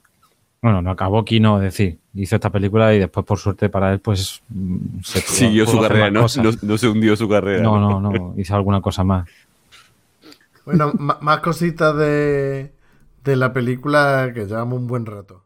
Bueno, sale, sale en. La última cosa que hizo fue eh, haciendo de Churchill en la película de Tarantino, en Inglourious Basterds. Eh, sale Ross Taylor. Sí, es verdad, venía aquí a nivel de Fue lo último que hizo mm, antes de morirse. Mm. Entonces sí se puede decir que terminó por todo lo alto. Hombre, mejor que Marbella un golpe de cinco estrellas. Hombre, tío, también los pájaros, en fin, que... Sí, no, no, no. Y además fue, fue un actor bastante cotizado en, Mm. en su, en su momento, un galán que hizo, que hizo bastantes cosas. ¿Cómo, ¿Cómo pegaría aquí para hacer esa película, macho? ¿Cómo lo engañaría? No, el- eh, eh, esas cosas eh, significa que el hombre ya no tenía, necesitaba dinero, de lo que se Ya, llama ya, ya. cine alimenticio, decía ya, ya no tenía el caché que, Pero, no que sé, tenía. tío, pero... No sé, yo me imagino eso. Tío, vente aquí a España y... No sé. y, y- de hecho, no sé, tío, la, ese momento en el que, en el que están los, los responsables de la película y dicen, "Mira, necesitamos un guiri. Venga, vamos a ir por el Ross Taylor este. Yo que sé, que me parece un poco... No, pero eso los agentes que tienen en cartera y que, de esa forma lo ofrecen, ¿no? Eh, pues mira, pues este tío por, a lo mejor por 200.000 pesetas viene y te hace lo que sea, ¿no? El tiempo que sea necesario. Y como esas películas se rodaban además en, en, en, nada, en cuatro o cinco días, pues... Y no hay problema, porque luego después, si mm, ni siquiera hacía falta que aprendiese el guion, porque luego después se doblaban. Mm, Eh, o sea, Sí. que daba igual porque tú movías la boca y luego después venía un tío y te doblaba de- después. O sea que Seguro que aquí está me- estaba metido el frade. Pues seguramente son de, son son las típicas de José Frade, efectivamente. Eh, ese tipo de, de, y de Izaro Films y todo eso. Sí, sí, sí, sí. En Con la la musiquilla. Tin, Bueno, chavales, vamos a dejar a Rod Taylor y vamos a Vale. hablar.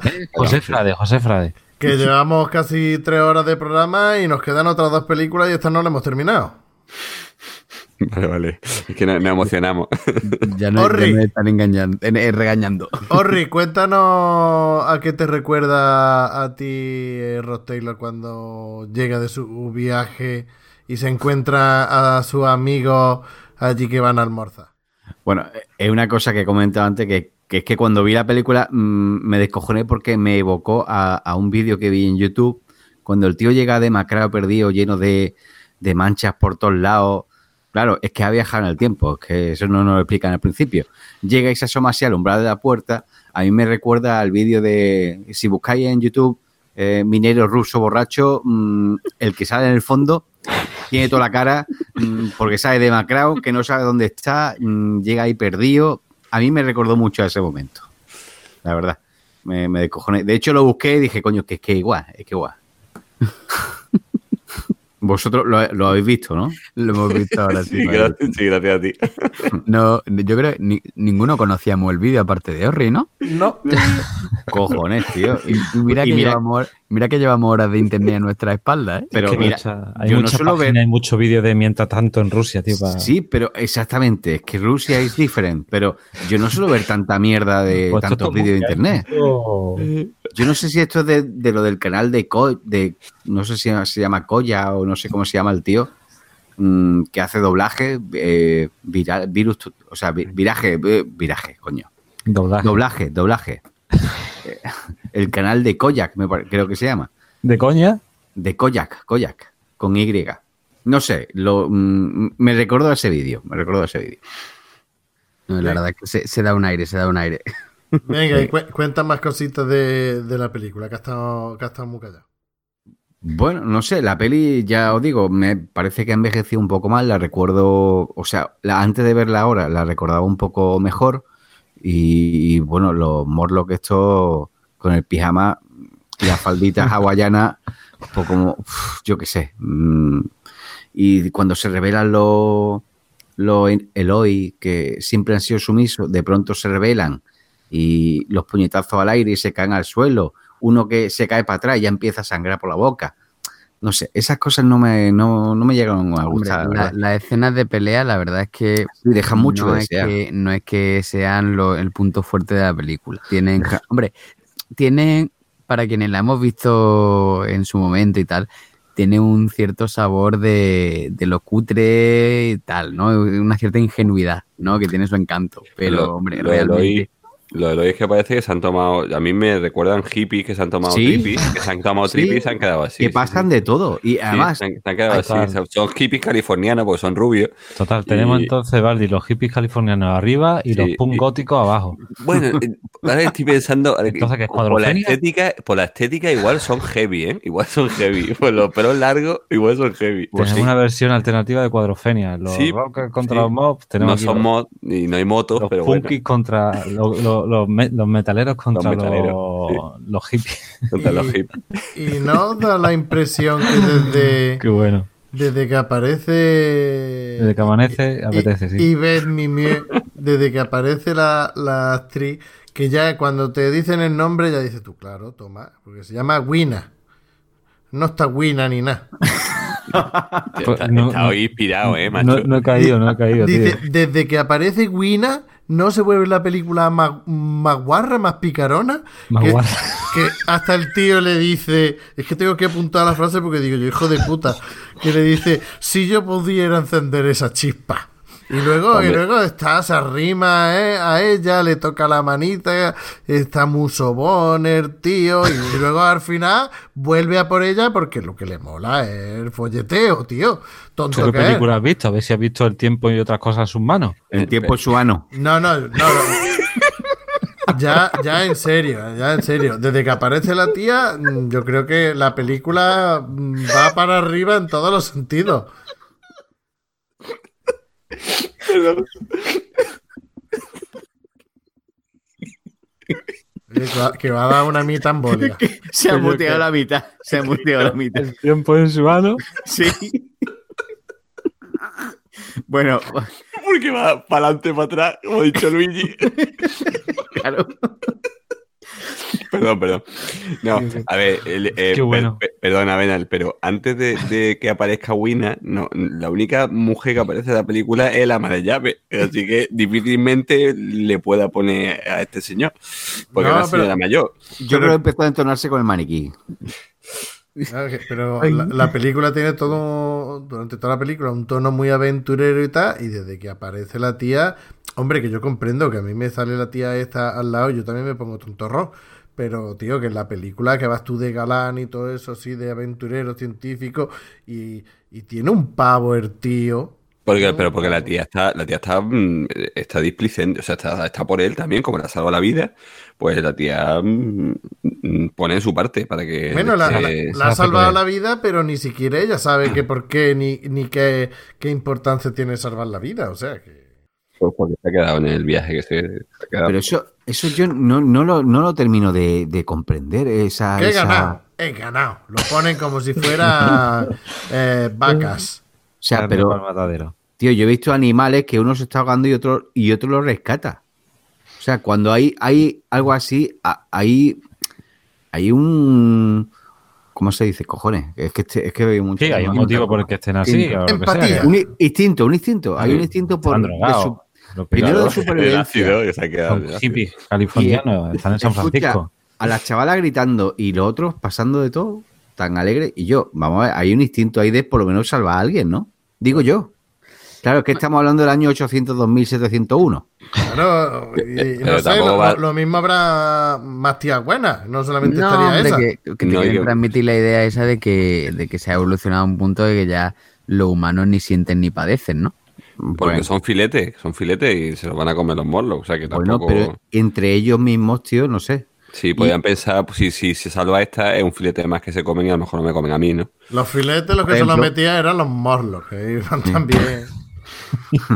Y otra incongruencia que vi en la película es que de pronto el tío dice, rápido, traer leña, y todo el mundo se pone a coger palo. Y no sabían lo que era en el fuego. Pero la leña sí sabía lo que era. Claro, han Sí. dicho traer leña. Traer ¿Para qué? No sabemos. Traen madera. Traen madera. Pero vamos a ver, si no sabía lo que era el fuego y lo tocó y se quemó, y el tío le acarició la, la, la manita y después casi le come toda la boca. eh, ¡Ay, te cojo! y ahora de pronto dice traer leña. A ver, eh, no tiene sentido que sepan lo que es la leña si no sabían lo que era el fuego. La Eh, leña en morlo que es que de goma. Es, pa- es mi pedante leña.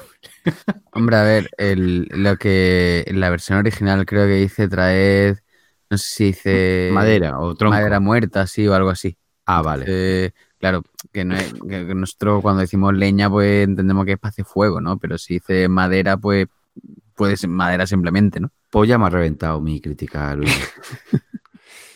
Bueno, ¿algo más o pasamos a lo que más y lo que menos nos Los gustaba pijamas. los lo- pijamas. Los, pijamas. de los y, y luego el, y el cabezón que tienen arriba de culto a la personalidad que tienen de la figura esa. Que em- también. parece africana, ¿no? Parece Eh, negra, un sí, es es un. Efectivamente. Entre- Alienígena.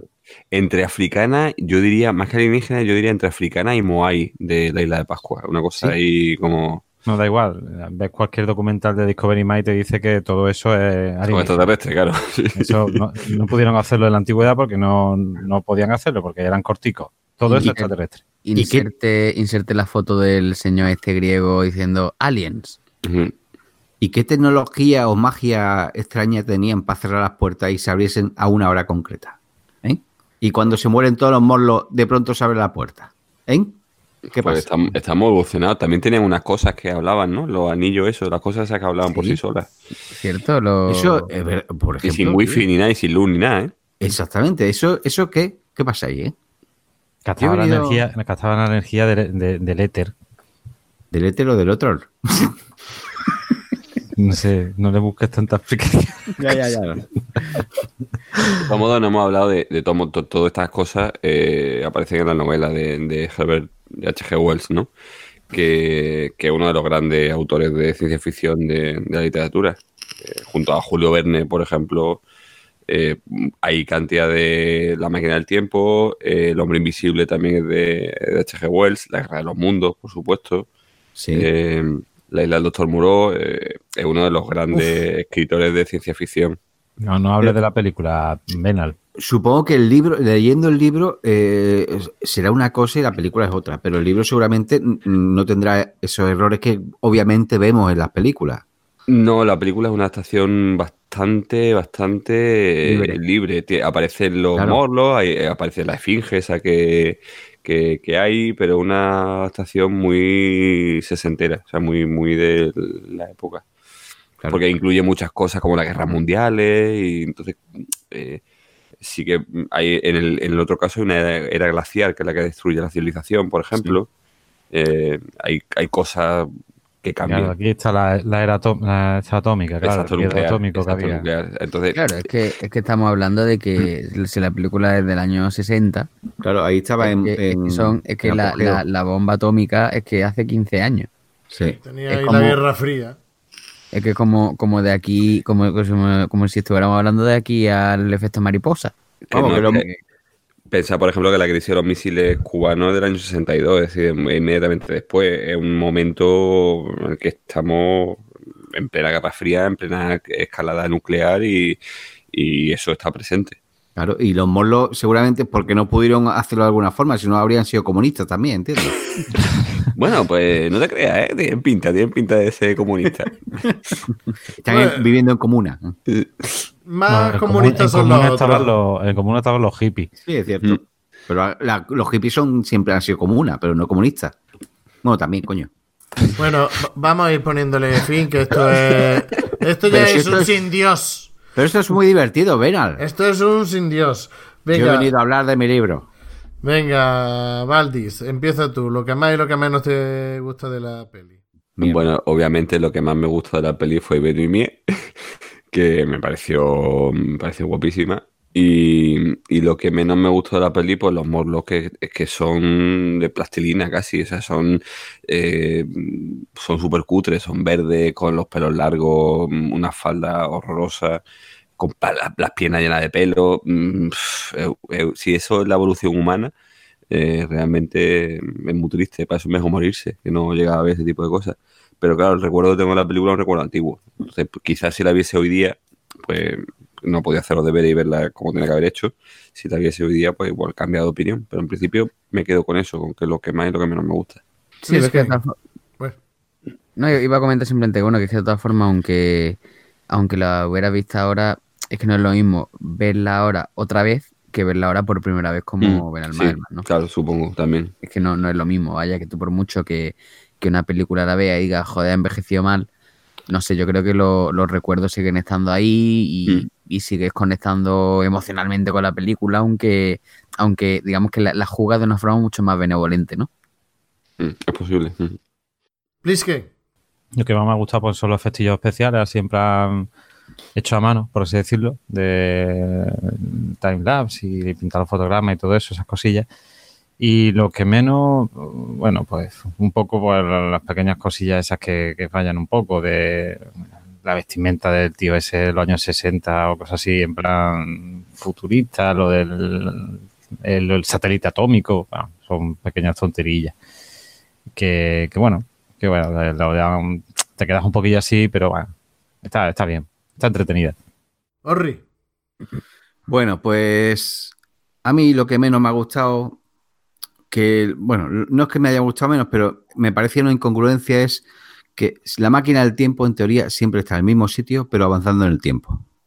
Entonces, en teoría, si esa máquina está siempre ahí, aunque avance mucho el tiempo, eh, Eso mismo lo he pensado yo. siempre está ahí. O sea, cuando cada vez que pases por ahí vas a ver la máquina y al tío.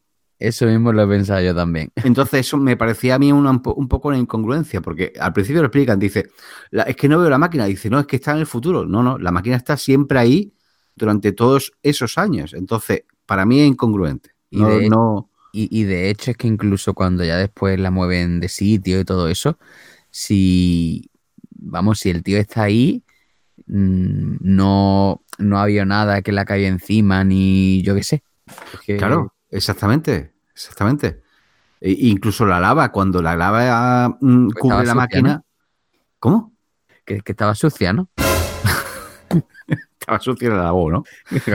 Luis. incluso la lava. Claro, incluso la lava, aunque pasase muy rápido, el- el- la petrificación de la lava mm, yo creo que influiría, eh, afectaría a todo eso.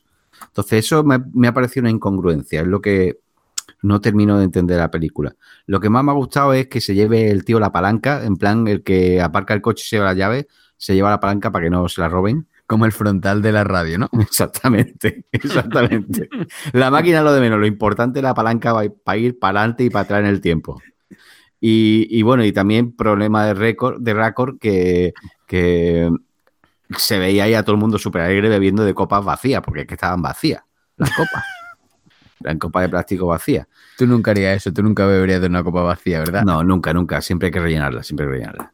En general, la película me ha gustado y, y bueno, eh, aunque he dicho que ha envejecido con el tiempo, en su día estaría, estaría bien, la verdad. Y lo que ha dicho Plisken, los efectos especiales de su época, pues no están mal, teniendo en cuenta que estamos hablando de los años 60.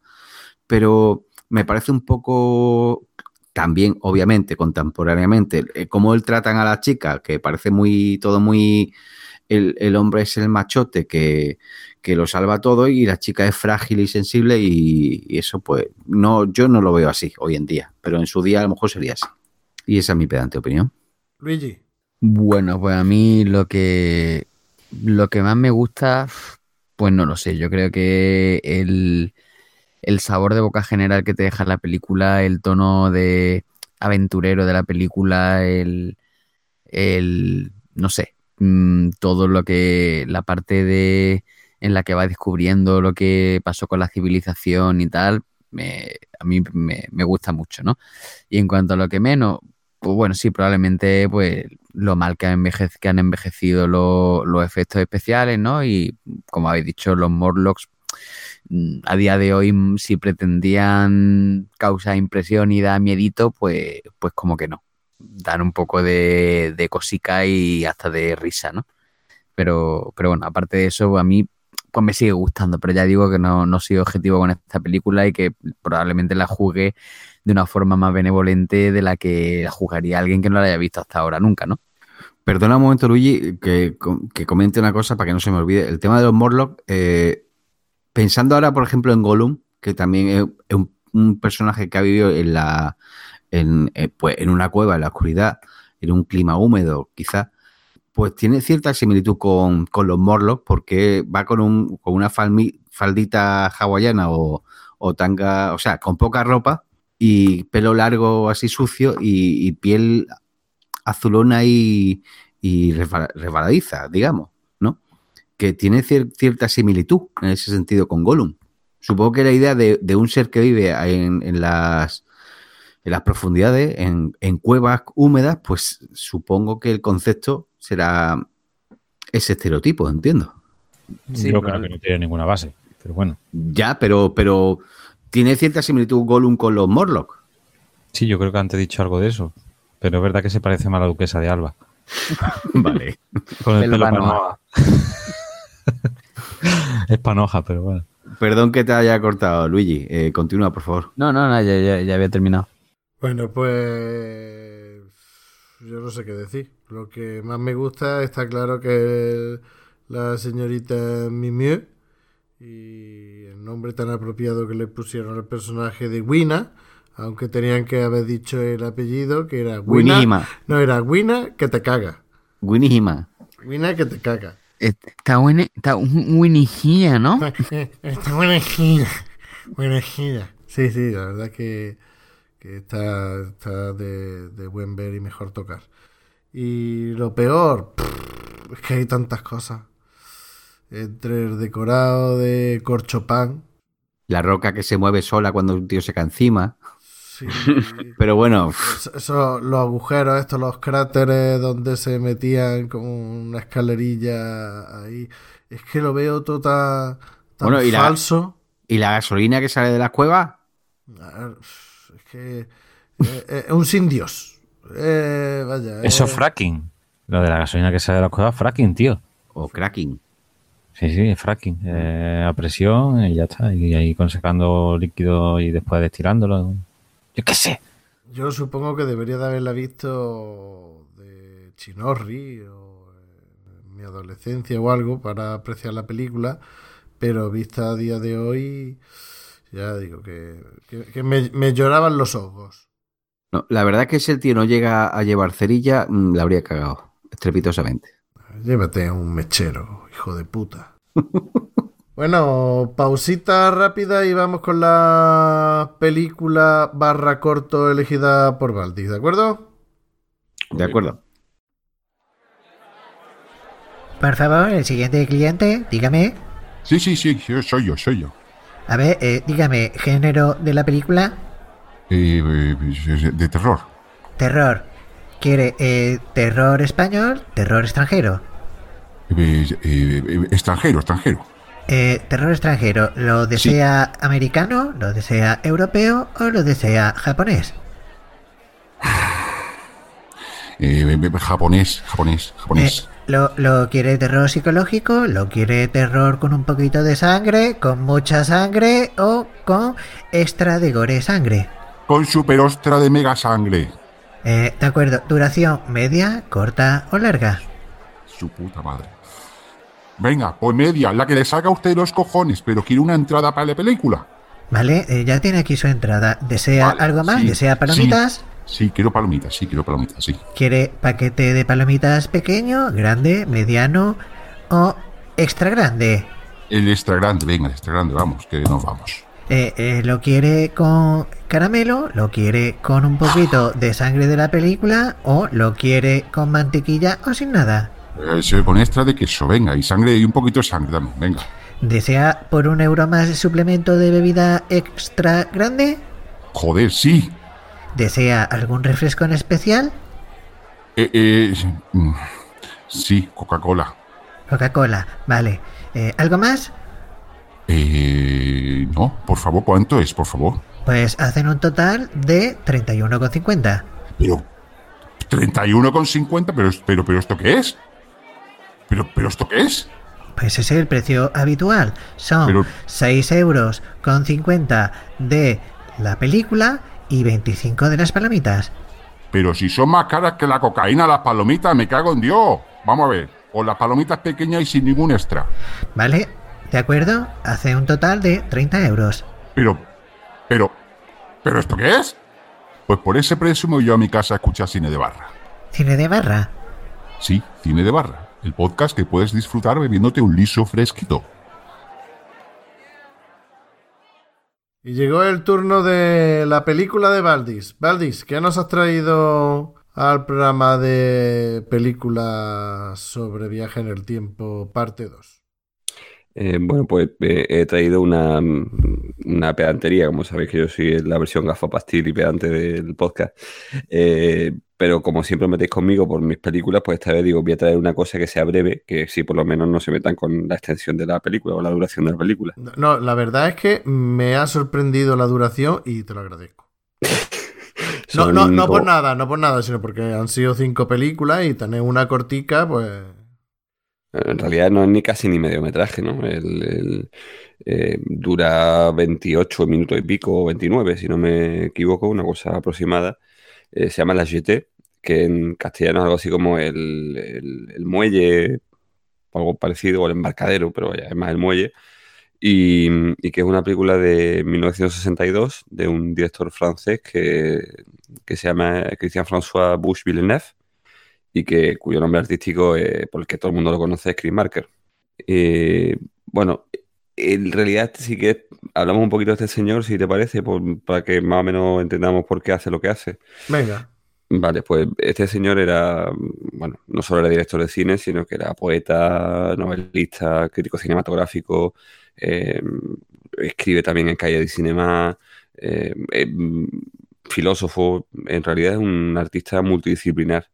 Eh, es un artista que incluso en los últimos años de su vida estuvo explorando las posibilidades de, de la, mm, de la videocreación artística con ordenadores, esto con, con ochenta y tantos años, con 88, 89 años, eh, metido con- en YouTube y con cosas, o sea, es un tío muy inquieto y, mm, y la verdad es que, bueno, pues producto de, de esas inquietudes, pues hizo cosas muy, muy curiosas, hizo documentales.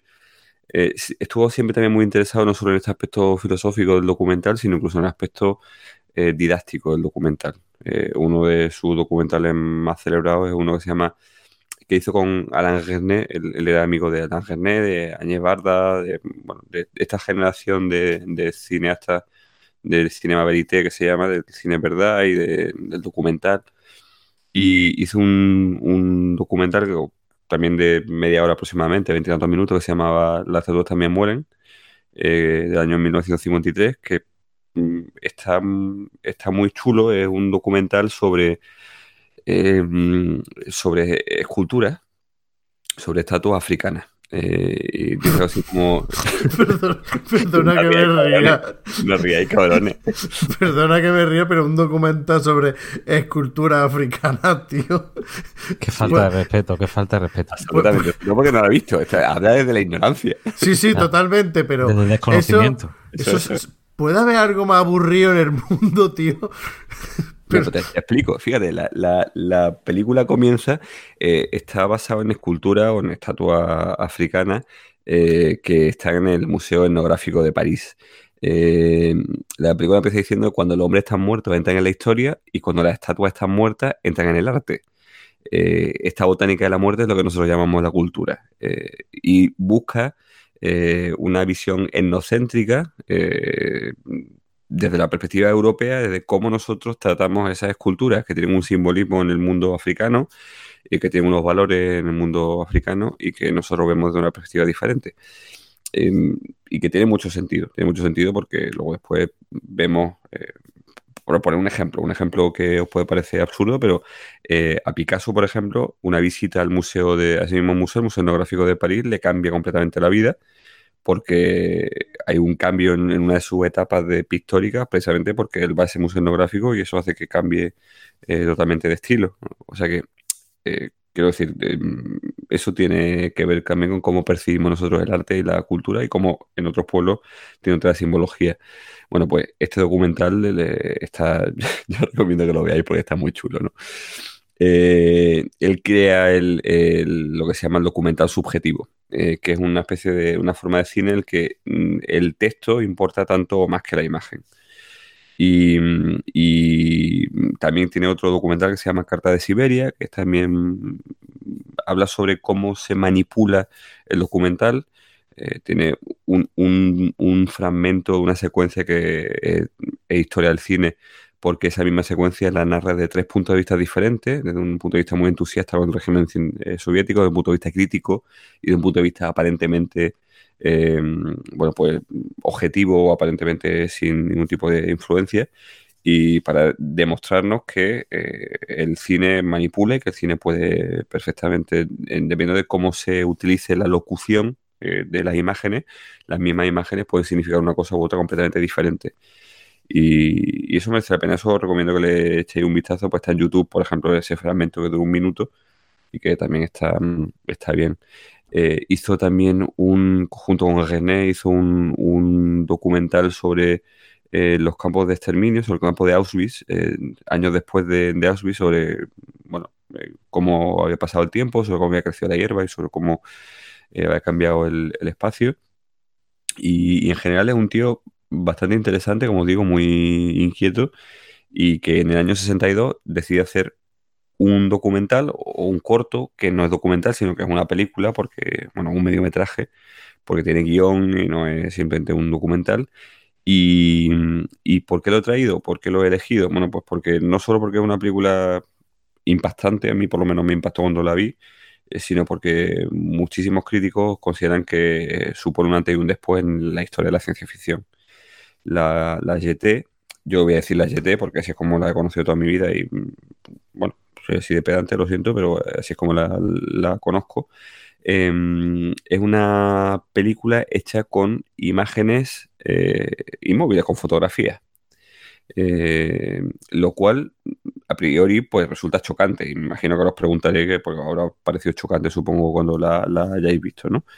Pero luego después, bueno, eh, aunque tenga esas imágenes inmóviles, en realidad se ajusta al lenguaje cinematográfico, es decir, tiene un guion, eh, un guion además con varios elementos que no se habían unido nunca en el mundo, en el cine hasta este momento. Eh, es decir, había habido películas antes sobre distopía, eh, como por ejemplo Metrópolis, eh, había habido películas sobre viajes en el tiempo, como La máquina de la que acabamos de comentar, por ejemplo, que de dos años antes, eh, pero en este caso une eh, distopía, viajes en el tiempo, une una historia de amor también, eh, une un contexto postbélico o, o apocalíptico, eh, incluso, bueno, una historia de, con suspense, en general, eh, mezcla muchos elementos que luego van a, y sobre todo una profundidad eh, filosófica que hasta ese momento no, no había aparecido en las películas de ciencia ficción y que luego después se reflejará en muchas otras obras posteriores que, tipo Matrix y como muchas películas en el tiempo.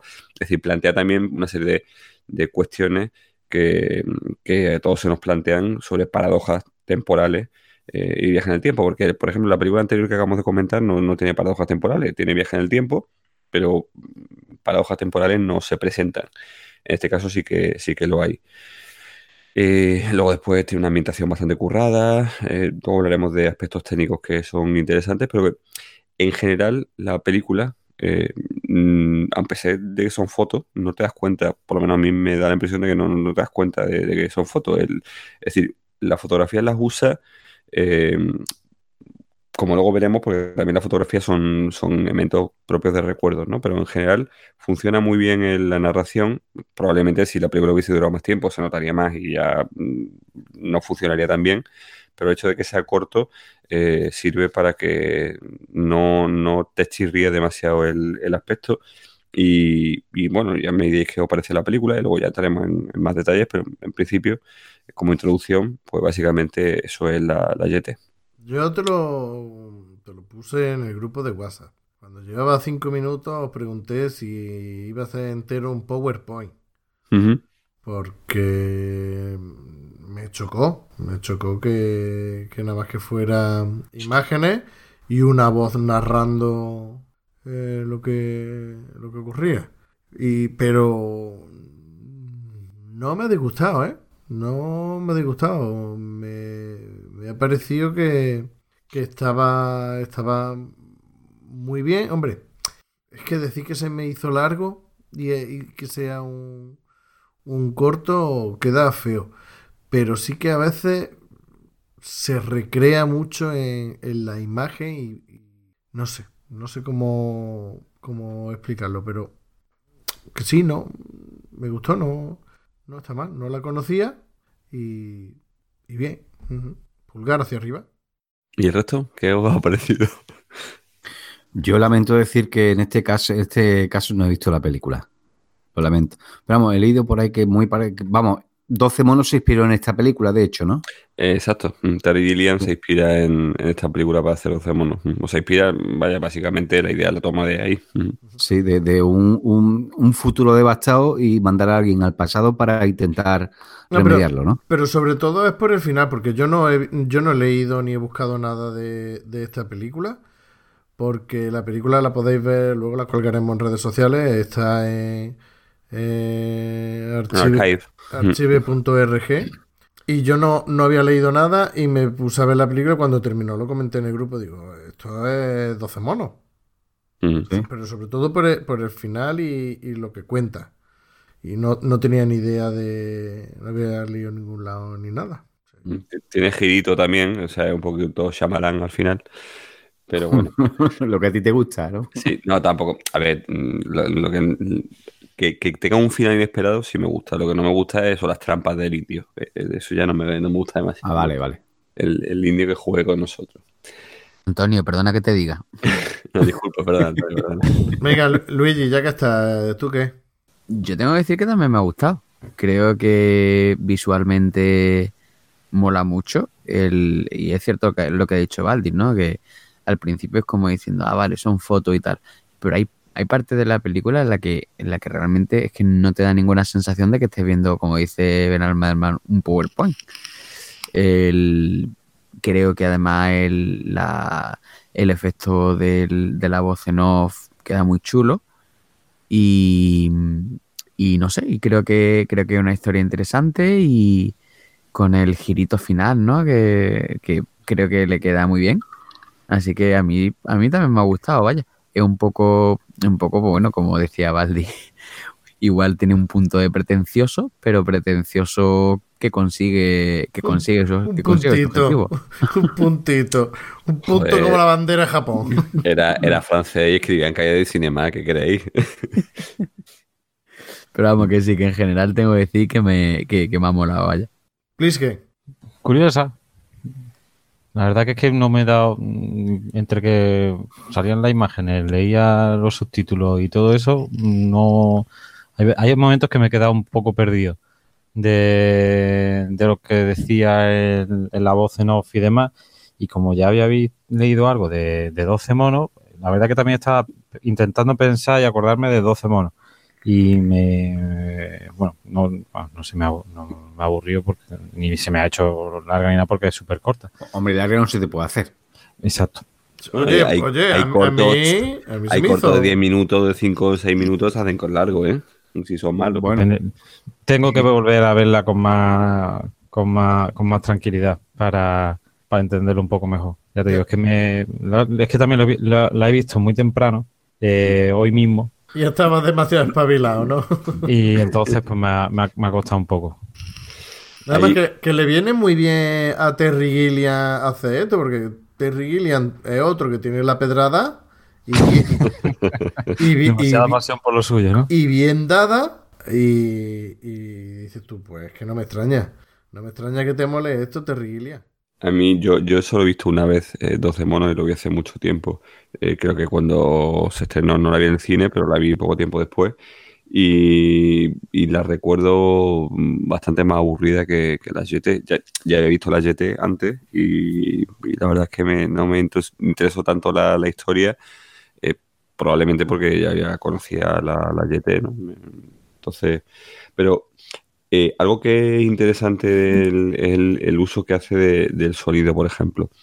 Eh, la, mm, Zurro. efectivamente, la- el el ambiente que él crea, ¿no? Crea un ambiente donde aparecen edificios destruidos, donde aparecen animales disecados, por ejemplo, estatuas mutiladas, es decir, aparecen una serie de imágenes, pero los sonidos, los susurros, que en alemán, por ejemplo, donde se, se cuentan, son números que van contando. Eso te iba Ahí. a decir porque, porque pensaba que era que era todo francés, pero vaya, yo no, No, sé, no, yo no sé, no sé ni alemán ni francés, pero pero me daba la impresión de que, de que hablaba alemán. Sí, y eso tiene que ver con, precisamente con, eh, con que son científicos que están haciendo experimentos con prisioneros y, bueno, es innegable que hay una referencia lógica a, a los col- colaboracionistas de, de la Segunda Guerra Mundial, a los que colaboraron con el régimen nazi. Eh, el año 62, prácticamente hace mm, 17 años que acabó la Segunda Guerra Mundial y la herida en, Francia es muy, muy profunda. Eh, de hecho, hay una película reciente, bueno, reciente, joder, reciente, ya como 30 años. Eh, hay una película, que- hay una película que se llamaba Cantando bajo la ocupación, eh, que está muy bien. Es una película casi documental donde aparecen cantantes franceses que durante la época de la ocupación nazi, pues siguieron haciendo su vida, participando, colaborando en eventos con los nazis. Y entonces aparece la gente muy feliz, como si no pasara nada. Como si, y, es el gran problema que tuvo Francia eh, cuando acabó la guerra. Y es qué coño hacemos con todos los franceses que han sido colaboracionistas con los nazis y que, a ver, no podemos meter la cárcel a todo el mundo. Porque, vale, podemos meter la cárcel y podemos procesar a aquellos mm, que sí que han participado directamente y tienen delitos de sangre. Pero, ¿qué hacemos con muy, muy mm, gran cantidad de gente que, mm, que ha mirado para otro lado, que ha seguido haciendo su vida como si no pasara nada? Y entre ellos, cantantes, actores, gente que, que, que estaba, bueno, pues que no pasaba nada. Y que incluso cuando veía que deportaban a judíos, pues, bueno, pues eran gente que molestaba, que no eran franceses, ¿no? Es decir, que ese es un problema que los franceses, eh, y hay muchos libros sobre el tema, y hay mucho debate, hay muchas películas sobre el tema, si recordáis. Eh, hay una película de Louis Mal, Orwell les Enfants, que habla de- del mismo problema, de un muchacho, sobre el problema de los niños judíos en un colegio y, y cómo se los llevan los alemanes, los deportes. Eh, Es decir, ese problema en Francia eh, eh, fue bastante profundo después de la Segunda Guerra Mundial. Y, el hecho de que sean científicos que hablan en alemán, que susurran en alemán y que eh, mm, inyectan a prisioneros para que ese tipo de, experimentos, bueno, pues no es, lógicamente, no es casual. Pero hay también latidos de corazón, por ejemplo, hay también sonidos de aviones volando por encima de nuestras cabezas para ambientarnos en el aeropuerto al principio. Eh, hay también eh, altavoz de la locución del aeropuerto. Hay también un coro bastante aterrador con música de un, de un música litúrgica ortodoxa rusa. Em, y, y un- y un- unos pájaros que también cantan en un momento determinado de la película. Y, y luego después la música. La música es de Trevor Duncan, de un compositor que recuerda muchísimo, y está hecha también a propósito, tampoco es casual, recuerda muchísimo a la, a la música de, de Bernard Herrmann para la película Vértigo de, de Hitchcock. Eh, si habéis visto Vértigo, eh, bueno, mm, Vértigo tiene muchísimas similitudes con esta película. Eh, Vértigo se rueda, se estrena cuatro años antes y el propio Chris Marker eh, reconoce que se inspira en, en Vértigo para, para hacer la película. El pasaje, todo el, el trozo de la historia de amor de este señor con la chica eh, recuerda muchísimo a, Jimmy Stewart con, con Kim Novak y esa historia de esa evocación de alguien que tiene un recuerdo, una obsesión por la memoria del rostro de una chica, de una mujer misteriosa la que vio.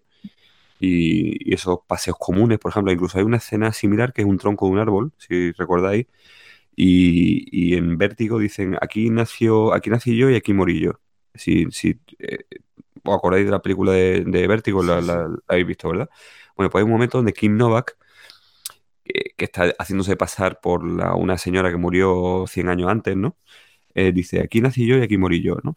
Y es algo similar a lo que aparece en, este- en la GT. En la GT el, el protagonista le dice, yo vengo de aquí, y, y señala un lugar que, que- que está fuera del tronco del árbol, ¿no? Porque supone que, que es del futuro, ¿no?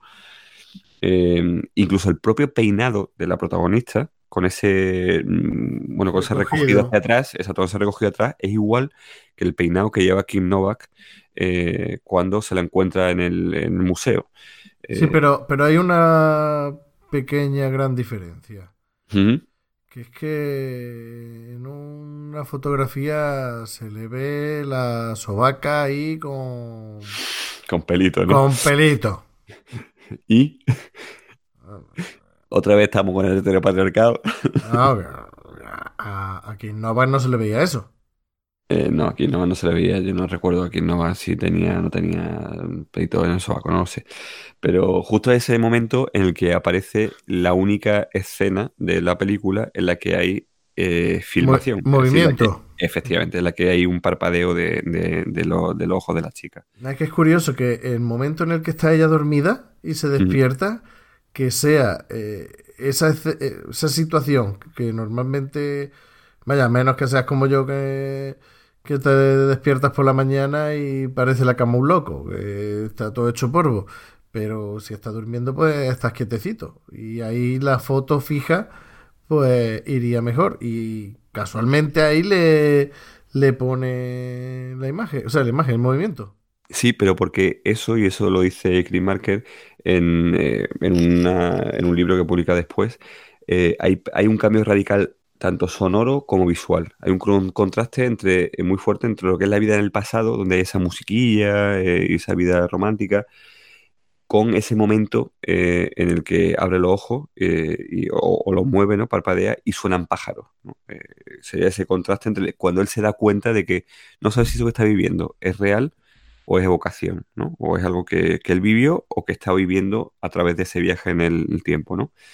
Eh, igual que también hay un contraste, por ejemplo, entre ese mundo que vive con la chica de luz y de musiquita y en cambio eh, los fondos de- del, subterráneo con esos latidos del corazón, con la oscuridad, con los susurros, ¿no? Y con, con esas indumentarias tan tétricas con eh, las gafas de los científicos o con la propia máscara que le ponen a él con que le tapan los ojos. Eh, eh, ta- también tiene que ver, eso, ese- esa imagen de los experimentos científicos tiene que ver con las torturas que el gobierno francés practicó, eh, o los servicios secretos, más concretamente el gobierno francés, al- a- durante la guerra de Argelia. Acaba, también estamos en mitad de la guerra de Argelia, acaba de terminar, y, también eso es una denuncia, no solo denuncia lo que decían los colaboracionistas de los nazis, sino, sino a los torturadores. Los científicos no tienen piedad. Si recordáis, dice que cuando acabe todo lo van a matar. Eh, y por eso, y por eso decide huir, aunque en su vida fracase porque pide algo que no debería eh, pedir, que es la vuelta al pasado. Em, Yo tengo dos cositas que me rayan. ¿Mm? Eh, una es que, la- que veo que la fotografía es demasiado oscura. Pero no, no es demasiado oscura. En la- las partes que la que, por ejemplo, está en el Museo de Historia Natural o está en el parque no son oscuras, al contrario. Es que no sé O si incluso el- al la, principio, la tonalidad o el tipo de blanco y negro lo veo demasiado oscuro. Incluso a veces lo veo saturado. Es la, es la impresión que, que me da. La impresión, la impresión que me da. Y- y- o, o borroso o... No, eso sí, eh, eh, sí que la definición que tiene eh, no es perfecta, a pesar de que esté hecho con fotografía, eh, porque ni, ni perfecta ni se le asemeja a la perfección. No, pero quiero decir que estamos acostumbrados a una alta definición que evidentemente no tiene el grano que tiene es un grano gordo, podríamos decir, ¿no? Ujú, ujú. Eh, si eso es lo que te, te refieres, ¿no? Estamos acostumbrados a una definición ahora en alta definición que es espectacular incluso para películas antiguas. En este caso, como estamos hablando de fotografía, esa definición eh, lógicamente es peor. Y aunque uno lo vea en alta definición, no va a tener la misma definición porque estamos hablando de fotografía, no estamos hablando de, de, de- de- de cinta, de película. Que tiene que ser un, un ISO altísimo lo que han tenido Sí. que, que usar. Eh, sí, mm, sí, está hecho, está hecho también por eso, ¿no? Yo, mm, eso ya no lo sé, pero me imagino que es porque pretende también evocar esa, eh, esa irrealidad del viaje en el, en el pasado. Esa era una de las cosas que me daban vuelta ahí. Y lo otro es un poquito más, más banal y es mm, ¿por qué la gente del futuro tienen un botón en la frente? Yo pensaba, yo pensaba que era una gominola, tío.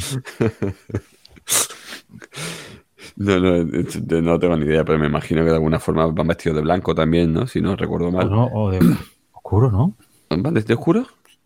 Yo creo que la gominola es oscura, pero ellos van de blanco, ¿no? No, la, la Oh. gominola es oscura y cómo van ellos no, no Mm. recuerdo porque yo solo miraba el botón de la frente.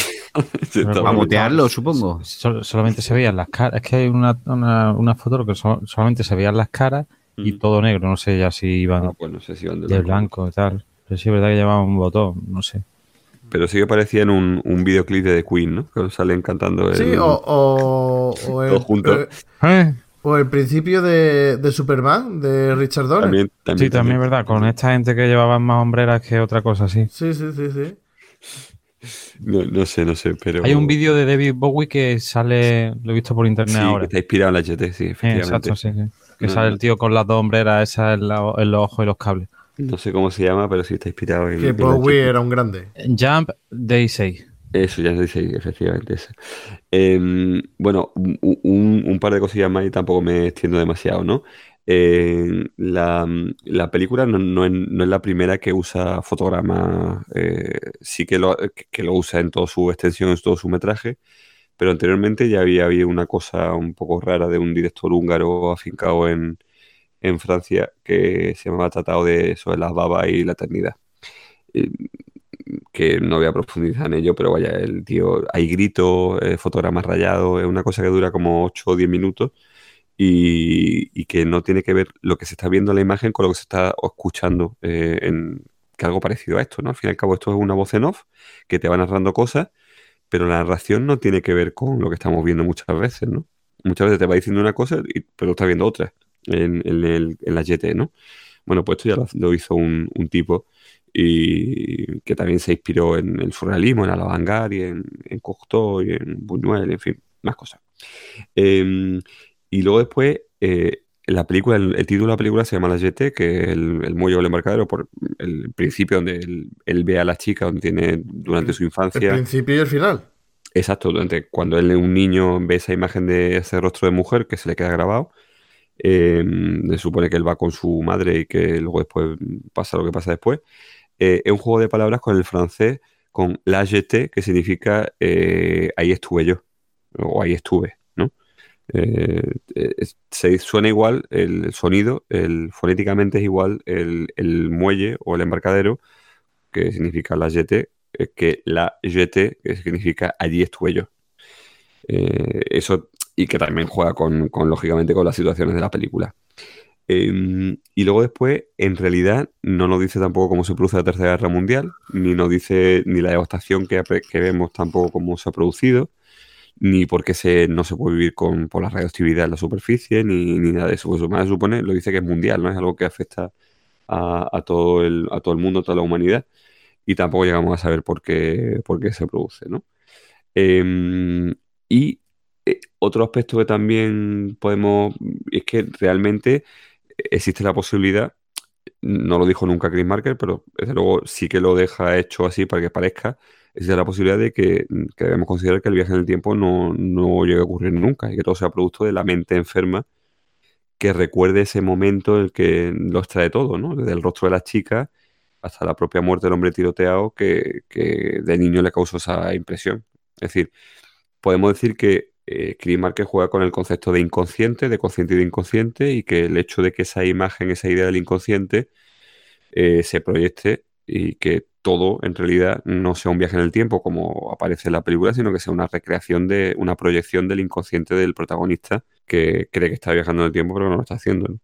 El viaje que él, el viaje que realiza en el tiempo logra el objetivo de que no se Aparentemente sí, porque él viaja en el tiempo hacia atrás para proyectarlo luego después hacia el futuro y es como Vale. consigue los del futuro le dan la cajita esta de la energía. efectivamente con la que se supone que gracias a ella eh, Vale. puede, puede devolverla bueno o recuperar un poco de, de lo que habían perdido Vale, vale, es que eso es lo que no. Eso Pero, es lo que no. es Claro, decir- yo es que iba pensando en 12 monos que. eh, Claro, iba, iba pensando una y, y me confundí. Pero lo- luego los cabrones se lo iban a cargar encima de que le salva el culo. Pero se lo cargan porque él en realidad vuelve- se va al pasado que no debería haber hecho eso entonces No, no, pero, pero a ver que el, el- al principio, o sea, se supone cuando el tío llega, le, le vamos, el, cuando vienen los, los del futuro para, para ayudarles porque los otros le iban a liquidar, decían, ¿no? Mm, Sí, claro, pero, de- pero porque le iban a liquidar porque definitivamente, o sea, él, él decía, cuando acabe el experimento sé que me van a matar. Entonces el otro le invitan a venirse con ellos. Eh, Dice, como tú puedes viajar en el tiempo y eres el, el único que ha podido hacerlo, porque los anteriores habían fracasado, si recordáis, eh, si quieres te puedes venir con nosotros al, al futuro. Y él dice, no, no, yo prefiero irme al pasado. Y claro, se va al pasado y, y es cuando revive la escena que él vio de niño, que era su propia muerte. Por parte de la gente de, exacto, propio de del la gente de su época, exacto, de su época. Mm. Que es el que le pega el tiro. dijeron que no voy a viajar al pasado. Eso es, que es el que le pega el tiro. No sé, a mí en general me- la GT me parece que, al margen de, de que tenga su tiempo y tal, eh, que estamos hablando del año 62, decía, ha pasado ya 57 años. Me parece que una experiencia muy singular, que puede que a veces parezca un poco extravagante, pero desde luego está alejado de, de todo convencionalismo. Es algo que en su momento impactó mucho, que como ya os digo, tuvo influencias posteriores en, en, bueno, pues muchísimas películas tipo Matrix, todas las que se plantean paradojas de viajes temporales, de qué pasa si mato a mi padre o si yo me muero o si no sé cuánto. La si paradoja del abuelo, ¿no? Efectivamente, o si altero el espacio-tiempo, qué cosas ocurren. Eh, esta película es la que marca ese tipo de, de, de complejos y de problemas, porque lo que había habido antes era, si recordáis, pues mm, tipo cosas de mm, ¿qué no ha pasado con la radioactividad? Pues que tenemos hormigas gigantes que están destrozando la ciudad. O que Sí, tenemos, sí, yo me acuerdo de esa película, tío, de la hormiga claro, gigante. o que tenemos Ultimátum en la Tierra de Robert Wise, que es de gente de extraterrestres que vienen para matar a la humanidad, no sé. Cascos azules alienígenas que vienen a. Eso exacto. E- ese tipo de películas, lo que había en la ciencia ficción era eso, hasta ese momento. Era o el experimento de Dr. Quatermass, es decir, eh, Mm. la, la ciencia ficción eran ese tipo de cosas de desastre de los años 50, y, pero la YT cambia completamente la ciencia ficción y por eso tiene mezcla elementos como la distopía, eh, como el viaje en el tiempo, eh, y incluso el suspense o la intriga, y eso es lo que hace que cambie completamente el cine de ciencia ficción a partir de los años 60 de una manera pues rotunda, ¿no? A partir de esta película. Y por eso muchísima gente, muchos críticos de cine dicen que este mediometraje es tan influyente y es tan relevante. Y hubo una, no recuerdo ahora mismo, una publicación especializada que incluyó esta película entre las, las 50 mejores películas de historia del cine. Eh, estaban, en- bueno, eran más, no eran 100 o así, pero estaban las 50, recuerdo. Es decir, que es una película pues que no solo todavía sigue resultando interesante en cuanto a, a esa concepción visual y sonora que tiene, eh, sino que eso, que es una experiencia bastante... ¿Y por qué usa fotografía? Pues lo que decía al principio, porque la fotografía son también como recuerdos, son imágenes fijas de que tenemos de- del pasado. Eh, un recuerdo, pues eso, como una- un rostro de una mujer o algo de eh, que recordamos del pasado y por eso él también utiliza esa, esa composición de fotonovela. De hecho, al principio, en, los títulos de crédito, pone fotogomán, es decir, fotonovela, como si fuese una fotonovela, no una película. En- en- en- ni siquiera el propio director la llama película a, a su obra. Y que se pueden hacer cosas experimentales y cosas raras y que se entiendan David Lynch. Bueno, pues tampoco hace falta falta a nadie, ¿no? Ni, ni mentar. A- al- ni mentar a la bicha. O Kubrick. Bueno, pero, pero- no, pero Kubrick ya... Bueno, pero Kubrick tampoco hizo cosas tan raras, ¿no? Por, por- por- por meterme. Ah, bueno. Bueno, eh, ¿alguna cosita más o seguimos del tirón con la siguiente? No voy a decir lo mejor y lo peor porque aquí es que escenas, como son fotografías y tal... No sé si queréis decir... Una, una, pre- una pregunta. ¿Puedo? Claro, tírale. Eh, ¿Está rodado en los bajos de un museo? Está ¿O en rodado, de un museo? está rodado en, efectivamente, está rodado en el, en el Museo de Historia Natural, que es donde se ven todos los bichos y todos los Sí. bichos disecados y todo eso. Y luego está rodado también en el Museo de... ah, no recuerdo, en- eh, esas piezas arqueológicas que aparecen Sí, eh, acá- son almacén, es de un almacén, efectivamente. De un, de Vale, un digo, esto digo, tiene la pinta de que sea eso, del almacén o lo que sea de algún museo, porque salen muchas cosas de, eso, de esculturas y tal ahí. Mm. Yo tenía que apuntar.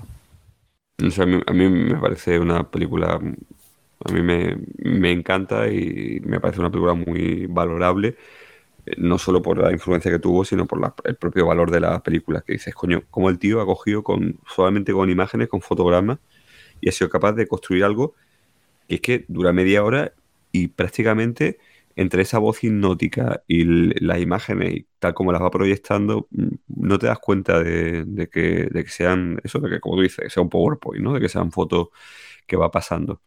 Hombre, Y me parece muy- supongo que también te recordaría a, a la de Europa de las Trier, ¿no? Mm, pues no te creas. Bueno, yo vi Europa después de ver la GT, ¿no? La GT la vi antes de, de Europa. Eh, a mí no me recuerda mm, No, a el blanco y negro y esa voz hipnótica. La voz. La voz hipnótica. Sí, bueno, la voz de, de. Más Bonsido. Bueno, pero no sé. eh, son, son cosas distintas. O sea, el- el- la ambientación de uno y de otro es verdad que son, sin- son sórdidas de oscuridad y de eso, pero, Sí, pero a mí esta no me da mal rollo, la otra sí. Pero porque es mucho más trepidante Europa.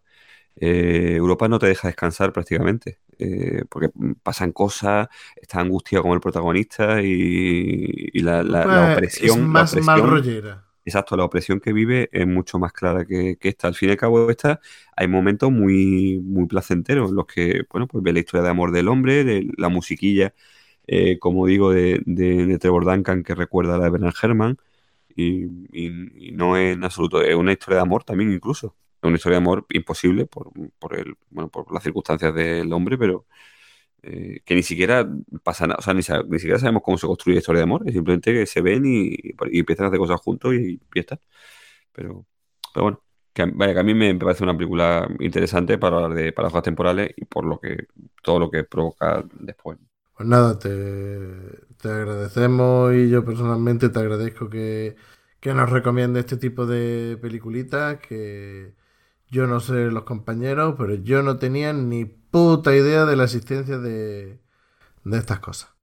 Pues Chris Marker tiene, eh, no habla de ella, Bueno, tiene- pero, pero la, la de la de La estatua- perdóname, Baldi, la de la estatua africana, perdóname, como no me la ponga al mediodía en los documentales de la 2, yo creo que no lo voy a Pues la de la estatua africana mm, también mola, de verdad. No tanto como la GT, pero a mí me gusta. Es de, es de en colaboración con Resné, con Alan Resné, el del año pasado Marienbad. Yo no sé si la habéis visto. no.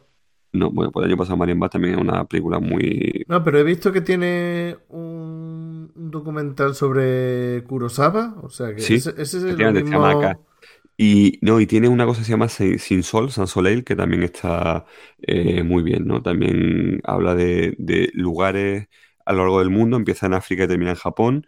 Y también es muy multimedia, muy de imágenes y de ese tipo de cosas, y de, de- de etnografía, de cómo, de costumbres, de hábitos, de y pretende hacernos ver cómo lo que aparentemente son contrastes, luego en el fondo son similitudes. Todos somos, la humanidad tiene muchos elementos en común y eso es interesante. Aunque pensemos que somos muy distintos, eh, luego después eh, nos movemos por los mismos impulsos, las mismas necesidades, los mismos deseos y, y yo se lo pondría a todos los votantes de Vox, ¿no? Para que vean que al final todos somos lo mismo, ¿no?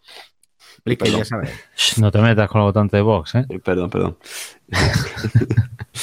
Ya lo, lo hemos nombrado hoy por lo menos tres veces. Sí, sí, ay, sí, yo sí, no había, cuatro, yo no había sí, sí. estado. Yo no Es más, yo, creo que he sido todas las veces menos la que has dicho tú ahora. Pero, pero creo que ha sido fuera de antena, ¿no? Y es No, Vox Populi. Y, y va, y va en las tomas falsas y todo. Bueno, eh, ¿algo más que comentar eh, de la película? Por mi No. parte, no he empezado ni he terminado. No, no lo he visto. Dale, dale una oportunidad, Orri. No, no, sí, sí, sí, se la daré. Lo que pasa es que no, no he podido verla. Bueno, pues entonces mm, ni siquiera vamos a hacer pausa. De aquí vamos a, a empalmar. Continua- eh, ay, ay. El tirón Con- lano. con-. con la peli que nos trae Plisken. Plisken, venga, expláyate. ¿Qué te has traído hoy? Pues nada, muchas gracias por haber dejado para el final la película más complicada y más sesuda. y, y con más cansancio y más cerveza en el cuerpo. Eh, A ver, si así, a ver si así la entendemos. Mm, Yo creo que no. Yo, yo no. Primer o Primer. Año 2004. Eh, 78 minutos de duración. Eh, sinopsis súper breve. Dos tíos que van vestidos como, como los mormones. Inventan, intentando inventar una máquina para aligerar el peso con la gravedad. Hacen una, fabrican una, una máquina del tiempo que se parece a. Está hecha con materiales de, de la ferretería y parece que la han visto en un programa de bricomanía. y utilizan la máquina para ganar dinero.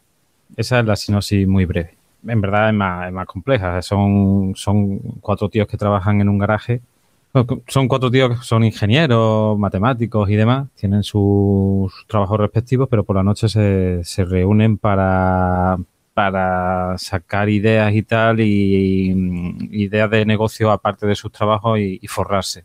Y, y dos de ellos, que son lo- los protagonistas, eh, se llaman Abe y Aaron, intentando hacer eso, una máquina que, que, logre quitar que las cosas, que algo pese menos um, por medio de la, alterando la gravedad, pues descubren una máquina del tiempo. Y, y bueno, y aquí es donde empieza la cosa a liarse, porque eh, uno de ellos descubre la máquina del tiempo, no se lo cuenta al otro prota, después ya se lo cuenta, utilizan los viajes en el tiempo para, para ganar dinero en acciones, pero en empresas que no, que no sean, no sé, ganar dinero en acciones, pero no una cosa muy llamativa, ¿no? Para que no, no sé, no, sé, no delatarse o, o que no sobresalga.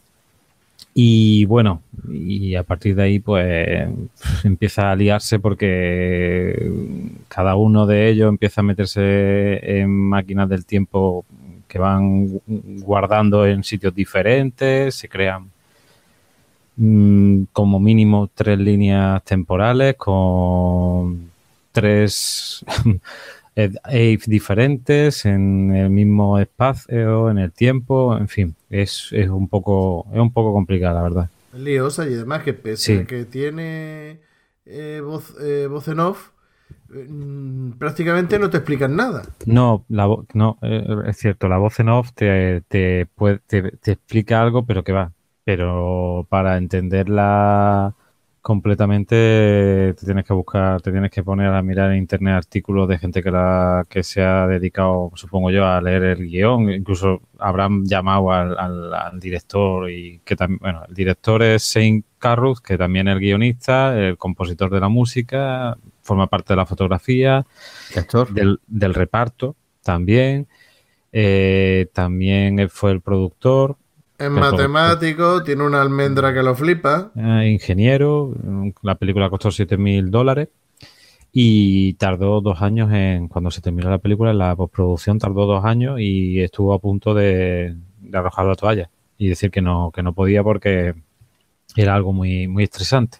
Así que ya te digo que la película es, complicada por eso, porque es que fuera de, fuera de programa, como ha comentado Orri, mm, el fin de- del propio director era incluso que no, que no tuviera una explicación, que no se pudiera encontrar una explicación así fácil.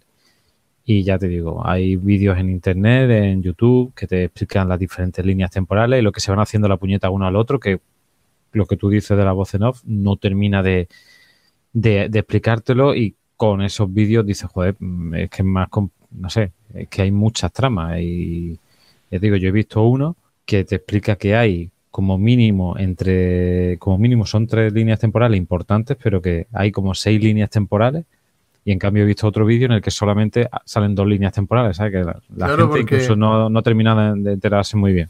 Porque la, la premisa, que eso sí te lo cuentan eh, en la película, es que mm, la máquina del tiempo, los cubículos estos donde se introduce, funcionan como un tente tieso. Entonces, entran por A y Sí. debería de terminar en B, pero no, sino que vuelve otra vez a A. Exactamente. Entonces lo que hacen es que consiguen que la duración sea más larga para entrar, estar un tiempo fuera en el futuro y volver al pasado. El claro. tiempo en el que se metieron.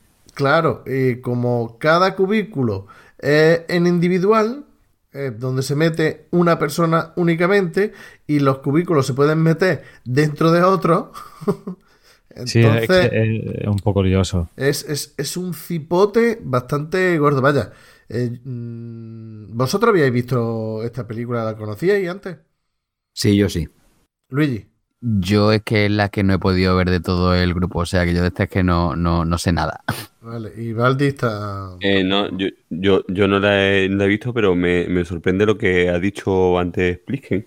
El propio director ha, ha declarado que, que pretendía que nadie escu- entendiera su película, Que fuera, que que fuera, incomprensible, sí. que fuera Digo, difícil de sí, que Sí, fuera sí, sí. difícil de, de entender y de comprender. Ya te digo que, que tú ves la película y hay una escena en la que el nota, por ejemplo, está escuchando uno, un Discman o un Walkman, no sé lo que es, y supuestamente ahí está escuchando porque graba partidos de baloncesto, porque le encanta y no los puede ver o no los puede oír la radio, perdón, entonces lo graba para después ver el resultado, pero no, lo que tiene grabado ahí son conversaciones que ha tenido en una línea temporal con el otro colega y entonces mm, guarda la conversación en el mismo orden que ha sucedido en, el inicio de la primera línea temporal para que no mm, Para que- seguir, para que no haya cambios.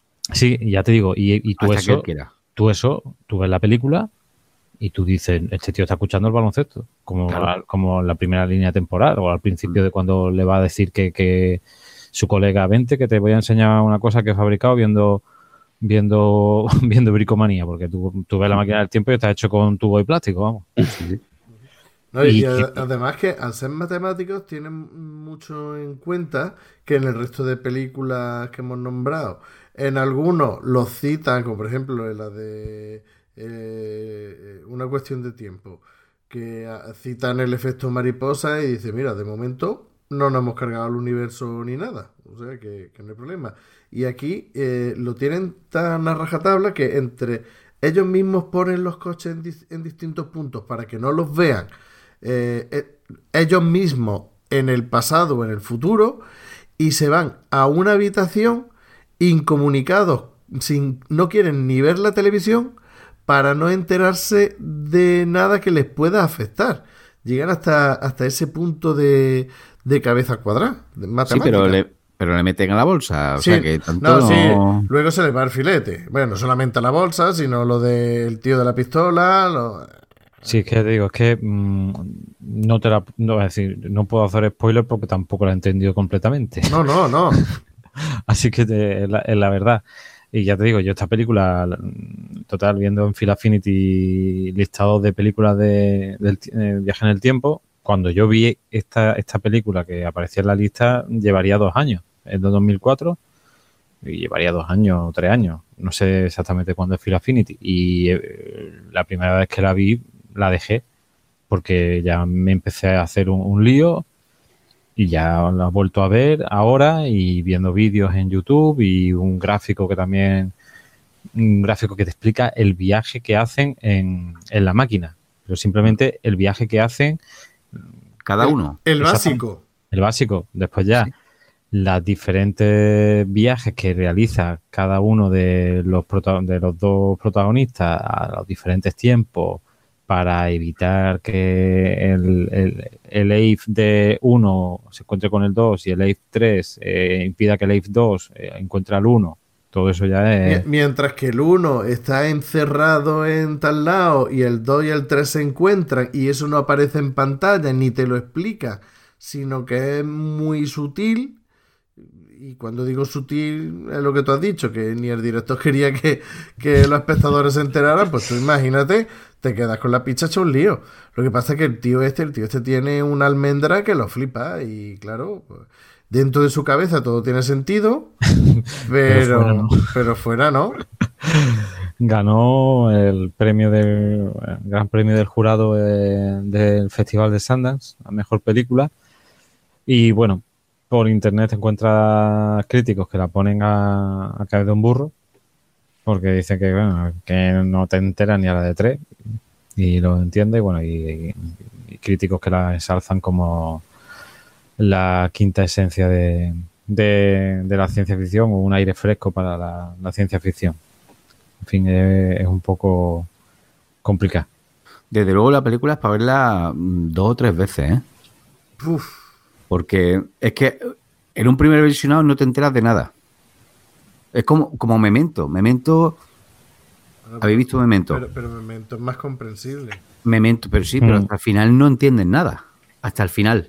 Y esta película, Primer, tienes que verla dos o tres veces para pillar algo. Ah, Yo hasta que hasta que se meten en la máquina y viajan en el tiempo, ahí ya ah, yo lo seguía. Es decir, incluso cómo detectan, eh, es decir, cómo averiguan que la máquina que han, el chaval le explica, mira, eh, ha aparecido este hongo en, esta máquina que hemos inventado para supuestamente lo que es el tema del peso y de la gravedad. Y, y vale, ¿qué me estás contando? Es un hongo, sí. Dice, sí, pero es que mm, el proceso de formación de- de este micelio, de esta historia, es X tiempo. Y ha pasado un minuto, por así decirlo. Y esto no, esto para que tenga esta forma tiene que haber pasado mucho más tiempo.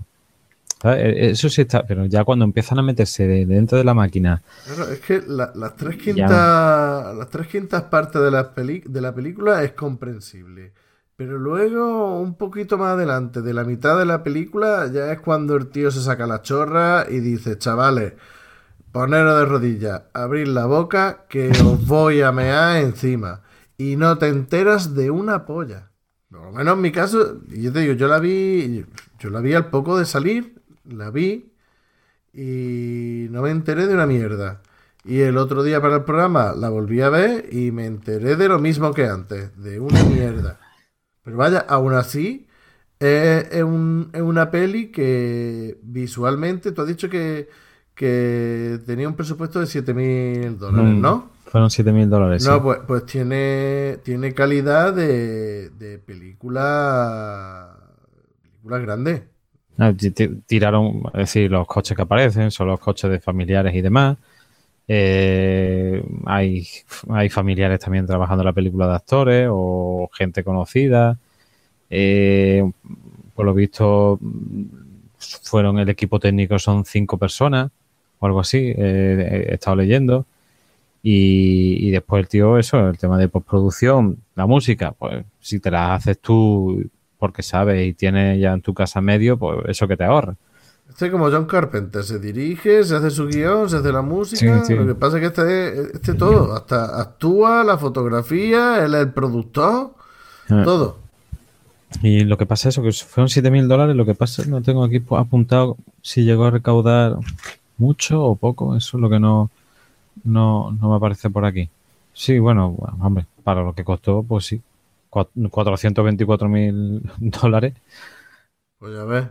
Y si se gastó 7000, pues ya se llevó billetes. Y ya está. Bueno, básicamente, en, la verdad que en IMDB vienen temas del, de, de a lo mejor cosas que no cuadran y tal, pero de continuidad y todo eso, pero puede ser una, una paranoia. Porque ya te digo, como tampoco explica mucho la película, No, es que, que la es gente que- intente explicarlo. es que incluso se supone que el padre de, de un, no sé si es de la mujer o de la novia del otro y tal, que se supone que entra en coma, Sí. es que ni se le ve la cara, ni se la ha visto en ningún momento, Pero como... Tú sabes que ese tío la- viaja en, una, en la máquina. Sí se le ve al principio se- cuando se- está pidiendo eh, subvención, cuando está pidiendo pasta. Porque en teoría es el padre de la Rachel, ¿no? Es que, es que- Sí. Es que no Al sé. principio de la película sí se ve un poco, pero vamos. muy- sí, exactamente. Pero cuando Sí, está no. en coma tampoco, está allí tirado y ni se le ve la cara, ni, ni te lo no. explican, ni ha salido nunca antes. Bueno, no ha salido, que no... Sí, sale por ahí, pero más que todo se está diciendo que le pidieron dinero y que le dieron que nanay, pero tampoco Exacto. se ve el tío hablándole a cámara o teniendo... No, no, no, no, que va, que Pero- va. Y, y quién más, cuando después dice que eso que, en un vídeo que había utilizado la máquina, digo, mm, pero ¿en qué momento? O, o igual hay algo que se me ha perdido a mí, que tuvieron una charla ellos dos y el otro estaba escuchando detrás de la puerta con la oreja. Es que se, se supone que él, él ha seguido al yerno o al. Bueno, al, al, al que no es el director. El, el- Vale, están sí, Aarón y el, y el otro, ¿cómo se llama? Eh, eh, eh, Eve. Ave es el rubio. Vale, sí, que lo siguió. En, en teoría ha seguido a Eve y se ha metido en la máquina del tiempo. Por eso cuando van en el coche que dice que lo está siguiendo, dice Ujú. que lleva barba de varios días, pero está, esa tarde lo había visto afeitado. Entonces, en teoría es que el padre se ha metido en la máquina, pero no le ha dicho nada. En fin, es como una... Detalles que dejan ahí que no tienen tampoco mucha relevancia en la película, pero son No, cosas pero- adicionales. Pero es, pero es como cuando Pero es que no dice- explican nada. No, no, no explican nada. Y es como cuando dice... eh, ellos te dicen que para que los dos amigos estos que hacen los viajes en el tiempo, los otros dos, porque eran cuatro, eh, le dicen que el garaje donde estaban haciendo el experimento, que está cerrado porque hay una plaga, y después te dicen que hay una plaga en el cobertizo. Dice, eh, la mujer le dice, he escuchado ruido arriba en el cobertizo y Claro, tal". porque está, y está tal. el otro drogado. Eh, porque está el otro drogado. Entonces, cuando tú ves eso, dices, no, se han confundido, no es en el cobertizo, es en el garaje, es la plaga. Y no, es el otro que está atado ahí dormido para que no la líe la forma en la línea temporal. Es todo una paja mental. De hecho, hay momentos en los que son coetáneos, o sea, están en el mismo sitio y en el mismo momento. Claro. No, Y uno cogiendo al otro y subiéndolo arriba. al a- Exactamente. a- y eso. mm, no que sé. es que, como, como no se ve bien quién está cogiendo a quién, yo ahí me lié un, un follón tremendo. No, no, es, verdad. que es un, es un lío, vamos. Yo, mm, si volviera atrás en el tiempo, no cogería esta película. me, cogería, me cogería cualquier chorrada de. No sé. Hombre, eh, original Algo- es, es original, Sí, sí, No, sí. pero un poco rara. Original sí, pero ya te digo que, que igual el tío está esperando a coger más dinero para hacer la segunda parte, para aplicártelo, pero. Y el director este no ha vuelto a hacer nada desde 2004 hasta 2013, que hizo otra peli también raruna, que se llama Upstream Color, y ya Sí. no ha hecho nada más. No, no. Me- me- es más, esa película la llegué a tener descargada y todo, pero se me borró todo lo que tenía en el disco duro y, y no llegué a verla. Ya por curiosidad, supongo que por, soy masoquista, por ver otra película que me deje frito el cerebro. Hecho, ya te digo, si cuando terminó la de la de Primer o Primer estuvo dos años en producción y tal, y decía que estuvo a punto de dejarlo porque es que yo creo que es que no tenía huevos de, de, de, de cuadrar en su cabeza las cosas. Y, mi- y mira que la película es cortita, que es una hora y cuarto. Sí, sí, pues imagínate si le llega a meter más. Eh, Lo mismo si le mete más metraje, te enteras de... sí, de más cosas, pues puede ser. Pero vamos. Y es curioso también, eh, os habéis fijado, la, la fotografía, la calidad de la imagen es como muy granulosa, ¿verdad? Sí. Es que la tuvieron que, por el poco dinero que tenían, tuvieron que rodarla en. Es que lo, lo he estado viendo en. La cinta no es, es decir, eh, no es profesión, es decir, no es de una película de, al- de alto presupuesto, de medio presupuesto, es la que, la que pudo comprar, básicamente. Pero, Y, pero aún así no se ve mal ni mucho menos, ¿eh? Ni tiene No, calidad no. de película No. mala. No, no, pero... pero No, se ve, se ve el grano, sí, es verdad que se ve el grano. Lo que sí, por lo visto, dice que, que llevaba el tío muy a rajatabla, claro, porque no podía permitirse estar desperdiciando cinta en repetir tomas y demás. Pues por lo visto dice que el tío, lo que es el tema del storyboard, lo llevaba muy, Muy sí, muy a piñón y a, a la hora de rodar la imagen, las escenas y todo eso, pues que la gente se lo viera bastante bien porque no, no, no podemos estar aquí haciendo repeticiones de toma porque es que no, no tenemos dinero para... ¿Y dónde se rodó? ¿Eh, ¿En Dallas? Po- eh, Pone que sí, en, Tex- en Texas. Vamos, yo, mm, la pinta de los tíos parecía esto de lo de Silicon Valley, ¿sabes? De una cosa así, pero sí, creo que era en, era en, en Texas. Aquí tiene, a ver, sí, sí, creo que era así, era, era en, en Texas. ¿Y qué relevancia tienen los otros dos compañeros? Porque salen un poquito al principio, pero después ya no vuelven a salir. Tampoco tienen mucha importancia la trama, salvo que le dicen lo de la fiesta y que se lío con la, con la chica y el otro de la escopeta. Los otros dos, yo, la primera vez que vi la película, la, la máquina que crea la máquina del tiempo, por así decirlo, eh, yo creía que era la, la idea de, de- uno de los otros dos. Porque al principio, cuando están los cuatro, están los cuatro reunidos y, y dice, bueno, con esto no vamos a ganar dinero, unas tarjetas de memoria, no sé qué historia, unas tarjetas de red. Dice, con esto no vamos a sacar dinero y demás. Y uno de los otros dos tenía una idea, pero el, el director, bueno, el director que aquí hace de Aaron, mm, como que no quería. Y yo en la primera vez que lo vi entendí eso, que iban a, que, le iban a dejar a los otros dos utilizar su idea y a partir de lo que de lo que estaban haciendo los otros dos, mm, digamos que, que vieron una utilidad que podía ser crear la máquina para disminuir el peso, disminuyendo lo que era la gravedad. Y con efectos se- secundarios de esa máquina, crearon la del tiempo. Creo, ¿eh? Que- No, pero digo. también tiene importancia lo- los otros compañeros porque es uno de los motivos por los que eh, empiezan a darle vuelta a la cabeza de cómo iban a monetizar la máquina eh, esta de viaje en el tiempo. Porque dice, mira, no pasa nada, que me la suda la polla, que se queden las patentes de que tenemos de Sí. las otras cosas y nosotros con esto.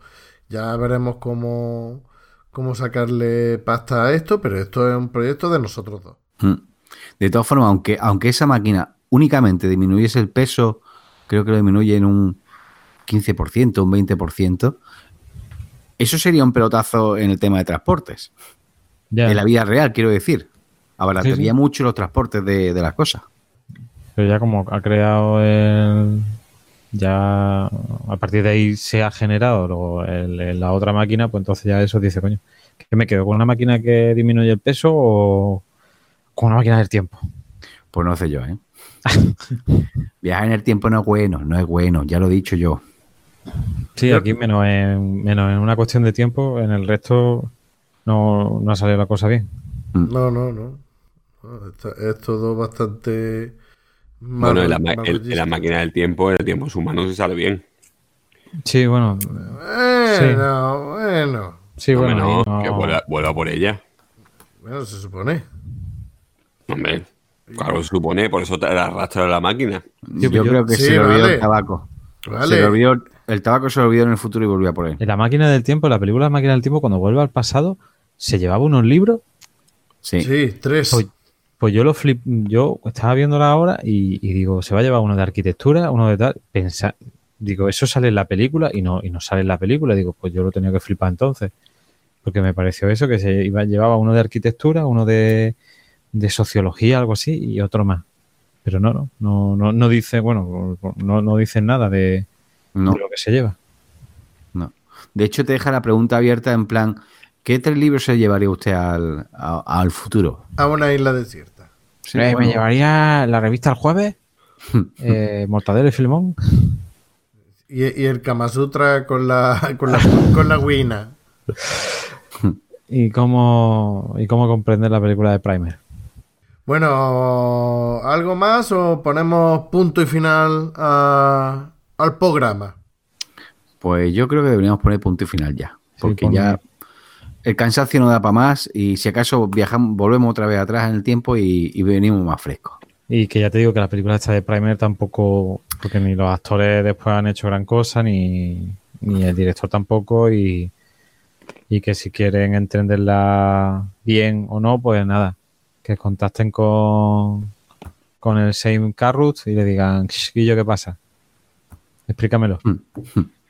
y poco más.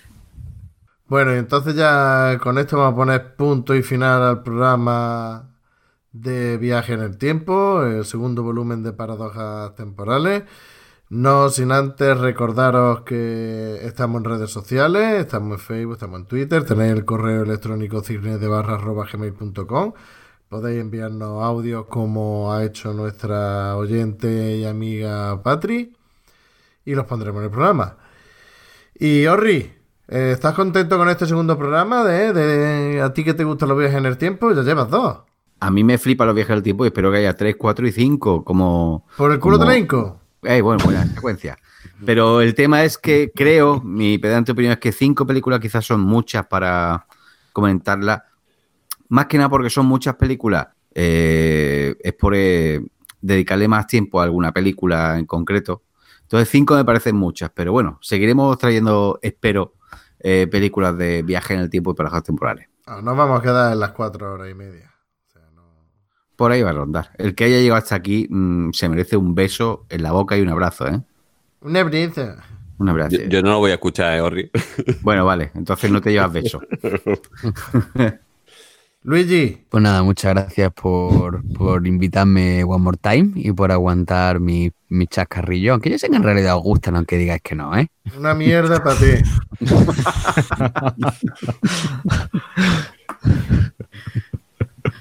Bueno, pues viajaré, viajaré hacia atrás en el tiempo para no decirlos.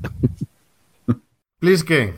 Pues bueno, nada, que ha sido un placer y participar en el programa. Y nada, pues esperemos que el siguiente también sea igual de interesante que este. Valdis. que lo mismo ha sido un placer. Yo lamento no haber visto lo que tenía que haber visto. Eh, he tenido un- unos últimos días bastante, o semanas bastante complicadas y por eso no, no he hecho los deberes. Eh, yo, en cambio, vi otra película, una que se llama Tempo Fugit, una película catalana sobre viaje en el tiempo, que es curiosa, cuando menos.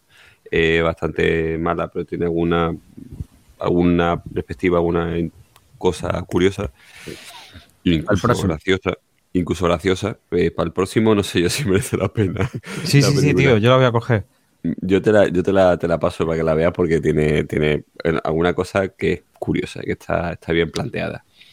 Y, y que películas sobre viaje en el tiempo hay mucho. Yo quería haber traído Navigator también. eh, una película neozelandesa, creo, me parece, sobre viaje en el tiempo, que viajan hasta el tiempo de la peste negra, eh, que no la he visto, pero que también he leído que tiene, que está, tiene buenas críticas. Y que, que hay, bueno, hay Time Bandits, hay muchas películas sobre viaje en el tiempo, así que se ¿En puede más decir días de los Monty Python? Exacto. mm. Que sobre eso se pueden hacer, mm, vale, sobre el tema se pueden hacer cantidad de, de- de programas. Espero Sí. que para el próximo me, lo, me las pueda ver eh, y, y estar en mejores condiciones que esta, que por lo menos yo solo he puesto una de 28 minutos. Se ha quedado por ahí Looper, que es la Sí. que propuso Doc y no ha podido estar hoy. Se ha comentado Frequency también para hablarla, la de Al, eh, Al filo del mañana, ¿era? Sí. Al filo del mañana también se ha comentado. Eh, O- tenemos para o hacer esta- una... Aquella es que os dije, qué pelo tan guay, que es un poco extraña, pero Es curiosa. española, ¿no? Sí, sí, española, es española. El experimento Filadelfia también, ¿no? También, es También es chula, sí. no, pero el, el el experimento Filadelfia no es la del barco. Eso, Sí. pero viaja precisamente. Sí, sí, eh, viaja en ¿no? el tiempo. Mm. Sí. Bueno, hay otra, pasa que esa es mucho más. El día de la marmota, el día de la marmota. No, la de. Es curiosa, para mí es curiosa por el tema de las armas y todo eso. Eh, que viaja un, un portaaviones de los años 80, nuclear americano, eh, propulsado por energía nuclear, viaja a través del tiempo a- al día de antes del ataque japonés a Pearl Harbor. Ese no, No, es... eh, Esa que yo digo, ¿no? No, esa esa- la el, de- experimento, el experimento Filadelfia no es esa. Ah, O entonces. el experimento Filadelfia es que quieren hacer invisible un barco Sí, o algo así y lo Ah, vale, trasladan de no. sitio. al 45. Y Yo me refería a esa la que tú dices. Sí, esa es la de. Joder, si la vi hace poco. Y me cago. Sale Michael, sale Michael Douglas. Y tienen dudas sobre si deben intervenir o no deben intervenir eh, Claro. para evitarlo. sí. Claro, claro, porque claro, eh, dice, joder, es que mm, hablando mal y pronto nos sacaríamos el nabo y partiríamos almendras, desplegando aquí todo el F-14 y los Vale. A6 y lo, todo atacando a la flota japonesa, pero claro, ¿cómo cambiaremos el futuro? Y evitamos que mueran soldados americanos, claro. Claro, claro. Eh, sí, eh, joder, no me acuerdo ahora. Otra vez será. Bueno, pues yo creo que ya con esto, hoy nos hemos explayado y eh, con todas las películas que acabamos de decir, pues seguramente en la próxima temporada hagamos una, una tercera parte. Pues nada, un saludo a todos y agur. Yogur. eh. Dios. Hasta luego, Luca. ¿Se puede llamar al filo de algo? Ah, espérate, que estoy en ello. Si te ha gustado, no olvides suscribirte. Puedes seguirnos en Twitter en arroba cine de barra y en Facebook. También puedes ponerte en contacto con nosotros en el email cinedebarra arroba gmail.com.